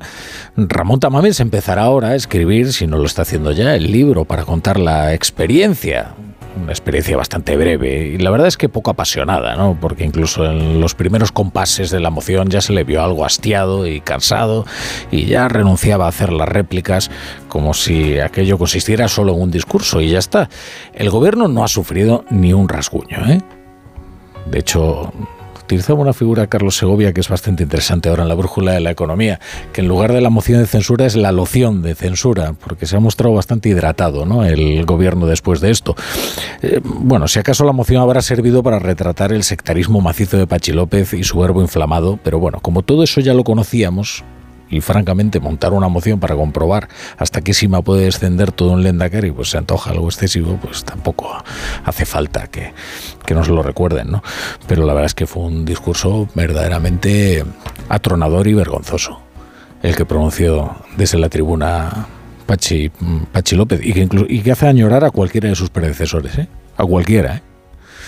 Esta no es nuestra moción, este no es nuestro gobierno. Cualquier actitud que no fuera la abstención lo que estaría es vulnerando los principios del Partido Popular y además abonaría esa política de bloques que nosotros rechazamos en la teoría y también en la práctica. No vamos a participar en una iniciativa derrotada de antemano, cuando lo que esperamos en breve son unas elecciones para que se pronuncie la ciudadanía española. Y esta es la otra historia del día de hoy, es que ha hablado del Partido Popular. Alberto Núñez Feijóo se fue alejando, alejando, alejando cada vez más de la moción. Primero se fue a la Embajada de Suecia y ha terminado ya en Bruselas, porque no quiere que la asocien en absoluto con el espectáculo de lo que se ha vivido en el Congreso de los Diputados y allí dejó a Cuca Gamarra, que presentó tropecientas razones para apoyar la moción y otras tantas para no votar sí a esa moción. Y terminado el estéril espectáculo pero los problemas siguen ahí y otros eh, se han ido sumando, como por ejemplo la dimisión nada menos que de la directora general de la Guardia Civil, María Gámez, que esta es noticia de hoy. Esto el gobierno lo quiere disfrazar de relevo, pero no, es una dimisión y la razón es que su marido ha sido imputado en un caso de corrupción en Andalucía, precisamente en una de las piezas separadas de los SERE, y María Gámez ha tomado esa, esa decisión, renunciar a la dirección general de la Guardia Civil para proteger a su familia, dice, y también para proteger a la, a la Guardia Civil. Tomo esta decisión por principios, por honestidad y por responsabilidad. Provengo de una cultura personal, política y profesional donde los valores y la ética están por encima de cualquier proyecto. No voy a permitir ni por asomo que alguien pueda utilizar la circunstancia personal a la que he hecho referencia para dañar a la Guardia Civil o a sus representantes, ni al Gobierno de España, del que tan orgullosamente he formado parte. Ninguno de ellos lo merece. Y así se fue, entre elogios, entre elogios de Fernando Grande Marlasca, que consideró que es una decisión brava, valiente y ética. La va a sustituir ahora alguien de la estricta confianza de Pedro Sánchez, que es Mercedes González, hasta ahora delegada del Gobierno en Madrid y una persona muy cercana políticamente y que conoce a Pedro Sánchez desde hace ya mucho tiempo. Eh, por lo demás, el PP tiene un problema antes eh, hablábamos también del Partido Popular. El, problema, desde luego, no es la moción, que la moción pasará y se dejará de hablar de ella, pero ahora va a tener que tomar una decisión respecto de un caso delicado, que es el de Xavier García Albiol. Albiol fue alcalde de Badalona. Ahora es candidato a volver a serlo. Si se presenta a las elecciones, tiene bastantes posibilidades, según indican los sondeos, de volver a tomar el bastón de mando. El problema es que el juez le ha enviado a juicio. La Fiscalía solicita para Albiol un total de dos años y diez meses de cárcel y otros diez años de inhabilitación. Y el problema es que los reglamentos del Partido Popular son tajantes acerca de cuándo habría que apartar a un político que tiene un proceso en curso. Y, ese cuándo es cuando el juez abre un juicio oral. ¿Lo apartará entonces? Bueno, eh, por el momento desde luego no hay noticia y el candidato no parece dispuesto a retirarse porque dicen las redes sociales que nada en lo que le está ocurriendo es casual y que por tanto pues, eh, cabe concluir que no va a renunciar. Es evidente que no es casualidad lo que está ocurriendo, que aparezca esta información a dos meses de las elecciones municipales. A mí todas estas cuestiones os puedo garantizar que no me van a distraer de lo verdaderamente importante y lo importante es seguir trabajando para provocar ese cambio tan necesario en Badalona para recuperar esa ciudad de la que todos nos sentíamos muy orgullosos. Bueno, y ahora sí, comenzamos la tertulia ya al filo de las 10 y 10, de las 9 y 10 en Canarias. Mira, como estábamos hablando de Xavier García Albiol, voy a saludar primero a Iñaki Ayacuría, que está ahí cerca, en Barcelona. ¿Qué tal, Iñaki? ¿Cómo estás? Buenas Hola. noches. Buenas noches. ¿Y tú crees, que, ¿tú crees que Albiol se presentará finalmente a las elecciones o no? Sí, yo creo que sí, porque es la gran, la gran esperanza del PP, pero bueno, y teniendo en cuenta que ya en las anteriores eh, se presentó sin las siglas del PP y en este en todo lo que es la, la propaganda preelectoral que está utilizando, borra las siglas del partido, pues eh, yo creo que, es, es, un político muy alcalde que, que está un poco al margen de, la, de, las lógicas y las dinámicas del partido, aunque Feijóo es verdad que lo ha puesto de asesor eh, municipal. Veremos, porque es la... Lo que es cierto es que más allá de que la imputación, bueno, pues hay un tema de antenas y esto, eh, se sabía en Cataluña era un run run de que, y desde hace tiempo, de que iba a ser imputado cuando faltara poco para las municipales. Y así ha sido. Bueno, José Antonio Vera es la única persona que conozco que como le digo, ¿qué tal ha ido la moción? Me dice, pues yo me he divertido, ¿qué tal? Bueno, oye, yo no, la, he sufrido entera como... ¿Cómo, ah, voy a escuchar entero, por favor? Una hora y cuarenta minutos a Felipe González más el tiempo de después y tal. Felipe González. Perdona, de este, siempre... ¿Cómo estamos ya a estas alturas? Peor que Tamames. oye, Tamames todavía se confunde menos con los nombres que yo, la verdad. Pero bueno, vamos a hacer? No, este a, Sánchez es como vamos a aguantar ahí una hora y 40 minutos. Es insufrible. Lo dijo muy bien Tamames y tiene toda razón. Y yo creo que en eso casi todo el mundo le aplaude, porque el propio el propio Sánchez estaba casi durmiéndose con su discurso, porque además no aportaba absolutamente nada nuevo. De manera que las, eh, yo creo que ha sido interesante y la mayor expectación, por qué no decirlo, esta es la realidad, ha sido al margen de lo de Yolanda, que es lógico que tenía expectación por ver qué va a decir, etcétera, pero estaba puesto en cómo funcionaba el, el, el candidato, ¿no? Eh, y bueno, pues dentro de lo que cabe y teniendo en cuenta que las expectativas eran malas, malísimas, porque todo el mundo decía que iba a hacer el ridículo, que en fin, que eh, no tenía ningún sentido, etcétera, etcétera, es posible que no haya tenido ningún sentido, pero entretenido sí que ha estado y ha dado bastante juego. Y quien no se ha dormido, porque no podía, porque estaba trabajando como siempre al pie del cañón, no porque no quisiera, que vea a saber, es Ainhoa Martínez. ¿Qué tal? Buenas Buenas noches. noches. ¿Qué tal lo has pasado estos días? Pues yo no tan divertida como Vera, la verdad, porque, ¿Sabes por qué? Porque tú sí lo has porque yo escuchado. estaba picando esa hora y 40 minutos del Claro. presidente del gobierno. Porque tú sí lo has escuchado entero, no como Vera, que se ha saltado algunas partes. Al- al- algunas partes creo que se ha, se, ha, se ha visto el resumen, Vera, y le ha parecido. No, no, hay partes que me he visto, que me he oído enteras. O me gusta más oír que ver, pero, en fin, porque soy más de radio que televisión, pero... Bueno, pero esta tenía también. Había que ver también, Sí, yo ver. creo que sí. Yo creo que era este importante que ver, también, sí, sí. No sé, la escenografía. ¿eh? Y luego ver al, al candidato ahí senatorial, sentado, ¿no? Sí, Y- y, verlo sin trabajar, eh, cuando estamos fuera de, de vacaciones o de libranza y ves algunos debates que luego te toca cubrir a ti cuando estás trabajando, eh, hay muchísimos más matices que cuando estás allí pica que Picando, te pica, sí, sí, pendiente de cualquier palabra que no se te... Ahí se pierde muchísimo de, de los discursos y, y los discursos hay que verlos y escucharlos, más que estar ahí dándole a la tecla. Sí, Pero toma- bueno, es lo que tomando alguna toca. nota, que es lo suyo, Sí. ¿no? Pero- Luego, además, eh, te pierdes algunos detalles, como este que captó Dani Ramírez, eh, y lo contó en su crónica del español, ¿no? Como que estaba en la tribuna de invitados la mujer de Tamames. Entonces se descalzó y puso los pies sobre la, la butaca de, de Entonces se acercó Mujer, lo- porque ya había puesto los pies en alto, ¿no? Y le dijo, eh, señora, es que no se puede estar así, ¿no? Y dice ella, es que tengo problemas de circulación. Y fíjese usted que estamos aquí durante demasiadas horas. Y entonces le dijo Lugier, es que no se pueden hacer excepciones. Yo no le puedo permitir a usted que ponga los pies en alto. Por hacer no se puede ni hacer fotografías, que nos lo saltamos bastante los periodistas, como para descalzarse y poner los pies en alto. No, pero esto lo dijo un poco así de, de pasada y yo creo que en, tono irónico que, ha utilizado este hombre, eh, pero eh, no le falta razón. Es decir, el, tema el tema de los tiempos hay que estipularlo de otra manera. O sea, si no puedes convertir un debate de este tipo en que llegue aquí el presidente del gobierno o un candidato y que esté uno una hora y cuarenta y luego el otro otro tanto, pues es que no me parece que tenga sentido. Porque además, efectivamente, termina siendo absolutamente reiterativo, sobre todo si no respondes a las cuestiones que se plantean y solamente te dedicas, pues no sé, hacer la propaganda de que sea el presidente de ahora o cualquier Sí, otro sí. presidente. ¿eh? O sea, A mí el filibusterismo este desde la tribuna, que aparte esta- eh, era intencionado, que lo que trataba era de agotar eh, precisamente al si- candidato para ver- que si la matamos moción muriese perdón, antes de nacer, ¿no? Pero lo- hombre, lo cierto es que es agotador, ¿eh? Para un hombre de 89 años y para cualquiera. El estar, pues fíjate, la- antes de que hubiera un solo descanso, que estuvo seis horas. Dos horas hubo en el primer rifirrafe. Ya se le hizo largo a Tamames el inicio porque estuvieron dos horas Sánchez y Abascal con réplicas y contrarréplicas, que no es lo habitual. En la anterior moción de censura, la que presentó también Vox y Abascal era el candidato, quien presentó la moción fue Ignacio Garriga, que era el candidato a las catalanas, y la moción se, se puso antes de las catalanas para dar proyección al candidato. En esa, en esa ocasión Sánchez no respondió a Ignacio Garriga. Esperó a que hablara Abascal, que era el candidato, y ya entonces sí respondió a Abascal.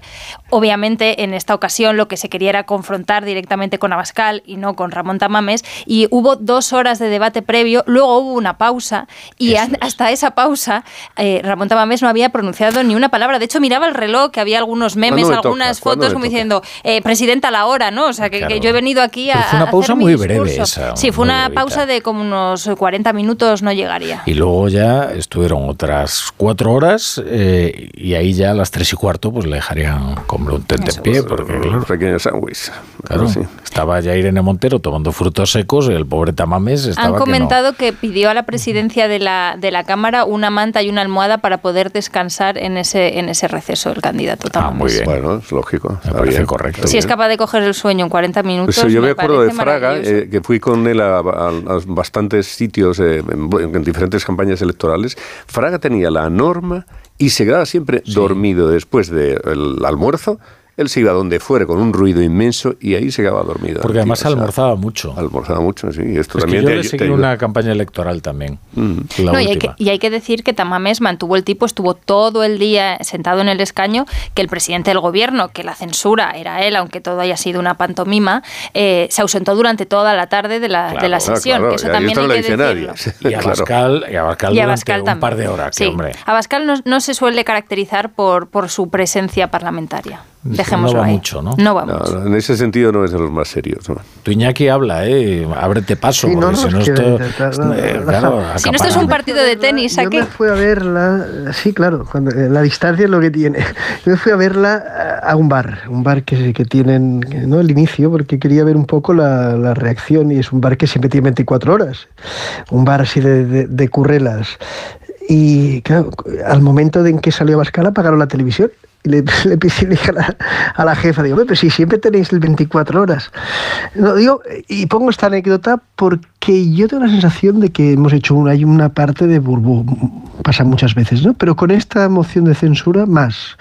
Eh, Tamames ha sido muy comentado por nosotros, nos ha dado mucho juego, eh, la filtración del discurso, pero de repercusión real, mm, yo creo que tiene muy poca. Tiene muy poca y ha sido poco seguida. Como mínimo en Barcelona, yo hablando y de, casi eh, se ha pasado totalmente desapercibida ¿eh? la, la, la, la moción de censura. Y cuando no, cuando se hace estas lecturas de cómo puede afectar, ¿no? si, si relanza, si refuerza al gobierno, si Vox lo hunde, yo tengo la sensación de que esta eh, ha pasado más sin pena y gloria, que es bastante inane. Pues fíjate, hoy, hoy, nos decía Iñaki en, en Moncloa, porque Moncloa tiene la teoría de que esto va a servir para movilizar a la izquierda, para espolear a esos votantes progresistas que están totalmente eh, en el limbo y no, y no van a votar. Y exponían las buenas eh, cifras de audiencia y decían que Televisión Española ayer en la emisión simultánea, la de Televisión Española y el canal 24 Horas, tuvo un 24% de, de audiencia y lo más abultado de, la, de este porcentaje en las eh, horas de la mañana, que es cuando decían, claro, que había intervenido Claro. Pedro Oye, Sánchez y Yolanda Díaz. Es un datazo, ¿eh? Es un datazo, vamos. Es Sí, un hombre, datazo. sí, ese dato cifras es- del hormiguero, no me digas. O Sí. sea, Sí, ese dato y habría- Televisión Española está oscilando ahora mismo entre, bueno, depende del programa, pero entre el 7 y un 10 ya se considera casi un éxito. O sea que. Es que, que hay realidades, ya sabes que la realidad catalana a veces político-mediática es muy diferente a la de Madrid. eh, y en este caso lo dio también por, por, por- por cómo se comentaba. Se ha comentado, pero desde un cierto distanciamiento. Está, aquí se está, por ejemplo, más preocupado por el tema Pegasus, ¿eh? la delegación Pegasus, que europea, a la que el gobierno no ha recibido y no se ha hecho caso, que, por ejemplo, con la, con la moción de yo te diría, Iñaki, que eso también es una preocupación a nivel político, ¿eh? porque a nivel de calle, era- no, no veo yo que ni siquiera en Barcelona, y en Badalona todavía menos, la gente esté como matándose por saber qué pasa con lo de Pegasus. ¿no? Yo, yo creo que a nivel de calle, mm, efectivamente, claro, esta moción, pues la medida en que no iba a llegar a ningún sitio, pues tampoco trasciende demasiado, ¿no? Pero sí que tenía una parte de morbo, ¿no? Que era la de ver al anciano, pues lo que decía eh, con relación al presidente del gobierno. Y, esa, y yo creo que ese ha sido el momento probablemente de may- de mayor audi- audiencia. Y de hecho, pues tú le preguntas a la mayor parte de la gente, sabe las cuatro cosas, que las cuatro respuestas eh, que en algunas ocasiones pues han sido, pues eh, no sé, acer- acertadas, diría yo, desde algún punto de vista, porque ha estado con una coherencia y, mm, no sé, con una agilidad que probablemente no nos esperábamos casi nadie. Y eso que fíjate que yo le conozco a, a- a Ramón desde hace muchísimo tiempo y sé cuál es su valía. Lo que pasa es que es verdad, hombre, tú vas perdiendo facultades, pues dímelo a mí, ¿no? Que confundo todo el rato aquí No. a, a Pedro Sánchez con Felipe González. Es la añoranza del pasado. Pero fíjate, yo no, yo no dudaba que tuviera momentos de gran lucidez y brillantez, ¿eh? porque al fin y al cabo Ramón Tamames tiene un nivel intelectual que, al que no alcanza el, ninguno de los diputados Ninguno, probablemente ninguno. que están ni por su experiencia, ni por sus lecturas, ni tampoco por el baje, en fin, intelectual. Claro, lo que a mí me ha sorprendido mucho es que renunciara desde el primer momento a hacer réplicas. Porque, oiga... Bueno, hoy las ha hecho más, ¿no? Hoy sí, más. pero bueno, eran- realmente eran réplicas sobre cuestiones formales, ¿no? Eh, a mí me gustó mucho la lección de convivencia que le dio a Pachi López porque no se puede ir a berrear. al Ah, sí, no se puede, no, se puede maltratar de tal manera a la tribuna. Primero, tú no puedes subir a la tribuna a decir que bueno, a, decirle a la oposición que se trata de una oposición guerra civilista que trata a los demás como enemigos y hacer exactamente un discurso guerra civilista que trata a los demás como enemigos. Y todo a voz en grito además, eh, con un verbo inflamado, a mí me pareció una cosa excesiva completamente, que no le recuerdo además mm, prácticamente a ningún, a Nadie, ningún no, portavoz. es eh, o sea, absolutamente y dice, exagerado. pero ¿qué es esto? Y, y ahí estuvo bien él, eh, Tamames, cuando, digamos, bajó el balón y dijo, oiga, pero eh, le veo usted muy excitado, o sea, ¿qué, qué- qué es esto? ¿no? es verdad que Tamames viene de otra cultura. Sí, un poco La cafinitrina, que es un medicamento un poco antiguo, ahora ya se utilizan otros, pero bueno, eh, hay, el cafinitrina yo creo que ya no se utiliza para, ahora se utiliza la Diro más bien, pero eh, no, hay hombre, claro, tuvo una salida que es que es verdad, oiga, pues ¿usted qué me va a decir a mí? Ahora, ser antifranquista hoy en día no tiene ningún valor. No tiene ningún valor. Ser antifranquista cuando él era antifranquista y le metieron en la cárcel dos veces, entonces sí que tenía algún él, valor. él ¿eh? utilizó una expresión que ahora mismo es el colmo de la incorrección, que es gran lanzada a moro muerto, ¿no? Claro, Y que efectivamente, dice, "Hombre, claro, ahora claro, claro, ahora que antifranquista ahí". solo te da réditos, ¿no? Pero entonces, ahí entonces en el penal de Burgos, pues era otra cosa. No, en todo caso, Tamames ha conseguido su objetivo, que era dar ese gran eh, discurso final de su trayectoria en el Congreso, porque se hablaba mucho de que Vox había instrumentalizado a Tamames, este señor mayor al que llevaban allí para exponerlo, ¿no? Esa eh, controversión entre lo que era antes eh, el comunista y ahora un gran patriota, y al final ha sido Tamames, bajo mi punto de vista, el que ha instrumentalizado a Vox y ha utilizado al Sí. partido de Santiago Abascal, que ha quedado totalmente noqueado y que perdió el control de esta moción desde hace semanas, el que ha utilizado a Vox para, para su objetivo, que era su Sí, sí. lucimiento personal. Sí. No, no, yo, yo creo que ahí, el- si tienes que decir si alguien ha brillado, los momentos que hayan sido, ha sido Tamames más que Vox. Efectivamente, lo que pasa es que Vox, si Tamames lo hacía mal, pues hombre, ya el ridículo en el que caía era enorme, ¿no? O sea, arriesgaba una barbaridad, arriesgado, y como Tamames más o menos pues ha salvado los muebles, lo ha hecho razonablemente bien en determinados momentos, pues bueno, mm, vos no se siente tan mal. Tú hablas ahora con la gente de vos, mm, bueno, yo no he hablado con ninguno de vos, pero las declaraciones que hacen por aquí y por allí, lo que llega, pues es que bien, están contentos. Bueno, ¿no? que han salido vivos y una persona y un grupo que presenta una moción de censura para desgastar al gobierno y para tener foco mediático, que el resumen sea que salen vivos, me parece un mal balance de, de la Yo no creo que iniciativa. les haya ido mal, ¿eh? Yo en esto, no sé, ahí eh, discrepo un poco de algunas... De, de- de- porque ellos querían señalar una cosa que ha quedado en evidencia, que la ausencia de Feijó eh, pues ha dejado en este debate eh, eh, la idea de que qué puede pasar ¿no? en, la- en mayo si en municipales o autonómicas el PP tiene la opción de pactar con el PSOE y con el PP. Ahí, con Vox. Y esta era la gran idea, era, ha sido una, eh, ¿no? Ex- exponer esa indefinición todavía, un poco de indefinición del proyecto de Feijó. A mí la ausencia, lógica, porque no, no, no- está en el Congreso, pero como senador podría haber participado o podría haber intervenido, dicho algo ayer, ¿no? De de una rueda de prensa, lo que fuera. Yo creo que para el el electorado de Vox, para el muy cafetero de Vox, eh, no le ha ido mal la moción. No le ha ido mal, porque le ha señalado. Entonces, yo no sé si está eh, muy desgastado Vox. El que sí que veo la, brecha más grande, como comentaba Rafa al principio, es justamente en, el- en- la izquierda del PSOE, que se abre una guerra eh, tremenda. Yo creo que el, gran perjudicado ahora mismo de, de- de esta moción es, es, es Podemos. Sí, sí, sí, claro. Yo, yo en, la, o sea, en lo que me refiero que Vox sale noqueado, aparte de que Abascal, el discurso de, la, de Abascal no tuvo el nivel para una moción de censura, fue un discurso bastante justito, es que el objetivo, eh, si era desgastar al gobierno, porque esta, esta eh, moción se presenta o se anuncia, vamos a decirlo, se anuncia en diciembre con todo el tema de la malversación y la sedición para desgastar un gobierno que está bastante desgastado por todas las polémicas que ellos mismos se provocan con la ley del solo sí es sí, ha conseguido el efecto totalmente contrario. Y el tema del PP, que efectivamente hay un sándwich entre el PSOE, el gobierno y, y Vox para, para presionar al PP, yo no tengo tan claro que el PP salga muy perjudicado de esta posición, porque eh, puede haber un flujo también de votantes de Vox que ante el esperpento acaben pasándose de nuevo al PP como esa opción seria. El PP no, no se podía oponer como se opuso Casado, porque la moción en la que Casado se opuso era un momento diferente, era un momento en el que había una pugna por la hegemonía de, de la derecha, entonces sí que marcó posición eh, el PP, pero ahora yo creo que es un momento de, de ver la futura relación que va a haber entre el PP y Vox, y en ese sentido eh, Feijó no puede romper eh, puentes con, con Vox porque lo va a necesitar. Esto es un arranque de campaña electoral, prácticamente Sí. de para pre-campaña. todos. Y ahí había dos ausentes, que era Fijo y, y Pablo Iglesias. Sí, pero en- eh, sí, es verdad, ¿no? Más, más Pablo Iglesias porque no está de ninguna manera, aunque sí que está, porque es el que manda, ¿no? Está en su programa. En ese- que está en su programa y está eh, urdiendo todo, ¿no?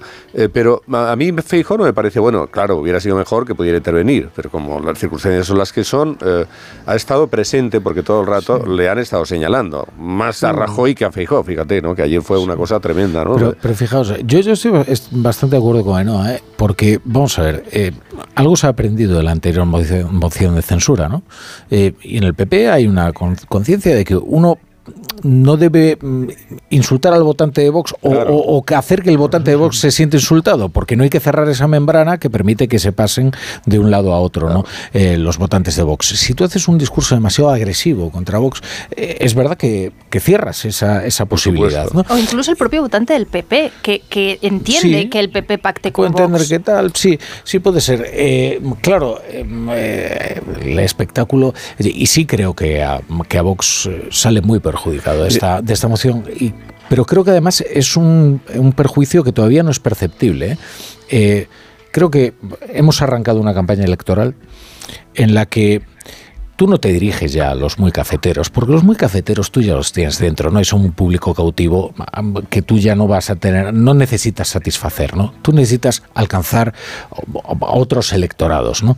Y hay un electorado que va a tener que metabolizar en las urnas su antisanchismo, porque es incurable además, o sea, no puede soportar a Pedro Sánchez.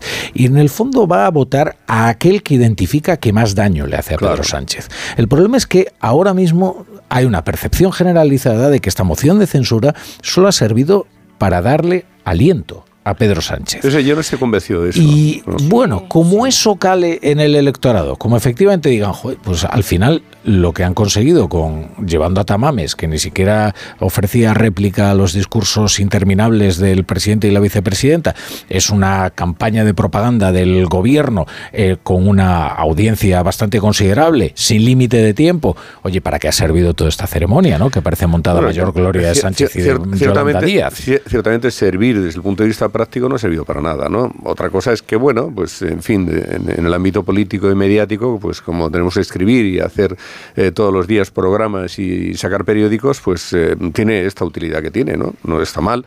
Y bueno, también te digo una cosa, que el discurso de Tamames, en la medida en que lo que ha hecho ha sido eh, recordarnos que hubo una época en la política española en que el, el dis- el discurso de los líderes políticos era bien diferente y no tiene nada que ver con lo que con lo que hay ahora, pues a mí también me parece que tiene cierto valor, que no está de más. Ahora, sí que es verdad que en, en la medida en que cuando llega un escenario de elecciones generales y la situación está, la situación está muy polarizada, eh, si tú has sido muy duro con Vox, como hizo Casado en el pasado, pues al final la gente de Vox no te lo, no, Sí. no- no te lo compra. Hay una quiebra afectiva y- que eso no y por tanto tú tienes que, y esto Feijóo lo está haciendo muy bien, tú tienes que respetar a la gente de Vox, a los votantes de Vox, los tienes que respetar, porque en un momento determinado es muy posible, o puede ser, que parte de esa gente se vaya contigo. Bueno, os veo muy animados eh, hablando de la moción de censura, ¿eh? y hay todavía muchos puntos que analizar. ¿eh? Así que vamos a poner unos anuncios y enseguida hablamos de lo que ocurre a la izquierda del PSOE, que menuda.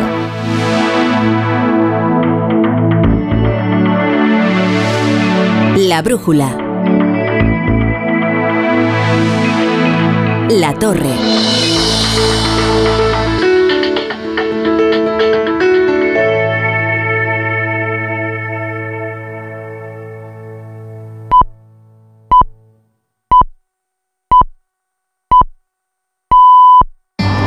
Los Lion Days de Peugeot incluyen VPST, ventajas por ser tú. Una oportunidad con todas las letras para disfrutar de ventajas exclusivas en vehículos nuevos en stock y con entrega inmediata. Condiciones especiales en seminuevos y posventa, solo del 15 al 30 de marzo. Inscríbete ya en peugeot.es. Formas sensatas de invertir tu tiempo. ¿Invertirlo oyendo otra vez la historia de tu mejor amiga? Sí. Pero tener que esperar para hacerte una ecografía? No. Con Vivaz, el seguro de salud de Grupo Línea Directa Aseguradora, tienes acceso directo a más de 50.000 médicos especialistas, pruebas diagnósticas y más de 1.000 centros y hospitales. Desde solo 17,50 euros al mes sin copago. Porque si en salud no hay tiempo que perder, perderlo en una lista de espera no tiene sentido. Ven directo a vivaz.com o llama al 917-400-400. Consulta condiciones. Córdoba se disfruta con todos los sentidos. La visión de los patios y los monumentos, el sonido de las fuentes, el olor del azar, el sabor de su cocina y sus vinos. Este jueves la brújula pone rumbo a Córdoba. Rafa La Torre y su equipo estarán en directo desde la Fundación Antonio Gala, con el patrocinio del Ayuntamiento de Córdoba, Emaxa y Vincorsa. Este jueves, a partir de las 7 de la tarde, la brújula desde Córdoba, con Rafa La Torre. Te mereces esta radio. Onda Cero, tu radio. Buenas noches. En el sorteo del Eurojackpot de ayer, la combinación ganadora ha sido 8, 13, 16, 44 y 47 estrellas para el 6 y el 8. Recuerda, ahora con el Eurojackpot de la 11, todos los martes y viernes hay botes millonarios. Y ya sabes, a todos los que jugáis a la 11, bien jugado.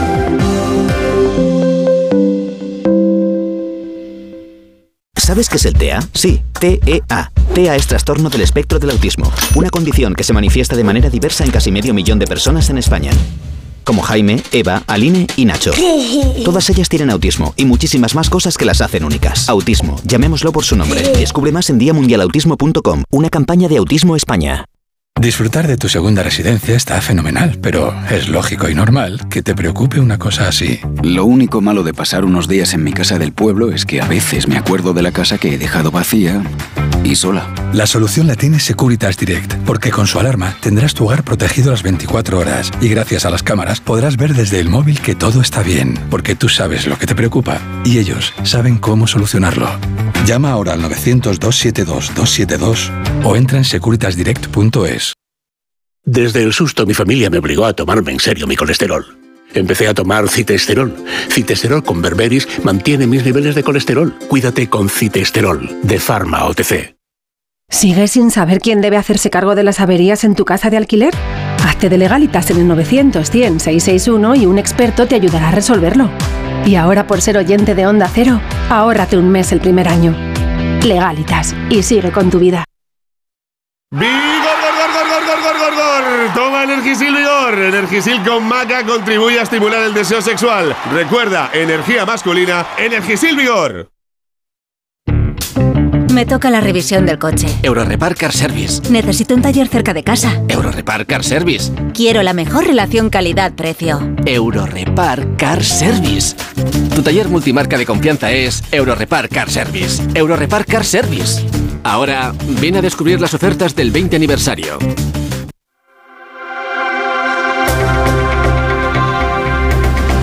En Onda Cero, La Brújula, Rafa La Torre.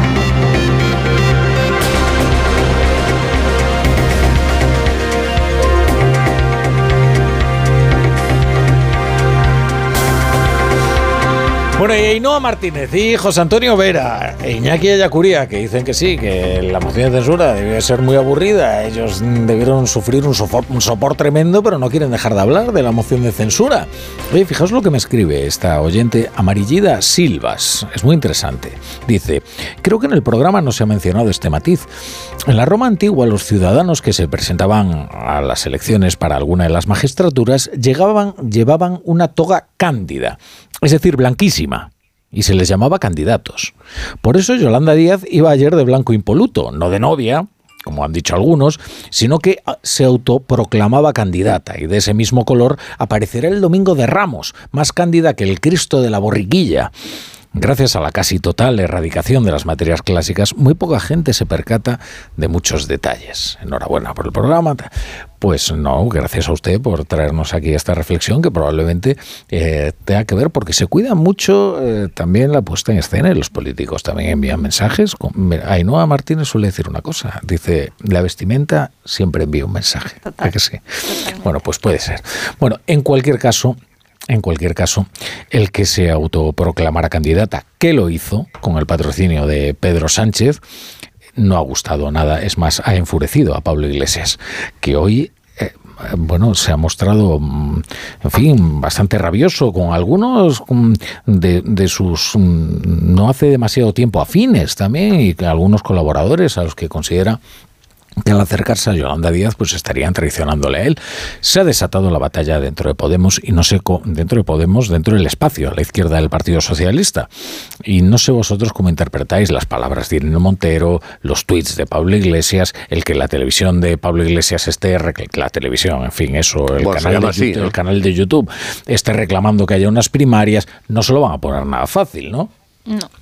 Hay nervios en Podemos. Eh, yo creo que el paso adelante de Yolanda Díaz, que lleva muchísimos meses dilatando eh, presentar la candidatura, ya por fin lo va a hacer el 2 de abril, eh, se produce porque también ella se da cuenta de que la, en la polémica de la ley del solo sí es sí queda muy desdibujada. Es Irene Montero la que impone las tesis, la que impone el sentido del voto contrario a esta reforma de la ley del solo sí es sí, y ella no tiene ninguna capacidad de influencia para convencerlas, porque en conversaciones privadas con, con, con Yolanda Díaz, ella nos ha trasladado que no era su posición. El no no era su posición, pero que como es una demócrata, pues al final se ha llegado a un acuerdo dentro del espacio de Unidas Podemos y el espacio iba a ir unido en ese no. Pero que esa no era su posición. Eh, desde el PSOE se le pidió interceder sobre todo después del discurso durísimo de la diputada de Podemos en la, en la tribuna en la que llamó fascistas a los diputados del PSOE. Y ahí el papel de Yolanda Díaz quedó totalmente desdibujado, incluso desde la parte socialista decían, pero, pero ¿qué, ¿qué va a liderar esta mujer si no ha sido capaz de encauzar este conflicto? Ella da el paso y anuncia que va a presentar la, la candidatura y entonces los nervios pasan de Yolanda Díaz a Podemos. Eh, ¿Cómo se articula ese espacio? Es clave para, para las dos partes. Y cuándo se articule ese acuerdo también. Díaz quiere dilatarlo, quiere que sea después del 28 de mayo, porque después del 28 de mayo Podemos va a tener menos fuerza de la que tiene hoy en día. Eh, se prevé que haya un eh, descalabro de los morados en las elecciones municipales y autonómicas y eso le dará más fuerza a Yolanda Díaz para negociar. Y sin embargo, desde Podemos quieren que el acuerdo se, cierre antes del 2 de abril porque si no, no van a ir a su, a su presentación. El problema es que ambas partes tienen que ceder porque se tienen que entender. Si hay dos candidaturas de la izquierda a la izquierda del PSOE, eh, la Moncloa la han perdido directamente y eso lo saben en el PSOE y por eso dieron ese balón de oxígeno a Yolanda Díaz en, el debate de, la moción de censura y lo saben dentro de la izquierda, pero yo me temo que hay una parte de, ese Podemos, lo que es el Podemos más puro, el, clan de Galapagar, porque hay varios clanes, eh, el clan de, Galapagar le interesa estar en la oposición. Es muy complicado decir el clan de Galapagar. El clan de Galapagar. si estuviera Leir Iglesias hoy se, hubiera... Le hubiera regocijado Se hubiera regocijado de mi de mi patinazo. Pero, pero a ese clan de Galapagar eh, le interesa estar en la oposición, bajo mi punto de vista, porque en la oposición va a vivir a, Alberto Núñez Feijó, me refiero a un gobierno de Alberto Núñez Feijó con o sin Vox, va a vivir muchísimo mejor, porque ya está haciendo oposición al gobierno, pero estando dentro del propio gobierno. Y eso es una contradicción. También ellos tienen que cabalgar y, tragarse sus sapos de las contradicciones y las cuestiones que están teniendo que aceptar y que no son las que habían prometido al, electorado. Y Yolanda Díaz tiene que entender que esto no es un sistema de no partidos, aquí estamos en un sistema de partidos en el que hay que establecer una estructura porque la implantación territorial y la ley DONT, si no tienes una estructura, te penaliza. Con lo cual las dos partes tienen que abandonar los apriorismos y Podemos eh, ya no es el partido hegemónico a la izquierda del PSOE, lo tienen que entender. Sí, no es el partido hegemónico, pero es de, todo lo que hay es el más estructurado y el que tiene más fuerza. Y es verdad que ellos eh, en las municipales pues se van a pegar un batacazo, pero mm, siempre se lo han pegado porque nunca han tenido un resultado bueno. En, pues, salvo de Barcelona y en algún momento efectivamente también tuvieron en Galicia algo de, poderío, en fin.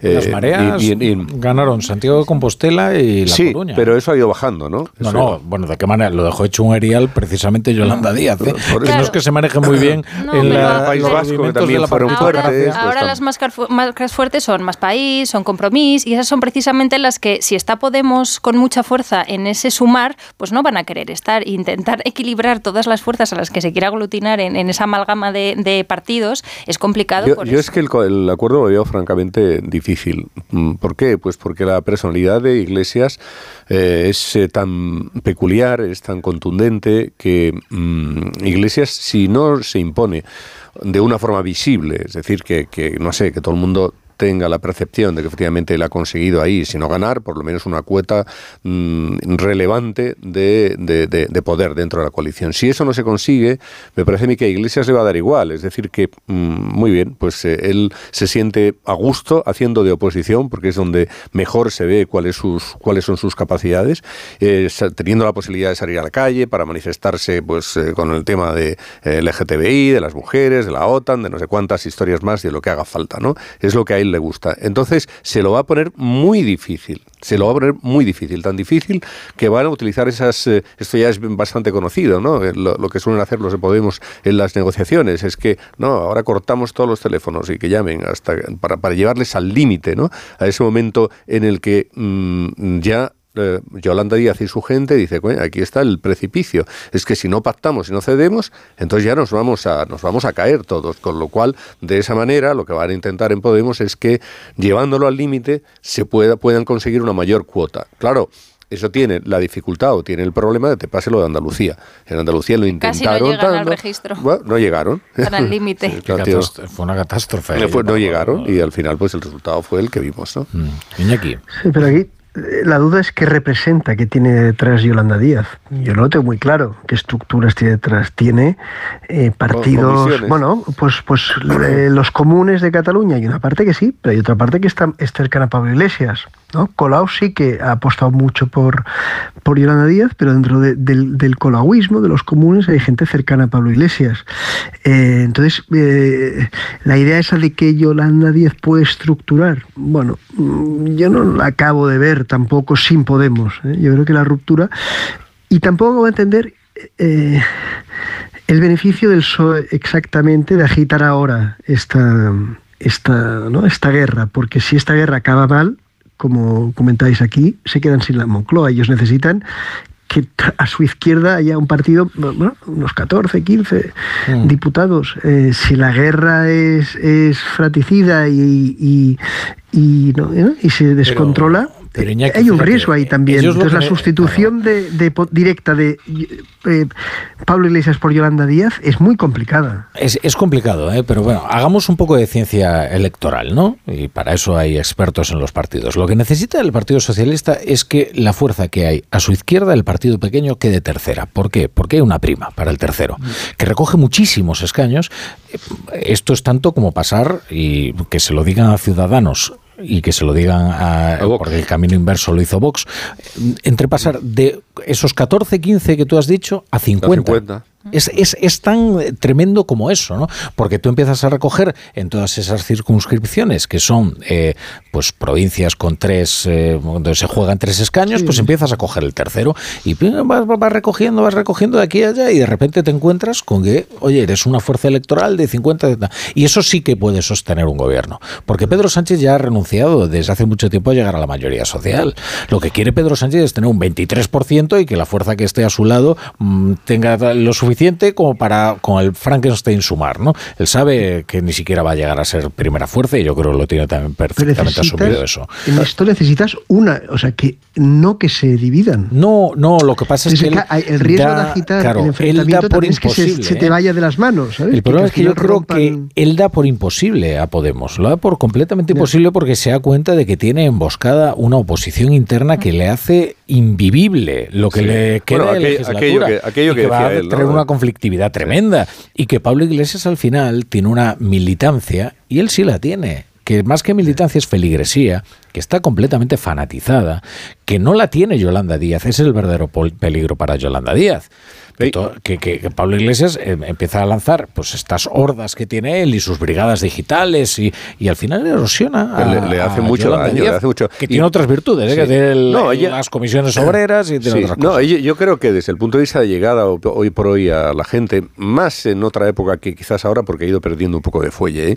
¿eh? pero ha tenido un momento bueno en el que ella, pues yo creo que sí, que tenía un, un perfil que conectaba bastante, ¿no? Dentro de la izquierda, no sé, dentro de la derecha lo veo muy complicado, pero desde luego la izquierda sí.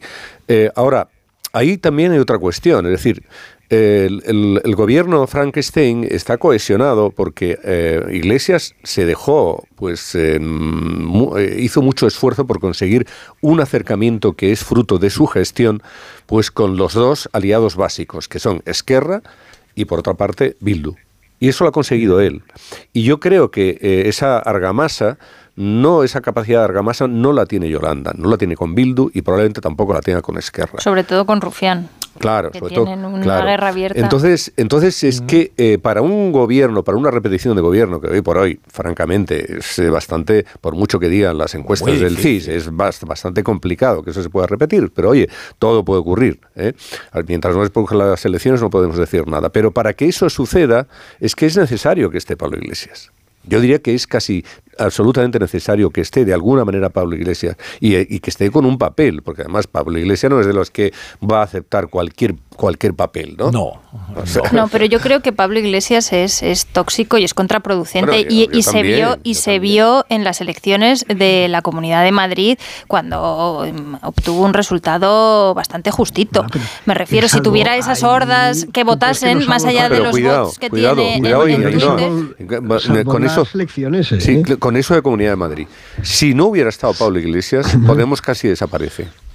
Te digo, El si no está de candidato. Es, ver- es verdad que el resultado suyo fue malo, si lo comparas con Más Madrid, pero si él no está, Podemos casi desaparece. Y gracias a que está, tienen una base, un suelo, que lo tienen ahí. Pero Iglesias genera muchos anticuerpos en otros votantes, que son los votantes a los que quiere atraer Yolanda Díaz, en los votantes de, de, eh, Más País, en los votantes de Compromís. Es decir, eh, si, si tú pones una persona que no cae bien, que es un, un- un poco el problema que tiene también Pedro Sánchez, es la, la crisis reputacional que tiene, es una persona que no logra empatizar con el votante después de haber dado 14 conferencias durante la pandemia cada domingo, eh, no ha llegado a, a la gente. Y ahí es donde entra Yolanda Díaz. El PSOE, en estas elecciones, en las próximas elecciones, más que ser primero o segundo, lo importante, efectivamente, como decía eh, Rafa, es quién es el tercero. El tercero va a decidir quién gobierna, si es Vox o si es Sumar. Y por eso el PSOE, yo no creo que el PSOE esté agitando el conflicto interno. Yo lo que creo es que el PSOE se está volcando con Yolanda Díaz porque es consciente de que necesita que Yolanda Díaz atraiga al votante que ya no va a votar al PSOE, que está desmovilizado y que si Yolanda Díaz lo saca de la abstención, pueden conseguir revalidar el gobierno. Eso creo que es el, objetivo de darle oxígeno político a, Yolanda Díaz. A ver, tenemos varias noticias de última hora. Eh, bueno, primero la que os va a dejar ojipláticos, porque leo en el español a Dani Ramírez, que últimamente está publicando algunas noticias eh, tan certeras y veraces como estupefacientes, que Ramón Tamames ya vende su discurso de la moción convertido en un libro. Está en Amazon a 4,80 euros. Y vosotros diréis, no, pero eso sería alguien, ¿no? Algún entusiasta. No, igual es él, sí, O sí. alguien- No, no, no. El es que le hackeó el Es él, discurso, ¿no? Es él, no, es él. ¿Pero qué- con qué discurso? ¿El primero o el último? No, no, el último, la versión eh, definitiva.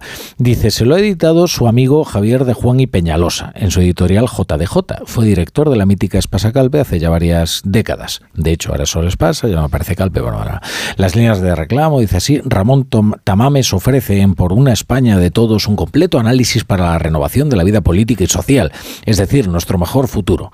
4,80. Pues va a vender, ¿eh? Y ya está preparando, porque lo adelantaba el otro día Álvaro Carvajal en El Mundo, el libro sobre su experiencia en la moción de censura. De manera que yo, esto ya empieza a ser, ya están pasando de grotesco a otra cosa. A negocio, Porque claro, a chico, negocio. o sea, yo remontaba, eh, una cosa es la vanidad, que bueno, y al final es una debilidad de todos. Pero esto de sin haber, termi- sin haber terminado el día de... Bueno, ya ha terminado el de- día, ¿eh? Bueno, está terminando todavía, ¿eh? pero todavía se Pero con votó las hoy, notas ¿eh? manuscritas que, que se le veían hoy en... Se ha No, eso lo, lo reserva para una edición especial. ¿Recuerdas lo que decía Sánchez Vamos. Es la oportunidad de su vida.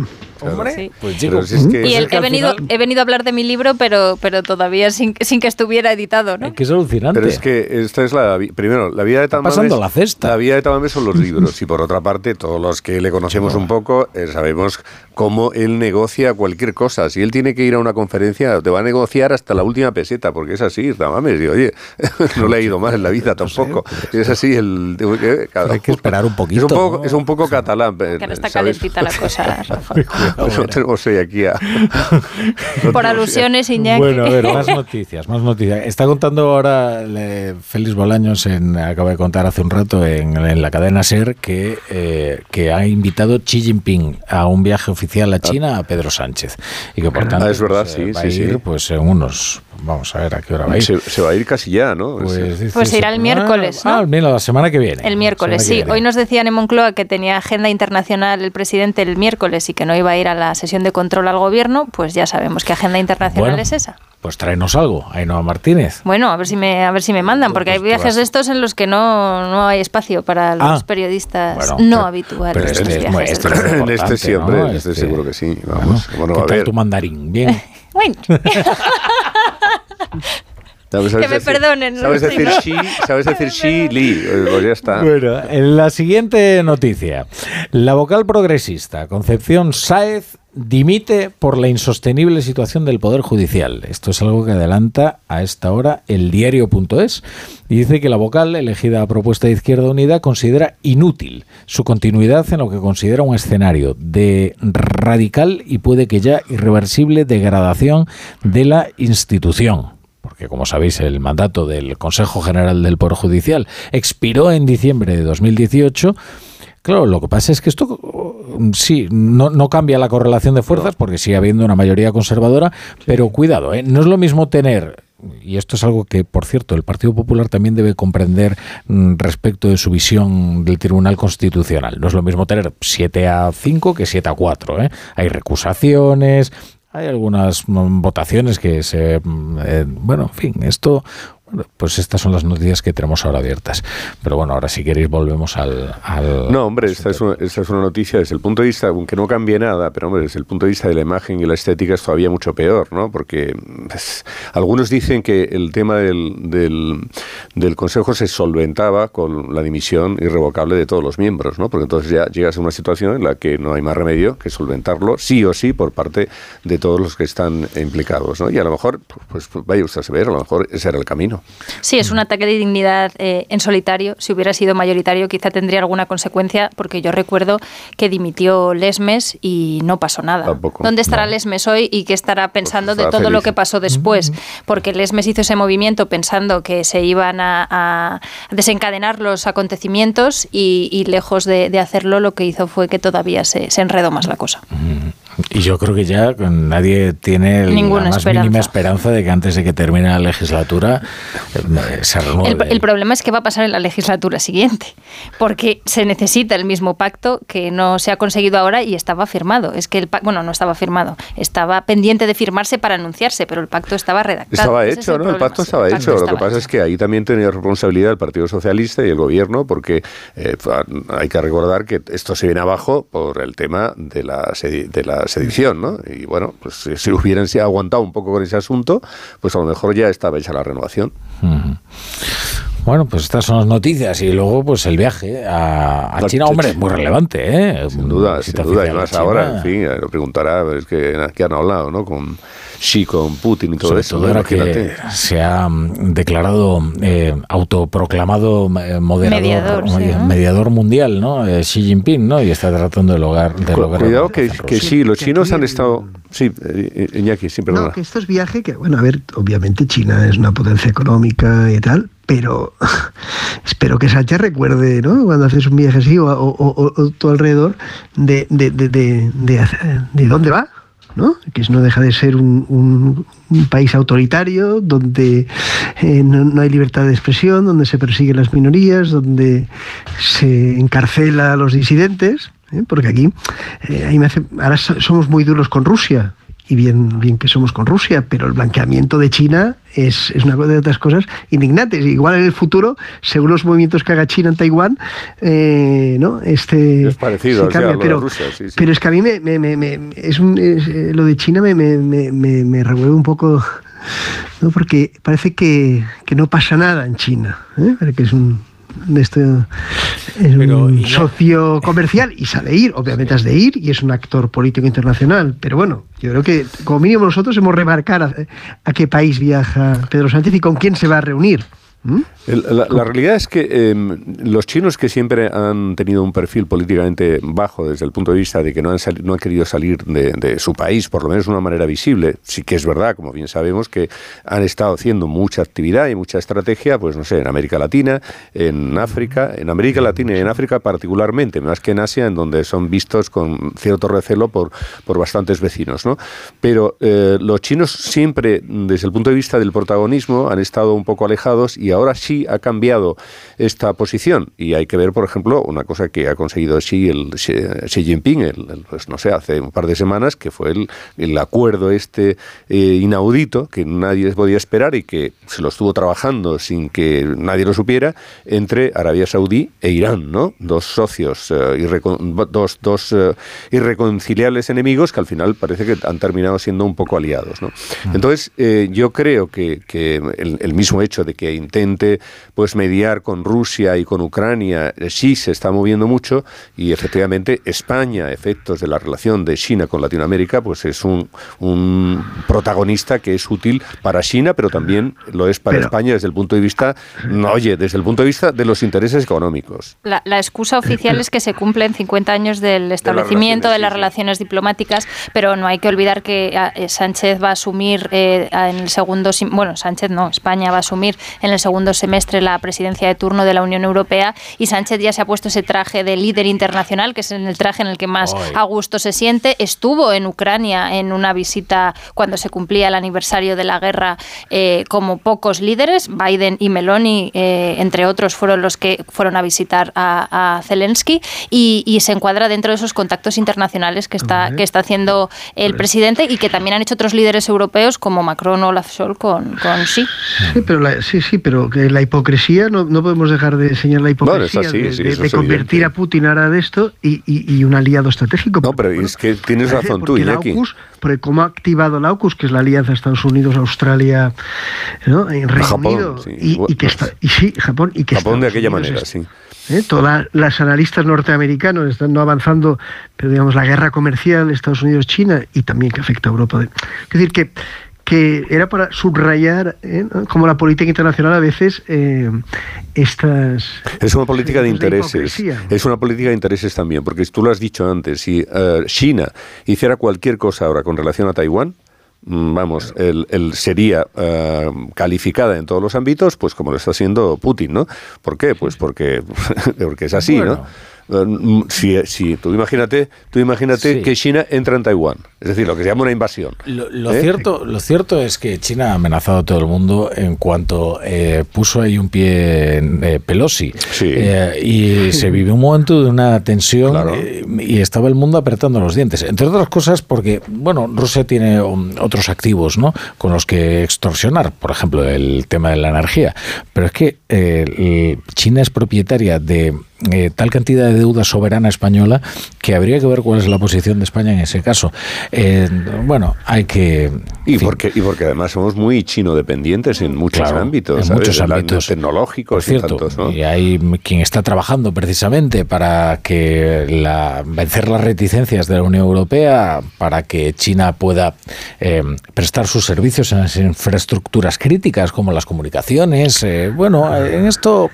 Porque el lobby hablando del Qatargate, ¿eh? de todo el dinero que corre, mm, algún día también se debe ver el, el, lobby chino en Bruselas, por ejemplo. Hombre. Sí, bueno, los chinos tienen... en España, ¿eh? en España, en España, ¿eh? que, que, hay algunas eh, gestorías, llamémoslo así, ¿no? Plagadas de políticos para que vamos a dar más pistas, ¿no? Que, en fin, tienen clientes muy importantes ¿eh? por parte de China y algún expresidente que... Que también se mueve bien en esos ámbitos. Explicar, mueve bien ¿Cuál es su empeño, no? Por introducir aquí eh, y vencer las, resistencias tan normales, ¿no? Porque efectivamente, eh, oye, TikTok, empresa china. La Comisión Europea, por de pronto, le ha dicho a sus altos funcionarios que lo mejor es que se instalen esa aplicación. ¿Por qué? Porque el gobierno chino hace uso de ella eh, para espiar los yo, no, me, A mí no que me cabe la menor duda, pero estoy convencido que el gobierno americano, con sus eh, Ah. aplicaciones, te hace el mismo uso, ¿no? Vamos, Mira, Meta, o sea, con los datos que le prestó a Donald Trump para... Por llega un momento en que no sabe uno qué es mejor o Bueno, peor. Meta, ¿no? Dice, mm, dice el país que viajará el 30 y el 31 de este mes. Sánchez. Bueno, pero será una, visita, será una visita larga, ¿no? Porque, en fin, en dos días, so- solo dos días. Bueno, el 30 y el 31, luego hay mucho que hacer aquí, ¿eh? ¿Verá? La crisis de Oye, si después es la Semana Santa. La brújula.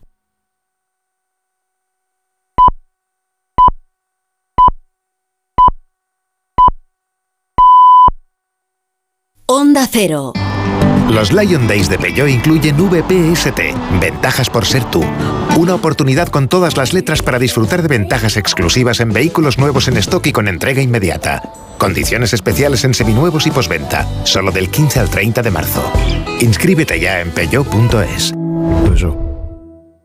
Dos cositas. La primera, estoy cansado de que me subas el precio constantemente. La segunda, yo me voy a la mutua. Vente a la mutua con cualquiera de tus seguros y te bajamos su precio, sea cual sea. Llama al 91 555 5555. 91 555 5555. Por esta y muchas cosas más, vente a la mutua. Condiciones en mutua.es. Testimonios reales. Yo cuando vine aquí a la residencia y yo vi tantas labores y tantas fiestas que nos dan, yo resucité. Esta residencia es mi casa. No he podido ir al colegio, he venido aquí y lo estoy aprendiendo. Yo estoy muy acompañada y muy a gusto y muy bien. Diez años y pico que llevo ya. Mi residencia es mi casa. Comunidad de Madrid. Onda Cero Madrid 98.0 Distánciate. Adelántate en tecnología. En diseño. Deja atrás todo lo que no esté cuidado al mínimo detalle. Nuevo Lexus RX híbrido enchufable. Distánciate de lo común. Lexus. Experience Amazing. Descúbralo en Lexus Madrid El Plantío. Avenida de la Victoria 9, Madrid. Bueno, pues en breve le damos el alta y a casa a descansar. Y no me puedo quedar, doctora. Pero si está usted como una rosa. Es que aquí dentro se está tan a gustito. Las ventanas del hospital son Afan Decor, ¿no? Con Afan Decor ni frío, ni calor, ni ruido. El descanso que necesitas gracias a las ventanas Afan Decor. Con triple acristalamiento Climalit de Cristalerías Narváez. Si te preocupas de buscar el mejor colegio para tus hijos y los mejores especialistas para tu salud, ¿por qué dejas la compra-venta de tu vivienda en manos de la suerte? Confía en Vivienda 2. Entra en vivienda2.com, la empresa inmobiliaria mejor valorada por los usuarios de Google. Con los ojos cerrados, vivienda 2. El 2 con número. En abril abre sus puertas el Real Teatro de Retiro. Descubre el nuevo teatro en Madrid para disfrutar en familia de espectáculos junior del Teatro Real. Cuentos musicales, títeres, danza y ópera. No te pierdas la inauguración de la temporada desde el 15 de abril con la ópera para niños La Cenicienta. Entradas ya a la venta de 15 a 20 euros. Más información en realteatroderetiro.es y teatroreal.es.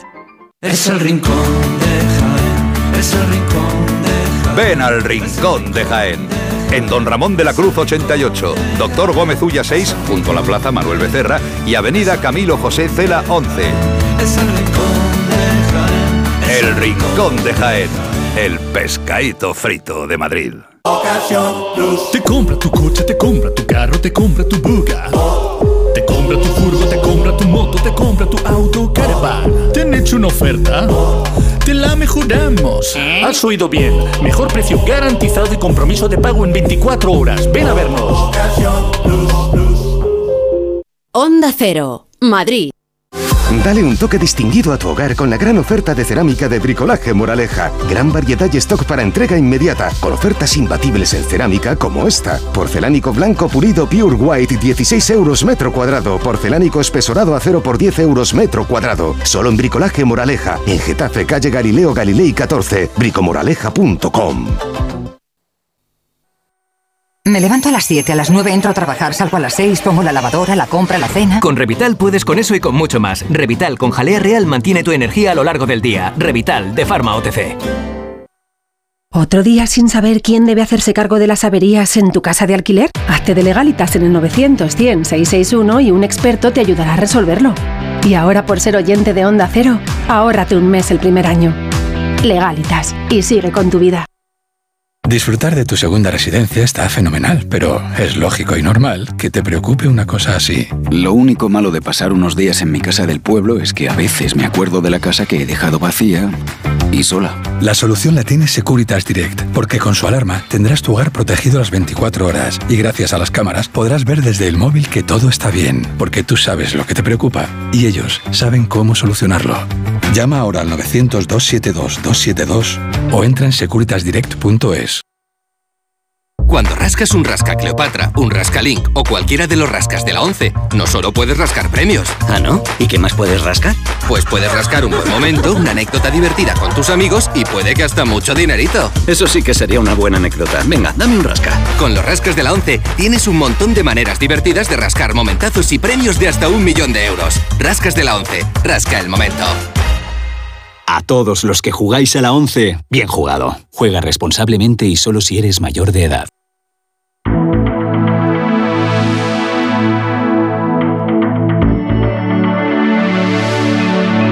La brújula con la torre.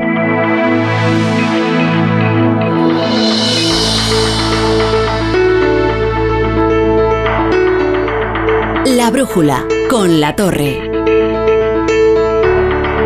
Onda Cero.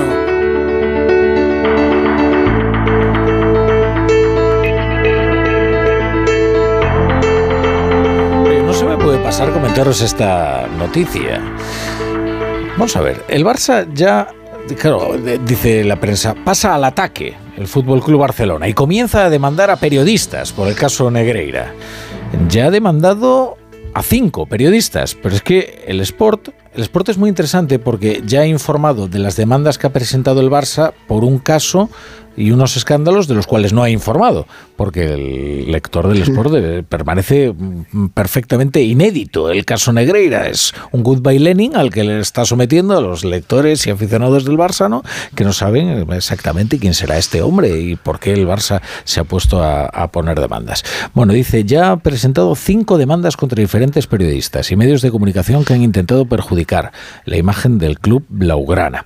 Eh, es muy interesante lo que dice no, no dice qué periodistas son, pero dice que ahora va a presentar otras cuatro mañana. Con lo cual es como ¿no? que, que la gente que sientan el miedo, ¿no? Que Claro. sientan el miedo. Yo, yo creo que es el efecto inmediato ese, ¿no?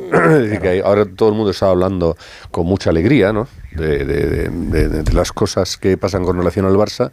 Cuando hay dos, tres, cuatro, cinco que reciben la demanda, uff, no te digo nada. El efecto es eh, se replica rápidamente y hay mucha gente que se va a pensar efectivamente las cosas que dice. También es verdad que cuando surgen crisis es bastante fácil que hay gente que contrasta muy bien las informaciones y cuando son temas económicos hay que contrastarlo muy bien, porque efectivamente mm, eh, puede haber cosas que eh, estén sólidamente sustentadas y puede haber otras que no tanto. Entonces es importante que los periodistas cuando ejercemos nuestra tarea de información lo hagamos contrastando bien las noticias y desde luego si lo hacemos desde el punto de vista de la opinión pues también hay que hacerlo con libertad pero también sabiendo que eh, en fin hay unos límites ¿no? y si hay gente que transgrede de una forma gratuita uno de estos límites entonces cuando te viene el, te, te viene la posible demanda que si ellos la ganan claro la van a exhibir ¿no? como Sí. Lo que pasa es que yo me voy a exponer en este momento una demanda. ¿eh? Vamos a ver, yo no sé por qué han demandado a estos cinco periodistas, porque como no sé ni siquiera quiénes son, no sé lo que habrán dicho. Hombre, evidentemente, si les han imputado delitos que no han cometido, pues es normal que los eh, demanden, ¿no? Dice Porque Iñaki una que a ver si vas a ser tú.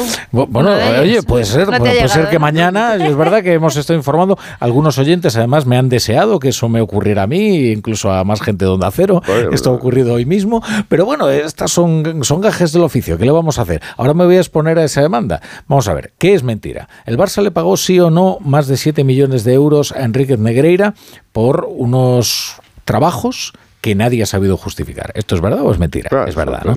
Bien, eh, le han preguntado al Tata Martino, no vio ningún tipo de asesoría verbal por parte de Enriquez Negreira. ¿Es verdad que el acuerdo fue secreto, sí o no? Sí, porque se pagó a través de una serie de empresas em, eh, tratando de eludir la fiscalización debida de los pagos. ¿Fue una cosa que se supo porque Hacienda estaba persiguiendo las cuentas de la empresa de Enriquez Negreira? Pues sí, efectivamente, esto fue así y nadie supo justificar por qué no. ¿Por qué no está imputado la porta? Pues porque ha prescrito el, caso. Eh, los detalles que están sacando ahora mismo los periódicos, por ejemplo, que Enriquez Negreira se estaba gastando el dinero en regalos, mariscadas, jamones. Bueno, pues eso tiene que estar contrastado, si es así. Eso está en el sumario. Bueno, pues entonces decir, Y uno dice, mire, según dice el sumario, que entiendo que es una investigación eh, con la, el portada por debido eh, y además si eso termina siendo desmentido por una sentencia judicial se desmentirá como se ha hecho en otras ocasiones pero bueno, yo no sé. Ahora, claro, evidentemente, si, si eh, te dedicas a disparar epítetos... claro, pero por eso te digo que siempre hay, hay una parte que efectivamente, oye, en un ejercicio periodístico de contrastar las informaciones, pues si están en el sumario lo has, lo has contrastado, pues es y por tanto lo puedes dar y te puede poner todas las, demandas las demandas que quieran, porque como tú has hecho un ejercicio de verificación, la vas a ganar. Y ellos a lo mejor lo hacen para asustar, que esto también ocurre en muchas ocasiones. Pero también es verdad que al aluvión, pues hay gente que puede decir, no, pues esto una panda de ladrones, todos los títulos que han ganado, ¿sabes? Eh, la brocha gorda, ¿entiendes qué te digo? Entonces, ahí hay que diferenciar lo que, lo que puede ser una brocha más gorda, más gruesa, y lo que puede ser pues una información que es contrastada. No tengo ni idea de a quién le han puesto la demanda, porque puede ocurrir, como efectivamente presumimos, que sea una demanda un poco para asustar, para meter miedo, ojo, cuidado con qué es lo que vais a decir, porque os vamos a poner... Y qué habitual es, ir siempre eh, a por el periodista y a por el en lugar de hacer un balance interno ¿no? y una investigación interna de qué es lo que ha pasado en, en el club. ¿no? Creo que los, los aficionados del Barcelona y del fútbol en general no, no entienden que no se esté fiscalizando eso y sí se esté fiscalizando las informaciones de, de la prensa. Aquí la, la, reacción es la misma, es la reacción misma que, bueno, que con la corrupción política. ¿eh? Es la misma reacción, la misma reacción que cuando han salido todos los casos corruptos, en este caso de Cataluña, el nacionalismo, entonces es un ataque de Madrid, de la caverna de Madrid, eh, y esto es el Sport y otros medios de comunicación catalanes que no están informando o están desinformando, y están convirtiendo esto en una, especie de ataque político, ¿eh? una operación Cataluña 2. Y dentro de esta, de esta, de esta línea argumental y de defensa, ¿eh? muy propia del, del, nacionalismo y, de la mafia que es el nacionalismo, eh, está, bueno, convertir esto en un, ataque. si el, principal perjudicado de que hubiera eh, estas actuaciones que éticamente más allá de lo que diga la justicia, éticamente son propias de, de ¿no? Eh, de mafias, de mafias de una organización, oiga, usted al árbitro no le tiene que estar regalando ¿Eh? Si regalaran jamones y, y, sandwicheras como está saliendo y no sé qué a jueces, pues ¿qué diríamos?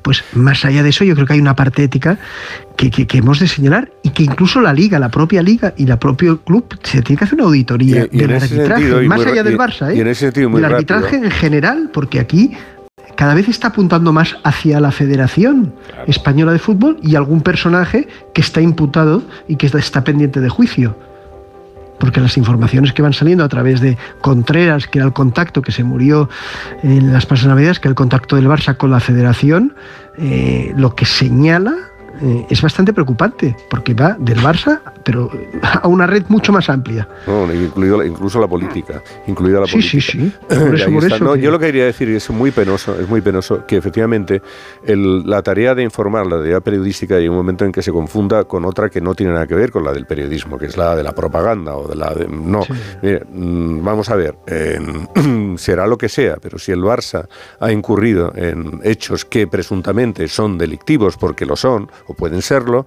eh, la obligación es la de informar. Eh, porque si no, dejas de ser un medio informativo, dejas de ser un, periódico y eres un medio de propaganda pura. Por cierto, fue en 2021 cuando Enriquez Negreira acudió voluntariamente a declarar ante la agencia tributaria. Y ante la agencia tributaria y la insistencia de quienes le estaban interrogando, eh, pues explicó las razones por las que, las verdaderas razones por las que eh, estaría percibiendo eh, esos pagos puntuales, que ascendieron a medio millón al, al año. Claro, ahora Enríquez Negreira dice que tiene Alzheimer y entonces bueno, no hay por qué dejar de creérselo y entonces eh, se acoge a su derecho a no declarar. Pero entonces sí declaró. Y entonces eh, fue cuando expuso el argumento verdaderamente eh, fabuloso de que el Barça en realidad se estaba garantizando la neutralidad del Comité Técnico de Árbitros porque como para evitar que, tomasen decisiones en contra del Fútbol Club Barcelona, que esto es como si uno acude y se compra todo el Tribunal Supremo para garantizarse la neutralidad judicial, porque eh, en fin, no vaya a ser que los jueces estén corrompidos y entonces por alguna otra instancia y entonces actúen contra uno, ¿no? Bueno, pues vamos a leer ya los periódicos. Juanjo La Iglesia, ¿qué tal? Buenas noches. Muy buenas noches. Estoy muy contento porque hoy como ayer tengo muchos periódicos encima de la mesa no he tenido que pegar a nadie para que me los mandaran, no he hecho más que pedirlos y me los han dado amablemente. Fantástico. Voy a decirte, la noticia más repetida, creo yo, en las portadas de hoy es la dimisión de Gámez eh, al frente de la Guardia Civil. La razón abre con esta información. Gámez dimite al frente de la Guardia Civil tras la imputación de su marido y en mayor o menor tamaño aparece en todos los periódicos. En ABC ocupa prácticamente toda la, la primera página, toda la portada, con el titular dimite la directora de la Guardia Civil tras ser imputado su marido por corrupción. En el país viene muy chiquitín, en un suelto a la derecha, la directora de la Guardia Civil dimite tras la imputación de su marido y en el 20 minutos pues también en un suelto a una columna, un poquito más grande que en el país, pero demasiado. Em, otra noticia, bueno, el otro asunto más repetido en las portadas, lógicamente, sigue siendo la, moción de censura. ¿no? El país eh, lo interpreta así, a cuatro columnas. La candidatura de Tamamas recibe 53 síes y 201 noes. El Partido Popular evita desmarcarse de Vox en la fallida moción de censura. Sánchez califica de indecente la abstención del partido de Fijó y Gamarra no se pronuncia sobre la invitación de Abascal a futuros pactos. En el adelanto del español, Tamames alucinado, entre comillas, se despide bastón en alto abre comillas, creí que Sánchez me saludaría. En el mundo, la, mayoría cree que la moción de censura... le envía su libro. Creo que le han mandado el libro, sí. Ha dicho, yo venía aquí a hablar de mi libro. Ya no queda nada. Se lo ha mandado firmado, por supuesto. Pues no lo ha saludado. Así que ha quedado peor que Cagancho el Almagro. Eh, en el mundo, la mayoría cree que la moción de Vox ha ayudado al gobierno. En La Razón, lo interpretan así en el titular, justo debajo de la información sobre la dimisión de Gámez. Moncloa se entrega a Yolanda Díaz para recuperar al votante crítico con Sánchez. En el 20 minutos abren con una información de tipo económico. El Banco de España avisa que la cesta de la compra aún subirá más durante 2023. muy importante. Muy importante y muy poco alegre. Es, eh, tiene eh, está bien tirado esto que dice, para Moncloa se entrega a Yolanda Díaz, porque es verdad que también es un ejercicio por parte de Moncloa de eh, de generosidad es que no porque es una generosidad interesada, ¿no? Pero sabe perfectamente el Partido Socialista que Yolanda Díaz le quita más votos a Pedro Sánchez de los que le puede quitar Pablo Iglesias. ¿eh? es decir, o sea, al final un Podemos radicalizado, eh, bueno, pues eh, tiene, verdad su público y tal. Lo que pasa es que como necesita para la operación que crezca lo suficiente como para forjar una mayoría que le reedite la, la mayoría Frankenstein, pues... Sí, sobre todo porque la fórmula virtuosa sería que Yolanda Díaz ganara por la izquierda y Pedro Sánchez ganara por el centro, pero como eso ya se ha visto que no funciona y que lo han intentado tantas veces y tantas veces han fracasado, que lo que quedan ya son navas contadas dentro de la propia izquierda. Y con que Yolanda Díaz logre sacar de la abstención a algunos votantes socialistas que ya han decidido que no iban a votar a ex votantes socialistas que no iban a votar a Pedro Sánchez, pues ya eso les va bien. A mí, lo que sí que me parece interesante y quizás lo veamos en los próximos días es el tema este de la Guardia Civil y de Gámez, porque hay que ver si el mar de fondo que hay ahí es solamente esto de la dimisión de, vamos, el, tema de su marido, de la imputación, o si el asunto del determinado casa, eh, caso cuarteles pues eh, tiene algo gordo más eh, relevante también en el que podamos tener a futuro algún tipo de sorpresa y desde ese punto de vista pues a lo mejor era mucho más interesante que la directora de la Guardia Civil esté fuera que no dentro. A mí me ha llamado la atención, solo por hacer un inciso, cuando han elegido el momento de la dimisión. Hoy era un día especialmente dulce para el gobierno y la dimisión de María Gámez, de, por la moción de censura, me refiero, por cómo se ha resuelto la moción de censura, y que la dimisión de María Gámez haya sido escasos mm, una pues hora 45 minutos después de que saliera todo el mundo del Congreso, me parece que efectivamente debe de haber algo más por lo precipitado del movimiento y sobre todo porque el gobierno está intentando levantar un cortafuegos con el tema de la, de la corrupción, con lo cual vamos a esperar a ver que, cómo se desarrollan los acontecimientos eh, en, el, en el futuro, porque a mí me llama la atención los pocos datos que tenemos, eh, el marido de María Gámez ya estaba en este proceso, ahora sí que es cierto que le han llamado, eh, eh, le ha llamado el juez, pero esta rapidísima actuación que me recuerda un poco, aunque no tenga que ver a la rapidísima actuación con la que se le retiró el acta al Tito Berni de diputado,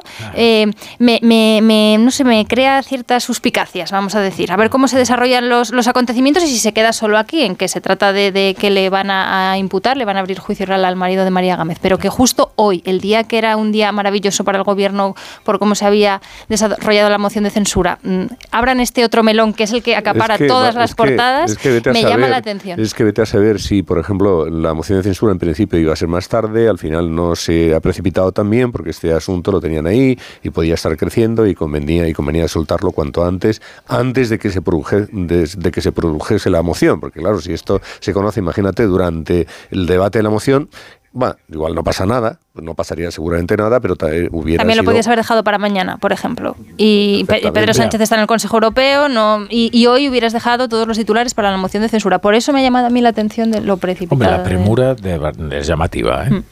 Eso es de luego.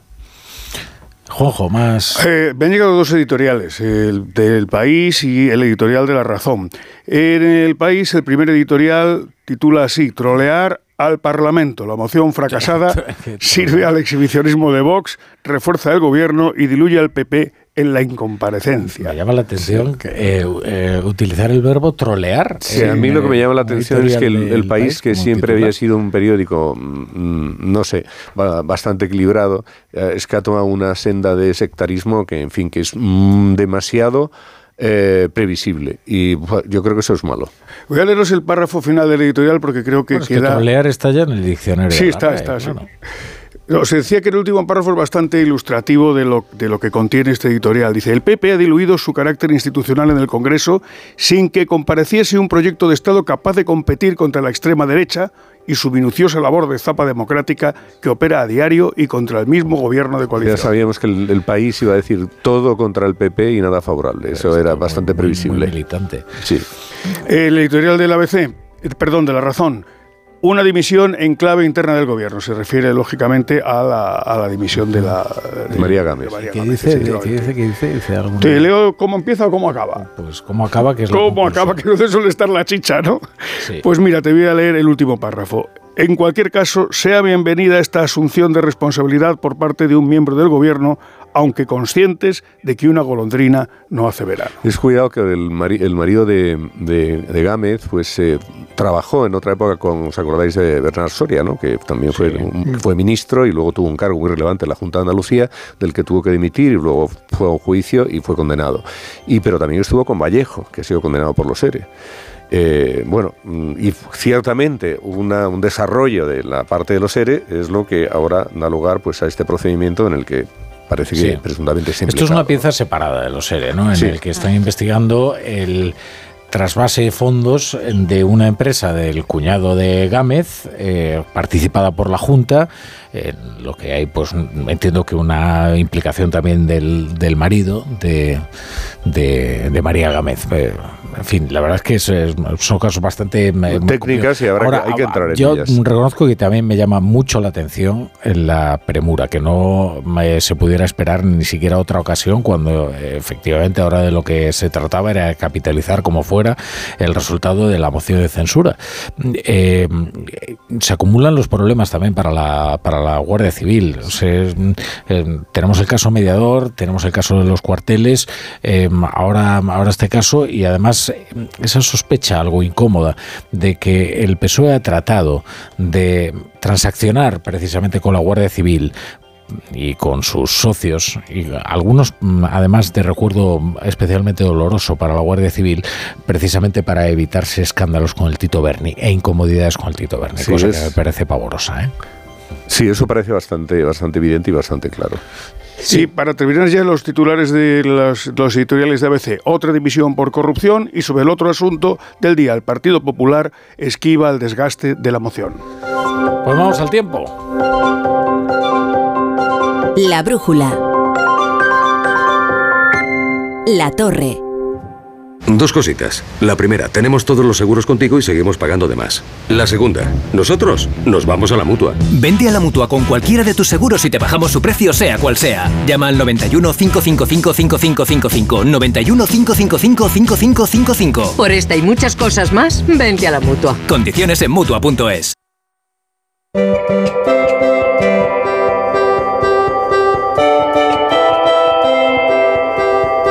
Justo a tiempo has llegado, Roberto Brasero, para contarnos el tiempo. No esperabas menos de un hombre del tiempo, con la brújula enfocando siempre al norte. Bien. y todo esto para decirte que mañana las temperaturas aún serán más altas que las de hoy, primer titular, y segundo, a pesar de que tengamos nubes por el norte y que en Galicia vamos a tener las primeras lluvias de la primavera. Bueno. estación recién estrenada, hoy han ido pasando un frente muy débil, con nubes de tipo alto y algunas gotas que han caído, pero no. Rafa, el de mañana llega con más ganas, sí va a ser algo más activo y en Galicia sí nos puede dejar una buena ración de agua. En el oeste y norte de la comunidad gallega incluso tenemos los primeros avisos por precipitación, hasta 40 litros por metro cuadrado en 12 horas. También tenemos avisos costeros de nivel naranja porque batirá el mar las costas de Galicia y de nivel amarillo en el Cantábrico. Ya ves, primer frente de la primavera, con lluvias en Galicia y nubes en el Cantábrico y meseta norte, incluso zona centro. Pero estas ya no nos van a dejar esas necesarias precipitaciones y más necesarias en un día como hoy, Día Mundial del Agua, en el que recordamos el agua que nos falta, que quizás aquí es, el que nos interesa. Poquita vamos a ver Sabor, Galicia. Ah, y temperaturas más altas. Claro, frente que viene con viento sur, Cantábrico 25 grados mañana en Santander, en Bilbao, en Donosti los podríamos superar. A pesar de las nubes, colorido amanecer, el del Cantábrico con viento sur y temperaturas casi como de un día de verano. Y en Zaragoza podríamos llegar a 30, cifra que hoy hemos alcanzado en las Islas Canarias. Mañana los 30 ya empiezan a aparecer también en la península. Pues mañana nos vamos a Córdoba con la brújula. Pues con 28 grados. Fíjate. Oye, estuve la semana pasada yo allí. Nada, y además 28 estable, estamos a 20 ya, ya, desde ayer 27, 28, 28, 29. Van a subir más en otras zonas de España. Está preciosa Córdoba. Disfrútalo, qué para lástima no ir. Bueno, ya iremos en mayo. Y me despertó mi hija a la mañana diciéndome, ya estamos en primavera. Y dije yo, ah, eso es que he escuchado a Roberto Brasero. Bueno, y a su eh, padre por la noche. Muchas gracias, eh, Brasero. Sale el cartelón del cuarto árbitro, cambiamos a Brasero por Chapo Abaola. Vamos, Chapo.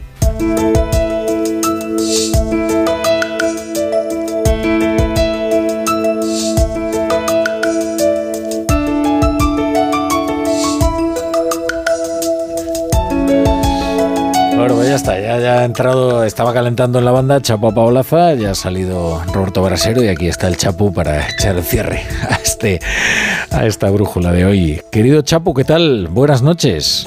Buenas noches, Rafa La Torre. Muy contento de que me haya dado un primaveral paso, mi querido Brasero. Hasta aquí la primavera. Bueno, Chapu, a ver qué traes anotado en tu primer cuaderno de la primavera. Pues mira, eh, Rafa, traigo el después de la moción de censura, de la derrota de Tamames en lo que Ramírez dio en llamar la tamamada. Se ha quedado mi Españita un poco mustia, como si fuera septiembre, un poco como el estendalazo de escuchar a don Ramón decirle a Sánchez que le estaba dando la plasta. Y tenía razón, yo me quedo con eso. Solo por eso, la moción ya valió la pena. Digo, por decirle a Sánchez que es un pesado y que sus señorías en general dan la brasa, la turra, que viene del latín torrere, de torrefacto, tostada, torrija y tostón. Yo me quedo con Tamames, inmolándose, no para ser presidente, no, sino por el privilegio último de decirle a Sánchez, usted es un cargante. Me recordaba mucho, don Ramón, aquella escena de Quo Vadis en la que se suicida Petronio. En los últimos estertores le dicta una carta al malvado Nerón, carta que procedo a leer a continuación. Dice así, a Nerón, emperador de Roma, divino pontífice, amo del mundo, sé que mi muerte va a ser una sorpresa para ti, dado que querías prestarme ese servicio tú mismo. Y sigue así. Puedo perdonarte por haber asesinado a tu madre y a tu esposa. Puedo haberte perdonado que incendiaras nuestra amada Roma, por haber esparcido por todo el imperio el hedor de tus crímenes. Pero hay una cosa que no puedo perdonar, Nerón, y es el aburrimiento de haber escuchado tus versos. Nerón, mutila a tus súbditos si te place, pero con mi último aliento te pido que dejes de mutilar las artes. Embrutece al pueblo, pero no lo aburras, igual que me aburriste hasta la muerte, a tu amigo, el extinto Cayo Petronio. Hasta mañana, Chapu. Siempre amanece. En el imperio. Bueno, coge los billetes para China y no a Martínez. Tienes que mejorar un poquito el mandarín. ¿eh? ¿Verdad? Dicen aquí algunos oyentes que, No me no, que ese saludo no Perdón, ha salido. perdón, Ya, no. pero bueno, en fin. Vera. Se le está- se semana está que viene. Venga, Iñaki, buena nit. Chao, Juanjo. Adiós, hasta mañana. Se quedan ustedes con Aitor Gómez y el Radio Estadio Noche.